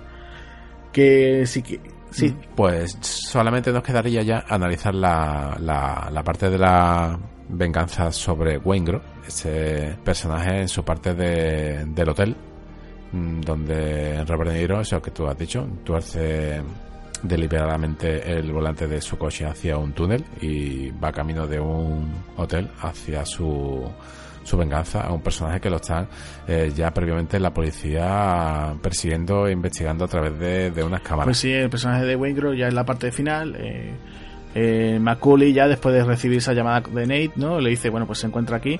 Esto es exactamente igual eh, que en el original, solamente que en el, que en el original, bueno, eh, entra, se infiltra, se hace pasar por un jefe de seguridad y entonces pues intenta acabar con él, ¿no? Entonces en la, original, sorprendentemente, eh, pues nada, Waingro acaba con él. O sea, no hay ese cara a cara al final entre eh, Hannah y Macaulay, sino que Waingro No, a través de un con, tiro. con un escopetazo. Exacto, con un escopetazo a la puerta. eh, lo que salta, ¿no? Eso, esas balas, ¿no? Esa, esa munición, pues mata, mata sorprendentemente al personaje de Macaulay. Y claro, pues llega Hannah con su equipo y claro, va a detener a, va a detener a Waingro. Y claro, la diferencia es que eh, aquí el, el- el- el personaje de Hannah en la original, eh, pues le da una especie de patada a los Jean-Claude Van Damme, ¿no? Y acaba con, Sí, que no pega absolutamente Nada, nada, sorprendente. No, yo la verdad es que menos mal que, que aquí Michael Mann apostó por hacer otro, otro final porque no me veo yo al Pacino de una patada de ese tipo. Y, y el personaje de Wayne Grove pues caía, ¿no? Y claro, pues, ese era al final el, el original, ¿no? El de corrupción en Los Ángeles. En Hit, pues ya sabéis, llega aquí, eh, se infiltra, ve que también hay policías por ahí infiltrados, ¿no? Hay, por ejemplo, se da cuenta el detalle de esa escopeta que está en recepción, ¿no? Y claro, pues lo típico, alarma de incendios, y dice, salga usted y tal. Y, y la forma de cómo, me gusta mucho la forma de cómo, cómo aquí el Macaulay acaba con él, ¿no? Eh, le pega un sonoro golpe, lo tira al sofá y le pega un par de Sí, tiros, ¿no? mírame mírame. Además, hay un detalle muy curioso porque siempre que hemos visto un tiro, eh, cuando es en la ropa, siempre es fácil pues romperla, de, de, agarrarla y que salga la sangre. Aquí vemos tiros en el pecho y la verdad que los efectos especiales eh, están bastante eh, conseguidos porque le, le, mete lo que son dos tiros en el pecho. Wingro, incluso el grito que, que mete de que le falta aire y luego pues en la, en la cabeza sin ser visceral totalmente eh, resulta ser bastante real pues sí la verdad que eso está muy conseguido también es un detalle que yo creo que también, hombre, ya que menos que estamos hablando de hacer una película realista, el tema de las heridas, sangre y todo ese tipo de historia, pues está, está también conseguido, ¿no? Sí, pero eh, mira, Taken, la tercera parte de, de la saga protagonizada por Liam Neeson, uno de los malos finales, en su tercera parte, lo, lo acribilla en un en una habitación de un edificio. El malo va con el torso desnudo. Eh, te hablo de una película de hace un par de años donde el malo es como si coges una gotita de sangre y se la pintas en el pecho en varios sitios a la vez. Y tú dices, mm, madre mía, qué efectos tan malos. En cambio, ves una película del año 95 donde sin, sin tener la visceralidad de que le das Paul Verhoeven a sus cintas, eh, te muestra una serie de efectos. Eh, yo no he visto nunca un tiro a ropa pero se ve bastante conseguido. Hombre, pero eso también influye de, la gente que tienes contratado, ¿no? Si tú tienes un equipo, eh, ya te digo, con un presupuesto de 60 millones de la época, no es lo mismo que a lo mejor una serie B de, de hoy en día, con un presupuesto a lo mejor de 10 o 12 millones, que dices tú, bueno, pues tenemos aquí lo justito para el tomate o el ketchup, que la marca que vamos a echar, ¿no? Entonces, pues por eso, entonces, en ese aspecto no, no hay que darle mucha más vuelta, ¿no? No es lo mismo decir, oye, pues mira, es que qué cutre aparece en la película el detalle de que cada vez que van con un libro o algo se ven que son fotocopias. No, hombre, no. Mm, tú ves que llevan un libro de verdad, ¿no? Son ese tipo de cosas, ¿no? Son detallitos, ¿no? son cosas que dices tú, bueno, pues el nivel de producción el tipo o el equipo encargado, lo competente o no que sea, ¿no? Pero en este aspecto yo creo que aquí no hay problema, ¿no? Sí. Eh, yo, por ejemplo, sí, Y que mm, es otro de los aspectos que justamente ocurren este, durante este tiroteo, eh, que está el Pachino con su hijastra que se ha intentado suicidar y aquí Diane Medora le pide perdón, pero es otra de las cosas que no, que no quedan ancladas en la película y le dice, no, mira, no sé si vamos a poder hacer las paces, eh, ya sabes cuál es mi trabajo, pero si quieres me quedo aquí contigo. Dice, no, vete, pero ten cuidado. O sea, tampoco te deja claro, eh, lo que es la relación. Es lo que comentábamos antes, ¿no?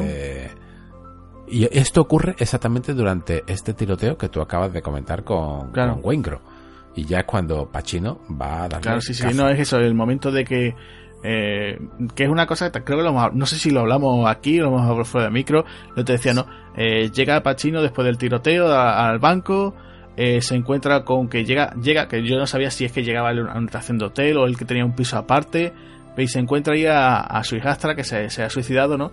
Que, además curioso, se suicida en la, eso, en la, en la bañera, en el cuarto de baño. me resultó curioso. Bueno, a decir, eh, ese, ese, la ropa que lleva, pues lleva una especie como de calzoncillos largos que se lo habría cogido a él porque no.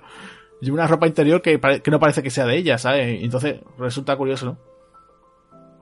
Sí, porque te deja pensar que ella siente eh, amor por él, o sea, eh, lo que el padre no le da casi que sí se lo da. Lo que pasa claro estamos hablando de una chica de 15 14 años que, que, interpreta eh, con una familia desestructurada eso que, que, se llama hoy en día ese nombre que se le ha dado y la chica lo está pasando bastante mal. Sí, mira en otras películas lo normal hubiera sido que Al Pacino se llevase perfectamente con Diane Benora y que en este caso la chica Natalie Portman hubiese sido la hija toca pelotas sí, la, que eso es el recurso la adolescente rebelde. Sí Aquí no, aquí es el caso contrario, ¿no? Ella, ella, ellos digamos que se quieren, pero por el trabajo de, de Pachino no puede. Tiene un, le tiene un cariño, le tiene un afecto, sabe que no es su hija, pero bueno, le tiene, le tiene en consideración. Yo no sé si. Pero volvemos otra vez a lo mismo. Volvemos otra vez al tema de. Mm, no, no me ha explicado qué pasa con Val Kilmer, tampoco me está explicando qué termina de pasar con también, También no sé si te faltaría aquí una escena de que, por ejemplo, Hannah se tuviera un cara a cara con el, con el padre de ella, ¿no? Que a lo mejor también hubiera faltado, ¿no? También decir, oye, eh, va el padre y le cruza la cara, ¿no? Que es lo que está uno esperando también, ¿no? Pero, pero lo que tú dices es el motivo, la razón por la que el personaje de Justin con Vincent, digamos, mm, no se sabe qué va a pasar con ese matrimonio, pero por lo menos para que le diga, vea por el malo. ¿Sabes?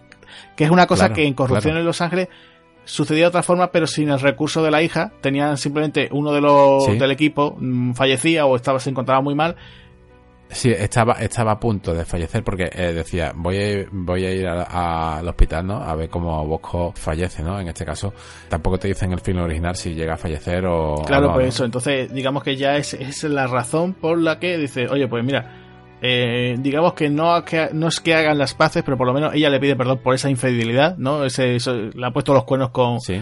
con este otro, ¿no? Con el personaje de Sander Berkeley. Sí, pero se los, ha- se los ha puesto para... for- eh, ella lo quiere, se los ha puesto para forzar una ruptura Claro. de la relación. Ojo, o sea, es una, es una, eh, ella dice, eh, me eso, tengo que degradar. degradar. porque ya incluso ponen al personaje, al personaje este. de Sander Berkeley peor todavía, ¿no? Es como diciendo, bueno, Cállate, Sí, sí, sí, Ralph, sí. ¿no? O sea, Eh, es un poco Pacino lo, lo, lo, lo pone, lo pone fino, digamos, ¿eh? la parte, aunque no, no lo quieras, es una parte un poco más cómica, ¿no? Porque Es lo único que puede ser eh, simpático de la película. Claro. Cállate, Ralph. Bueno, lo siento, no sabía que estaba casado. Que Claro, incluso calles. cuando él le dice, no, me voy a. Dice, cuando le dice lo de la casa, ¿no? Eso que me, me gustó mucho ese detalle, ¿no? Eh, cuando le dice, bueno, no me voy a quejar de esto, no me voy a quejar de lo otro, ni de esta casa de su exmarido, de tecnología muerta, ¿no? Porque tiene que ser algún tipo que se dedique, Sí, sí, o algún sí, arquitecto, o algún artista, ¿no? Te deja pensar que es una persona con dinero que se ha ido y que ha pasado su ¿Qué te parece? A mí me encanta esa imagen. El momento de la despedida entre eh, Neil, Neil con, con Eddie. O sea, ese de que parece que él ya está saliendo del hotel, eh, parece ya ha acabado con Waingro, eh, está la- el movimiento de la- los bomberos, la policía, ese, e- ella sale del coche, esa cara, ¿no? Como, como se queda, ¿no? Eh, como diciendo, ya no se lo termina de creer, ¿no? Es decir, a mí, a me gustó, es, es muy, muy triste, ¿no? Pero la forma, es- la forma como hace Michael Mann, dices tú, "Jo, me encanta, ¿no? Cómo, cómo está planteado, ¿no? Sí, es que esa, esa, esa imagen te muestra cómo, cómo dejar en 30 segundos toda tu vida atrás, incluso a la persona a la que amas, porque no tienen más remedio que correr porque la, la pasma te persigue los talones. O sea, ahí te está dejando eso, esa, no solamente una escena, hay mucha filosofía en la película. Es la filosofía de él. Ante sus principios tiene que correr. Entonces eh, está ocurriendo todo, si te das cuenta, está ocurriendo todo lo que Al Pacino le ha dicho en la cafetería. Y si te veo eh, que harás con, con esa chica, y él dice, pues tengo que huir, ¿no? Y incluso Al Pacino dice, es muy cruel. Pero es que es la realidad. Él está siguiendo su filosofía. Y la filosofía que tiene es ante un problema, corre y déjala. Ella se queda con una cara de que no se lo cree. De todas maneras, la, la huida mm, yo la hubiese visto y entre todo el mundo corriendo y saliendo del hotel con ese coche, ese coche intentando ahí salir, con, como que, que lo dejan en un sitio un poquito complicado de, de- siempre lo he pensado, digo, bueno, en el caso de que hubiesen huido, digo, ¿cómo, cómo pueden llegar a, a huir? No, no pueden con la calidad parda. Este Sí, el, el plan de fuga, aquí el plan de fuga no le ha salido bien la... se, se le va, sí. se le va. se- por una venganza, por una venganza, se le, se le va. Incluso la película podría haber terminado. Sí, con, incluso se podían plantear eso, ¿no? Con que Macaulay al final huyera, ¿no? Y dices, bueno, no, claro. Y no se sabe nada, simplemente con eso lo hemos perdido, Claro. adiós, ya está, y hubiese terminado la película. y Pero claro, te quedas sin esa gran Del escena final. de, del final, muy, muy, muy tensa, bastante tensa y bastante larga, donde eh, no se escucha absolutamente nada más que el sonido de aviones y. Claro, eso, mira, eh, lo que tú estabas comentando, ¿no? Esa persecución a pie. En el aeropuerto se rodó también en un aeropuerto, también tuvieron que pedir permiso. Eh, el tema, por ejemplo, de las luces, pues tenían por un lado, pues tenían, claro, que tenían que esperar por un lado que llegasen aviones para poder filmarlo. También tenían una serie de focos para, para simularlo, incluso el tema de ese sonido ensordecedor. Las casetas que aparecen ahí en el aeropuerto, por lo que comentan también, Sí, esas casetas que uno dice, ¿qué son Claro, esas pues casetas? esas Claro. casetas que hay ahí, eh, en principio también eh, en producción también las incluyeron, o sea, que no estaban ahí, eso era una pista vacía. Y claro, pues tú imagínate, para un aeropuerto, eh, eso a día de hoy es una locura, ¿no? Tener que decir, oye, tenemos aquí un equipo de rodaje para Sí. simplemente una, una escena y tal. Y claro, pues a la hora de hacerlo, pues a ver cómo se plantea, ¿no? Porque también, por ejemplo, eh, por ejemplo, hay el caso, no sé si te acuerdas tú del final de Bullet, que también era en un aeropuerto, también un poquito, no Sí. igual, pero bueno, iba más o menos parecido a esa persecución a pie el cual pues bueno pues te, te ves esto no a ver cómo, cómo finaliza no Te se masca la tensión de cómo lo está haciendo poco a poco Michael Mann no Eh, los personajes se van escondiendo ese juego de sombra Sí, no sabes en ningún momento quién va a ser el vencedor o si acaso, como me comentaste fuera del micro, si ni siquiera va a haber un vencedor, ¿no? Porque también podrían haber claro caído también dos. sido una cosa muy muy de, lo- de los thrillers Un también de los final 70 también, no sí. que al final oye o gana gana el malo o incluso caen los dos no como te digo o, o incluso un final así abierto imagínate Sí, los sí, dos sí. eh, personajes malheridos mirándose desarmados, ya diciendo, no tenemos armas, no tenemos nada, estamos aquí, nos estamos muriendo, se escucha el ruido de los aviones, o sea, porque gritemos mucho socorro, socorro, porque tampoco se supone que llevan teléfonos móviles, o si lo llevan, bueno, o sea, podría haber sido una cosa, un final muy cruel, ¿no? dices, bueno, eh, pues si tengo que morir, voy a morir con este tipo, que es un tío que respeto, ¿no? Y bueno, ya si me tiene que matar a alguien, que me mate él, ¿no? Sí, lo que pasa es que aquí eh, se ve que Al Pacino es implacable. Ya va detrás de la presa, va, es que es una presa, desde el primer momento está cazándolo, o sea, vemos cómo va detrás de él con la escopeta, mm, eh, soltando los tiros con todos los cartuchos, sigue con su pistola, que ahora hablaremos un poco de, su arma tan, peculiar, y consigue su fin, consigue cazarlo de tres tiros en el, tres tiros que le da en, el pecho y lo deja mal herido. Lo que pasa es que en esta escena sí que también eh, te muestra otra vez Michael Mann la, la, humanidad y el miedo y te muestra otra vez la, la, la soledad que tiene De Niro que le dice mmm, te dije que no volvería porque él no quería volver a, a, la prisión y le extiende la mano para que se la dé al Pacino porque claro, no sí, quiere es muy simbólico, ¿no? O sea, es, es, como incluso eh, o sea, ese cierre, ¿no? Como tú dices, ¿no? Que, que también eso, eso una es, por un lado, redención. mm, si no una redención, como tú dices, ¿no? Pidiendo, oye, pues mira, me has cazado, me has vencido, dame la mano, que es lo único Sí. que te estoy pidiendo. También yo lo veo como una forma de decir, Yo lo vi muy religioso, ¿eh? Yo lo vi un gesto pues muy yo, religioso. lo vi también eh, como también como una despedida, como diciendo, eh, se están despidiendo ellos dos. O sea, Al Pacino, o sea, Al Pacino y Robert De Niro están diciendo, oye, muchas gracias, enhorabuena por el trabajo que, y que, que te he hecho contigo, que en esta película, ¿no? como diciendo, me estoy despidiendo del público, no es como cuando, si fuese una obra de teatro, se están despidiendo los dos del público y la gente va, va, a, sal- va a saltar a aplaudir como locos, ¿no? Sí, pero es que me parece un final magistral porque después de, de- ya llegamos casi a las tres horas y de repente mm, le da la mano esa conversación. Sí, eh, te dije que no iba a volver. Eh, y Al Pacino, sí, y se aleja la cámara y termina. O sea, ya. sí, sí, sí, eh, fin, con la música, la música de Moby aquí, nada. que está muy bien, el tema que tiene aquí.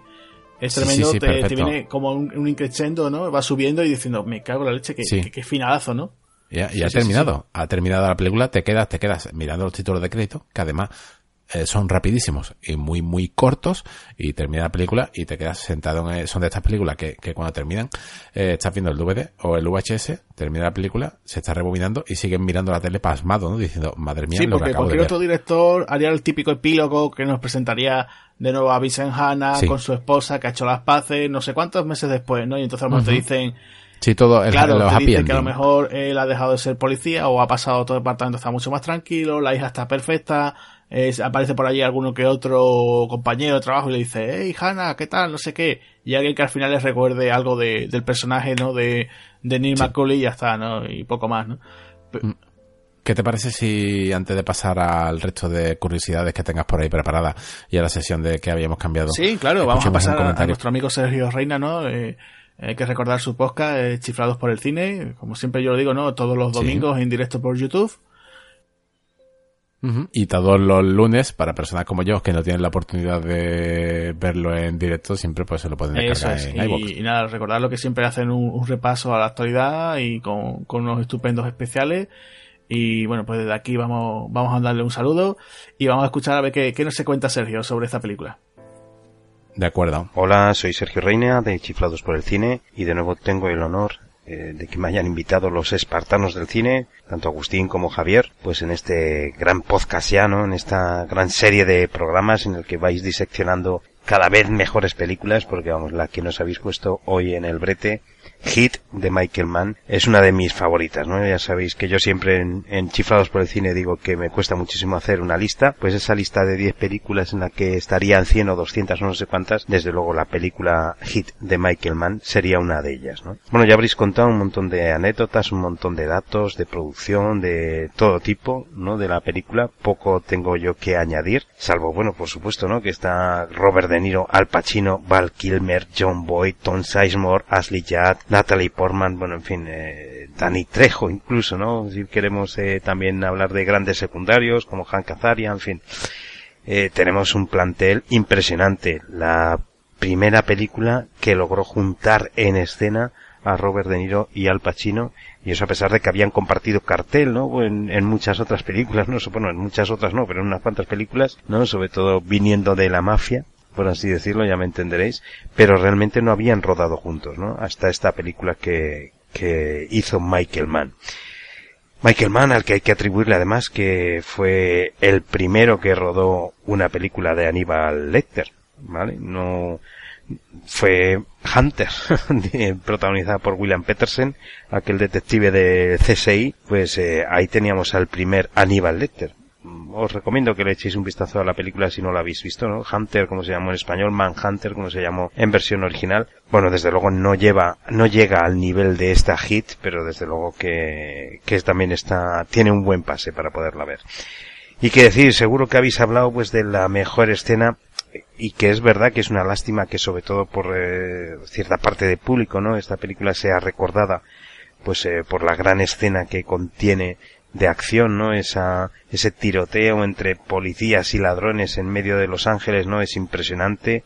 Eh, las balas suenan a realidad, eh, silban por eh, todos los lados, se palpa el peligro, es impresionante, o sea, la técnica con la que rodó Michael Mann esa escena es impresionante. Y bueno, y los duelos interpretativos entre Al Pacino y Robert De Niro, qué decir, ¿no? Pero es verdad que sobre todo por lo que es, lo recuerda a la gente no la película es por esa por esa escena pero es que va mucho más allá esta no es simplemente una película de polis contra ladrones o de ladrones contra polis no Aquí tenemos dramas personales. Hay que decir que esta es una película que prácticamente dura tres horas y que pasa en un suspiro. ¿no? Es de estas pocas películas, pocas películas que existen que son tan largas y que al final las vemos y pues han pasado tres horas, ¿no? Desde que, desde que la, desde que la hemos visto.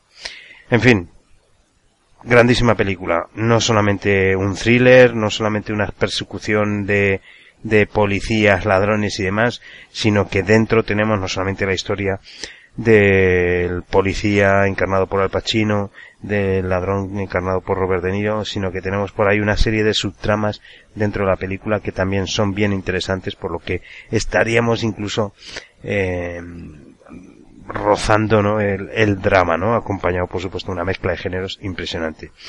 De Michael Mann ya digo que es la película que más eh, me gusta, y eso que tiene unas cuantas eh, por las que hay que recordar, ¿no? Venía de, eh, anteriormente había rodado El último Moicano y justo después de Hit él rodó El Dilema. Eh, para mí yo me quedo desde luego, El Dilema es buenísima, me quedo con Hit, para mí lo mejor que tiene que tiene Michael Mann seguida por Collateral, ¿no? Una pena que luego ya más allá de Collateral entró en una espiral de, las películas no han no han no ha sabido sacarles todo el provecho. Pero bueno en fin tenemos por ahí enemigos públicos tenemos por ahí sobre todo la última no la de Black Hat amenaza en la red que bueno es un poquito floja para tratarse de quien se trata Michael Mann y que ha sido capaz de hacer lo que hizo con Hit lo que hizo con El Dilema lo que hizo con El último Mohicano en fin con unas cuantas películas. Yo aún tengo fe en recuperar al mejor Michael Mann de Collateral de, de Hit y que lo volvamos a ver y no sé si tiene que ser Netflix, HBO o Amazon Prime quien lo rescate, pero seguro que al final lo volvemos a ver. Bueno, desde aquí, desde Chiflados del Cine, solo me queda recomendar encarecidamente a todos los eh, oyentes de, de, Espartanos del Cine que, que, vamos, que vean Hit, que no se lo piensen ni un segundo después de acabar el programa, por supuesto, ¿vale? Que lo escuchen enterito, que Javier y Agustín tienen cosas muy interesantes que contaros y que de nuevo, como he dicho al principio, es todo un honor estar aquí en este programa con vosotros, Espartanos del Cine. Para lo que queráis, contar con chiflados.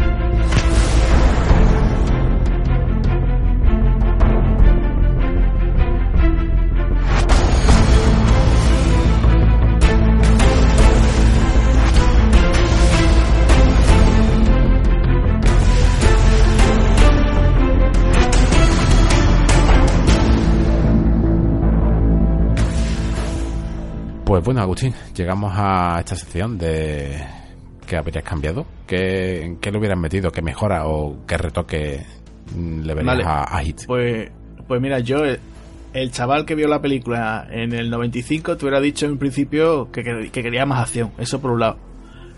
Y el, el, el tío que soy yo hoy, pues te diría, oye, pues mira, yo en principio creo que no cambiaría gran cosa, a lo mejor ciertos tramillas de estas subtramas que a lo mejor dices tú, bueno, pues no caería mucho, ¿no?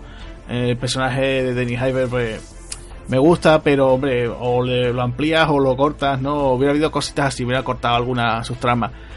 O sea, me hubiera centrado más en los personajes principales Sí. y a lo mejor incluso, yo digo, un montaje loco, pues a lo mejor decir, pues mira, voy a dejarlo casi al mínimo, decir, oye, pues voy a hacer una película de dos horas y media Sí.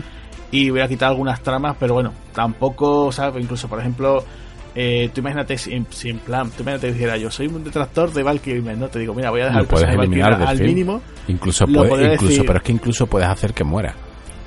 Claro, es que incluso, pues decir, después de la escena de Jeremy Piven ya no sale más. Claro. O sea, ya no, incluso, incluso, omites la escena de Jeremy Piven y para ha caído. Ya está. Entonces, son cosas que podrías ahorrar, ¿no? Habrá, según, según cómo te pille el día. Pero yo que en principio, ya te digo, la vi la última vez que la he visto, eh, esta vez. Eh, y ya te digo, es que con, con los ojos abiertos como plato. Y me, me la vi entera sin moverme. Que hay otras películas, te digo, que, que muchos peores digo, tengo que parar, que tengo que tomar Sí. un vaso de agua, tengo que ir al baño. Y esta no. O sea, ya te digo, aquí los cambios en realidad serían mínimos, cambios mínimos. Ya te digo, no. Es cierto que el tema de la acción, bueno, pues sí, a lo mejor el tema del autocine lo hubiera incluido algo. A lo mejor el personaje este de Henry Rollins lo hubiera, me hubiera gustado verlo en acción. Eh, cositas así, ¿no? Por ejemplo, lo de ir a casa de Van y que hubiera algún que otro matón para que el personaje de, de, de aquí, de Vincent, de Vincent, no, de Neil, se hubiera, hubiera tenido algún enfrentamiento Sí. ver a Hannah, por ejemplo, perseguir algún algún tipo, o sea, el típico tío que le daría algún tipo de información que va detrás de él alguna persecución. Sí. Pues sí, ese tipo de cosas, pequeños detalles, o por ejemplo, alguna pequeña persecución en coche. Son detalles que dices tú, bueno, pues hasta qué punto podría. Bueno, pues en principio, ¿sabes? Serían ese pequeños detallitos, pero que Sí. ya te digo que en principio yo no cambiaría gran cosa. ¿Y tú qué cambiarías? ¿Cambiarías algo? Pues sí, ¿Incluirías mira, algo? eh, ya que estamos en Los Ángeles, eh, ¿recuerdas Cobra? Cuando van Sí, a claro. la casa de Cobra los esbirros a matarlo. Sí. Pues mira, date cuenta que hay un, hay un recurso que se ha, se ha usado muy poco, no se le ha dado mucha importancia para una pedazo de escena. Eh, si recordamos, vemos la película y, y vemos cómo los han identificado, ¿no? Y ya saben quiénes son cada uno. Sabe quién es el, el- incluso el personaje de John Boyce, le dice a, a Robert Niro que este, este policía te va a dar por problemas, ¿no? En este caso, pues, eh, hubiera puesto una escena de que es una escena relleno, pero hubiese estado bien que en la casa de, de Al Pacino hubiesen aparecido, pues, un par de furgonetas con siete, ocho matones de, de John Boyce a, por él, ¿no? Eh, matones de, eh, con pasamontaña, no, no hace falta más explicaciones, ¿sabes? No hace falta decir absolutamente nada.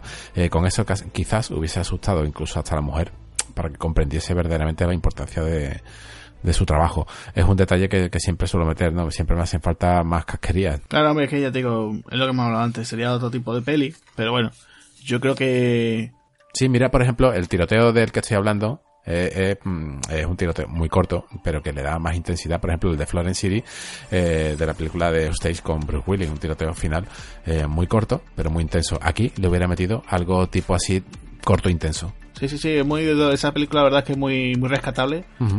Eh, yo paso desapercibido y la verdad que sí, que lo que tú dices tienes razón. Es un tipo de tiroteo con acción, un poquito a cámara lenta. Sí, y a esta, bueno, a esta película no le pega la cámara lenta, pero sí le, le pegaría ese toque de, de western, así en, por eso te digo que es una especie de asedio a, a su casa moderna, por decirte un ejemplo, o incluso otro asedio que podría hacer, porque eh, Hannah nunca conoce al personaje de Nate, de John Boyce, podría haberlo visitado y haberse encontrado, él simplemente haber hecho una llamada, con solamente una llamada, eh, oye, mira que tengo aquí a la policía, y que hubiesen aparecido los típicos matones estos que te digo, en una furgoneta con pasamontaña, y ya mm, haces una escenación para darle un, un mayor dinamismo, eh, no, no dinamismo a la película en sí, no, sino en escenas de acción lo hubiera enriquecido.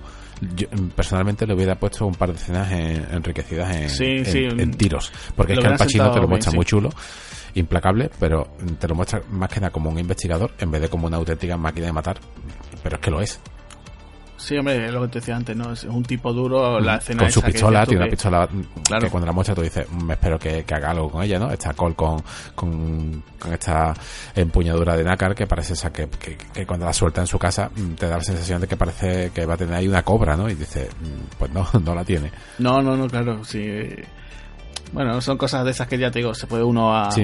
ir diciendo, oye, pues podría esto, aquello, lo otro, ¿no? Pero bueno, son cosas que siempre nos gustan, ¿no? De, que es lo bueno que tiene este tipo de películas, ¿no? Que Claro. tú después pienses de esta película, ¿no? Que puedes decir, he Mucho. hecho una película y me olvido totalmente de ella. No, no. eh, Sí. Esta sí te da pie a pensar eso. Pues si te parece bien, pasamos ya a nuestra sección de curiosidades. Sí, puedes decirme, porque claro, también hay que, hay que, la sesión casi que de Agustín, la de, de, la de curiosidades, la verdad que para esta película en sí eh, solamente sería un podcast para curiosidades, porque tiene cientos, tantos como personajes famosos que la interpretan, así que te doy paso. Vale, el tema, por ejemplo, del reparto, que esto ya hemos comentado anteriormente, ¿no? Sí. Se hablaron de, de otros nombres para personajes Ujú. de Nick Nolte, o sea, Sí. uy, Nick Nolte, perdón. Eh, Sí, hemos dicho que, por ejemplo, se mencionó eso, Jeff Bridges, Nick Nolte, Sí. Harrison Ford, Mel. Gibson. Bueno, pues eh, también se comentó el caso, por ejemplo, para los personajes como de Michael Ferrito, que dijimos que estaba Van Damme, ¿no? Sí. El caso también de Don Johnson, Don Johnson que había trabajado con Sí. Michael Mann en Corrupción en Miami, pues se pensó que podría ser un buen Michael Ferrito, Sí. e incluso se llegó a pensar que si en algún momento de la película o antes de la producción, ¿no? Eh, Pacino o De Niro eh, hubieran dicho lo dejo, hubieran contado con eh, Don Johnson para hacer alguno de esos dos personajes. O sea, que lo tenían ahí como, como una especie de sustituto, ¿no? Un, un as en la manga, ¿no? Sí. Que la verdad que, bueno, podría haber funcionado, ¿no? Después nos encontramos, por ejemplo, el caso que, que esto es muy curioso, el personaje de Michael Ferrito, eh, en principio eh, se iba a contar con Michael Madsen, pero resulta que, que Manson no se sabe por qué razón abandonó el proyecto y se contó, se contrató a, a Tom Sizemore. O sea, hubiera sido curioso, ¿no? El personaje de Chris, como te comentaba, en las primeras eh, fases del, rodaje, se- en principio se, bueno, del rodaje no, de la preproducción, se iba a contar con eh, Keanu Reeves, pero Keanu Reeves pues se fue a hacer teatro, una representación de Shakespeare, y curiosamente, pues eso, entró, entró Val Kilmer que se encontraba en el rodaje de, de Batman Forever, ¿no? Se pensó, se pensó en gente como Johnny Depp, Brad Pitt o Jean Reno para el personaje de Chris. O sea, es curioso porque fíjate, fíjate tú el caso de que eh, después, unos años después, coincide Jean Reno con, con De Niro en Ronin, ¿no? Sí. Que ya le hicimos nuestro, nuestro programa, ¿no? Eh, después, bueno, pues más cosas que te quería comentar. Pues, por ejemplo, se rumoreó que también James Caan eh, fue considerado para hacer para el personaje de Nate, ¿no? El de John Boy. Eh, entonces, hay que comentar, ¿no? Que, que lo hemos dicho antes, James Caan es el protagonista de la primera película de Michael Mann, con lo cual hubiera sido una especie como de guiño, ¿no? A, a esa película, Sí. ¿no? A la de ladrón. O sea, que eso hubiera sido también interesante. También. Chris, Chris Christopherson también se pensó para, para el personaje de, de Nate, que también eh, Chris Christopherson aparecía también en, en Ladrón. O sea, o sea, que Michael Mann tenía ahí gente pensando, ¿no? En, en cómo hacer esto, ¿no? Sí. Eh, más cosas del reparto. Por ejemplo, Diane Benora no iba, no iba a ser la primera opción para, eh, para ser el personaje de Justin. Sí. Eh, se pensó en la actriz eh, china Gong Li, que no- después, años después, trabajó con Michael Mann para, para Corrupción en Miami. O sea, fíjate, o sea, Michael Mann tendría el piñón fijo de decir yo quiero a Gong Li, quiero trabajar con esta mujer, y tuvo Don RQR que al final, pues mira, contó con ella pues para, para esa película, ¿no? Eh, Eddie, el personaje de Eddie, eh, en principio pues iba a ser asiática en el guion. Y Amy Brennan, que pues en principio, pues claro, no le gustaba el guion, decía que era un guion muy violento, y entonces pues claro, Michael Mann le dijo, oye, mira, esa es la actitud que tiene Eddie. O sea, Eddie no le gusta este guion. Eddie eh, pasa esta película. Ella mm, no quiere saber nada de esto. Entonces, yo te quiero a ti por eso. Sí. Por esa actitud, esa es la actitud que tiene el personaje. Entonces, pues también era curioso, ¿no? El tema también, pues, por ejemplo, eh, creo que lo comentaba antes, ¿no? Lo de Eddie Bunker, que participó que en la película. Sí. Se supone que esta es la, bueno, se supone no, fue la segunda película de Natalie Portman, después de León el Profesional. Sí, o sea, cierto, imagínate la, la carreraza. Ujú. Eh, hemos dicho, 21, hay 21 muertes en la película. La palabra joder se dice 52 veces, principalmente por De Niro y por, por Pacino. Después también, eh, bueno, eh, te, creo que te lo comenté, existe un remake de esa película. Sí. No sé si tú lo sabes. Sí, hay un, remake. chino. Hay un remake chino que, que se hizo en el año 98 que se llama Si Ye Da Sei. Eh, después, bueno, pues eh, nada, el, el nombre original de Trejo, o sea, Sí. Danny Trejo interpreta a Trejo, ¿no? Pues eh, en principio era Towner, Towner se llama el personaje. No sé si es que Danny Trejo no sería capaz de decirlo o el resto y dijeron, bueno, Trejo. Sí, la verdad, bueno, es, es que hace de Trejo, Dani Trejo siempre hace de Dani Trejo, eso también. O Machete, ¿no? que- También, es machete. Claro. Eh, tiene, tiene por cierto, Danny Trejo unas películas donde no hace casi de machete, hace de una que se llama Tipo Duro, como que va con Danny Glover, que tiene tres películas. Y está bastante bien porque va con, con una barba, por lo menos rompe un poquito su imagen, ¿no? De Sí. siempre, ¿no? Y está, está curioso, eh, va, va un tipo, en plan tipo simpático. Pues mira, con Danny Trejo sigo. Eh, resulta que, que Danny Trejo dice que Val Kilmer eh, estaba en el rodaje eh, plan fanfarrón diciendo, va, a mí Warner Bros. me paga 40 millones de dólares por hacer de Batman. Y el otro pues se queda así, dice, yo no pienso hacerla, o sea, decía eso, dice, yo no voy a hacer la siguiente de Batman, yo estoy haciendo esta, pero la siguiente yo paso aunque me paguen 40 millones de dólares. Y, le, y Danny Trejo le bromeaba diciéndome, en esta aparece también con una máscara, o sea, o sea eh, se estaba cachondeando un poco de él, ¿no? También que Valkyrie es un poquillo conflictivo, ¿no? Y nada, pues fíjate en el caso. El personaje, por ejemplo, decíamos antes de Wayne ¿no? Kevin Gage, que era Wayne resulta que en el año 2003 fue a la cárcel, eh, encarcelado por una. Estuvo, dos años, y resulta que muchos compañeros de prisión y los guardias le, seguían reconociendo como Wayne O sea, le tenían incluso apodado. O sea, este hombre, después de incluso haber interpretado el personaje en la cárcel, pues fíjate tú que, que le pasaba esto, ¿no? Eh, después, bueno, pues nada, dice también, por ejemplo, Michael Mann con respecto al vestuario de, Robert De Niro, creo que tú lo has comentado, ¿no? Que sí, decía eso, que, ¿no? Que eran trajes muy grises, muy con un color muy pálido, para que él se pudiera, el personaje de McCulley se pudiera infiltrar tranquilamente sin que eh, destacara, ¿no? O sea, podría pasar perfectamente desapercibido. Sí, con clase, pero desapercibido. Sí. Eh, nada, después, bueno, aquí hay cosas que también he investigado que son curiosas. El caso de que, por ejemplo, en una entrevista en una televisión japonesa, en el año 95, a Deniro y Pacino lo están entrevistando y le preguntan, bueno, eh, vosotros qué jugabais cuando erais pequeños, policías o ladrones, ¿no? Cuando, cuando erais chicos. Y decía De Niro, dice, mira, yo era policía, a mí me gustaba jugar de policía. Y Pacino dijo, dice, a mí me gustaba hacer de policía, pero haciendo de ladrón. y haciendo de malote. Claro, claro. Eh, y nada, pues por ejemplo, eh, como te comentaba, la escena eliminada, hay una escena eliminada que Nate le preguntaba a Neil eh, que dónde irían, ¿no? Entonces dice que, iban a ir a Irlanda, ¿no? Porque más Cooley, ¿no? Pues supongo que es un apellido irlandés, entonces bueno, pues tenía eso. Hannah Saria, que hemos dicho que era este personaje, ¿no? El amante del personaje de Ashley Judd, ¿no? eh, también le pasaba igual que a Val Kilmer, también estaba haciendo otra película, estaba haciendo la eh, la película de una jaula de grillos. O sea, sí, también, sí. O sea, Cierto. un personaje que da bastante, un personaje que sale muy poco. Eh, también mm, su guion tiene muy pocas frases, pero que también mm, da repugnancia. Pues sí, es un personaje también que cae antipático, ¿no? Eh, después, por ejemplo, eh, otra curiosidad es que esta película cuando salió en VHS, eh, te encuentras con que, claro, una película de cerca de tres horas, eh, resulta que sale en VHS en dos cintas de videocassette. Yo la tuve, yo la tuve en una. En una, ¿no? Pues una de las primeras ediciones eran doble. O sea, era un cartucho doble. Yo solamente tuve una película. De, yo no sé si tú has tenido alguna de esas, pero era una especie como de estuche enorme para. El paciente inglés en dos partes. Vale, pues yo tuve El Álamo, que a mi padre le encantaba esa película la compré en una edición que eran dos cintas de cassette y era una locura. De hecho, mi padre creo que después hizo el montaje de ponerla todo en una cinta de vídeo. No es tan difícil. Eh, hay películas, mirar, eh, eh, yo qué sé, una que se me venga a la cabeza. Los Diez Mandamientos es mucho más larga y cabe en una sola, cabe en un solo VHS original. Claro. Pero también por ese rollo que decían, ¿no? De que cuando, claro, hace tantas horas en una cinta muy pesada se podía cargar los cabezales. ¿Dónde, ¿dónde, metieron el corte? El corte aquí lo meten eh, antes del tiroteo. O sea, tú pones la segunda cinta de VHS y entonces empieza el tiroteo, ¿no? Mm, casualmente casi es la, es, está, tanto la conversación de la cafetería como el tiroteo es a, si no recuerdo mal, a la, hora y 32, que es casi la mitad de la, de la película.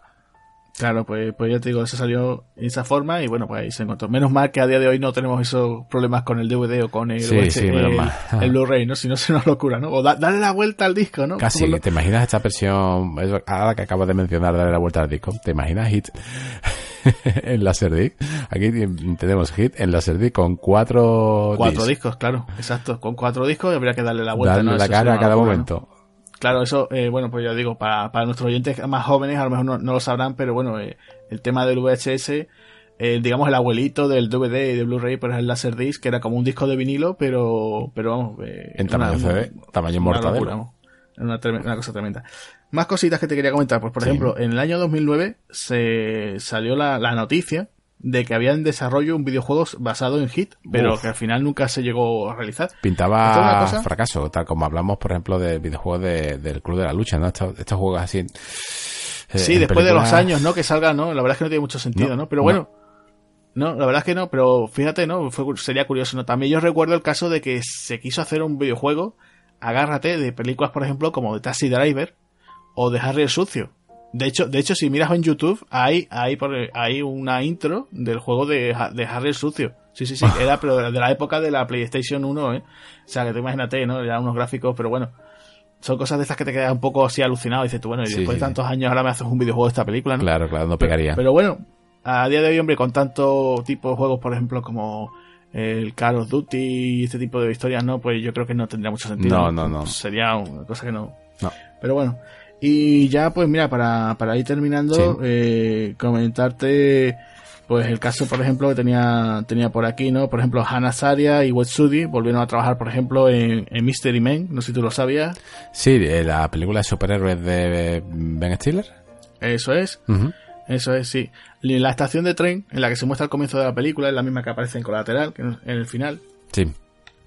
Después, pues, por ejemplo, eh, bueno, pues, eh, después, bueno, aquí también tenía otra, que por ejemplo el actor Ricky Harris y, y el cantante Tom Locke, ¿no? Eh, ya habían aparecido en Justicia Poética de Joe Singleton también, o sea que se conocían. Una curiosidad, digamos que enlaza eh, corrupción en Los Ángeles con Hit, que ser una bastante curiosa. Resulta que los dos actores que interpretan a Chris, ¿no? En Hit es Val Kilmer, Sí. ¿no?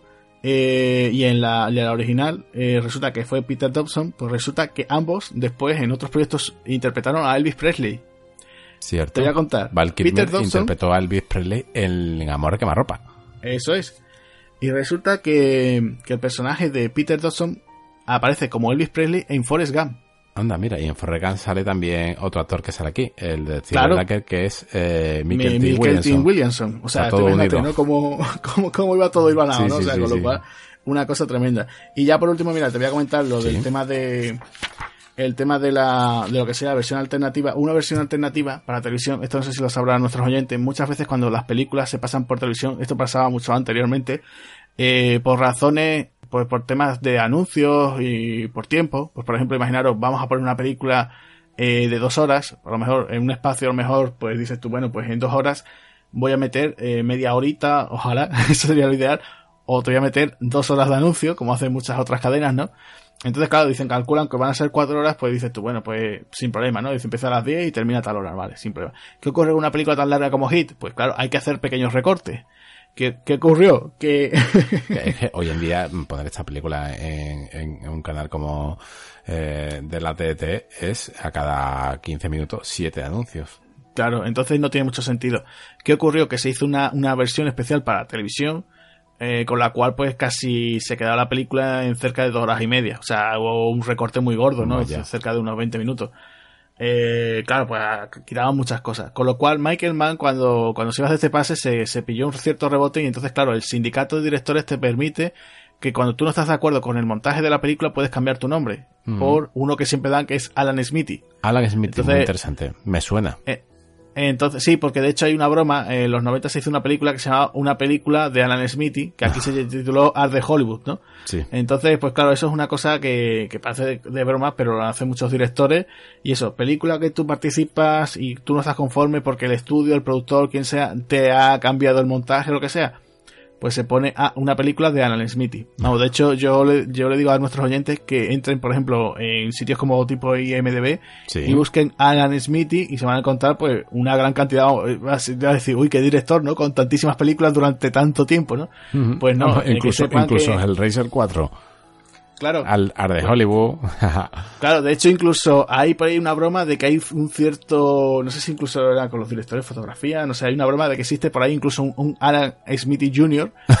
que sí, sí, sí, si lo buscáis ya digo, es, es muy gracioso. Sí, sí, sí, ya digo que, que película que el director no esté conforme o que haya habido problemas o el director lo han despedido o algo, si, si por cualquier razón pues, ha habido problemas, aparece ese Alan Smithy y, y ya os digo, eh, es una cosa que suena a broma, pero... Sí, o sea que si algún día hacemos un podcast y tiene unas críticas negativas o, o no tiene apenas escucha, le podemos decir que lo han hecho Alan Smithy, ¿no? And Company. Eso es, eso es, sí, sí, sí, podemos decir también.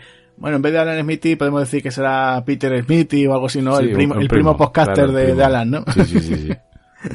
y con esto, pues nada, eh, hay más, más, más curiosidades, pero ya os digo, esto digamos que sería lo, lo más principal, ¿no? Dentro de lo que, lo que tiene, ¿no? Esta, esta película.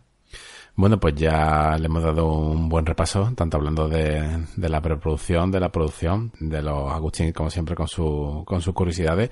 Hemos eh, dado un recorrido sobre la- los momentos más importantes de la película.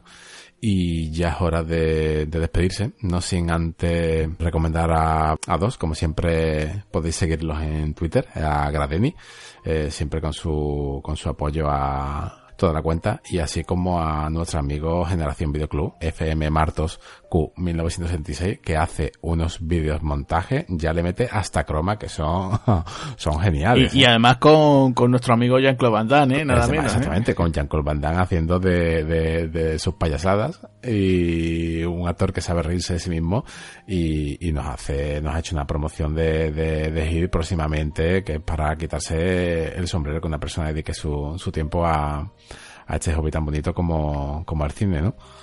Sí, además, bueno, darle las gracias y, y bueno, y hizo, empezó con los de, le llaman body, que quedaron espectaculares, Sí, ¿no? sí, sí, me, encantaron. La verdad que sí, se ha convertido en un Eh, maestro. En Abiertos Amanecer le quedó genial. O sea, los dos o tres que le he visto es genial. Y bueno, después ha hecho incluso otros recopilatorios. La verdad es que tiene ahí unos muy buenos. Y la verdad que aquí los recomendamos a Generación Videoclub. Y le mandamos un saludo porque es que, vamos, lo que ha dicho Javi, para de quitarse el sombrero, ¿no? Sí, Y ya también, bueno, pues para, para ir terminando también, como siempre os decimos, bueno, pues eh, suscribirse a nuestro a nuestro canal de en iBox, ¿no? Aquí para, para tenernos en- al día, ¿no? Para saber todas la- las novedades que tenemos. También os recomiendo nuestro canal de audiocríticas, que ahí estoy yo. Eh, y como siempre, pues nos tenéis también por las redes sociales, Facebook, Twitter, Instagram, LinkedIn no, todavía no. no. Todavía no hemos llegado. Y también nos tenéis en nuestra página, ¿no? En www.espartanosdelcine.com. Sí. Así que con esto me parece que nos vamos a ir poniendo el sombrero de vaquero para nuestra próxima película y ya nos vamos a, a ir despidiendo, ¿no? Exacto, sí, nos vamos, nos vamos eh, poniendo el sombrero y las pistolas porque la siguiente parece que toca una del oeste. Exactamente, del jinete pálido del año 85 creo que es la más antigua que hemos tratado y la verdad que para ser un, uno de los últimos grandes westerns de, de Clint Eastwood se merece un, un programa. Pues sí, así que nada, pues yo soy Agustín Lara y me despido y, y aquí tenemos a, a nuestro amigo Javier Hernández. Y un saludo y nos vemos a la próxima.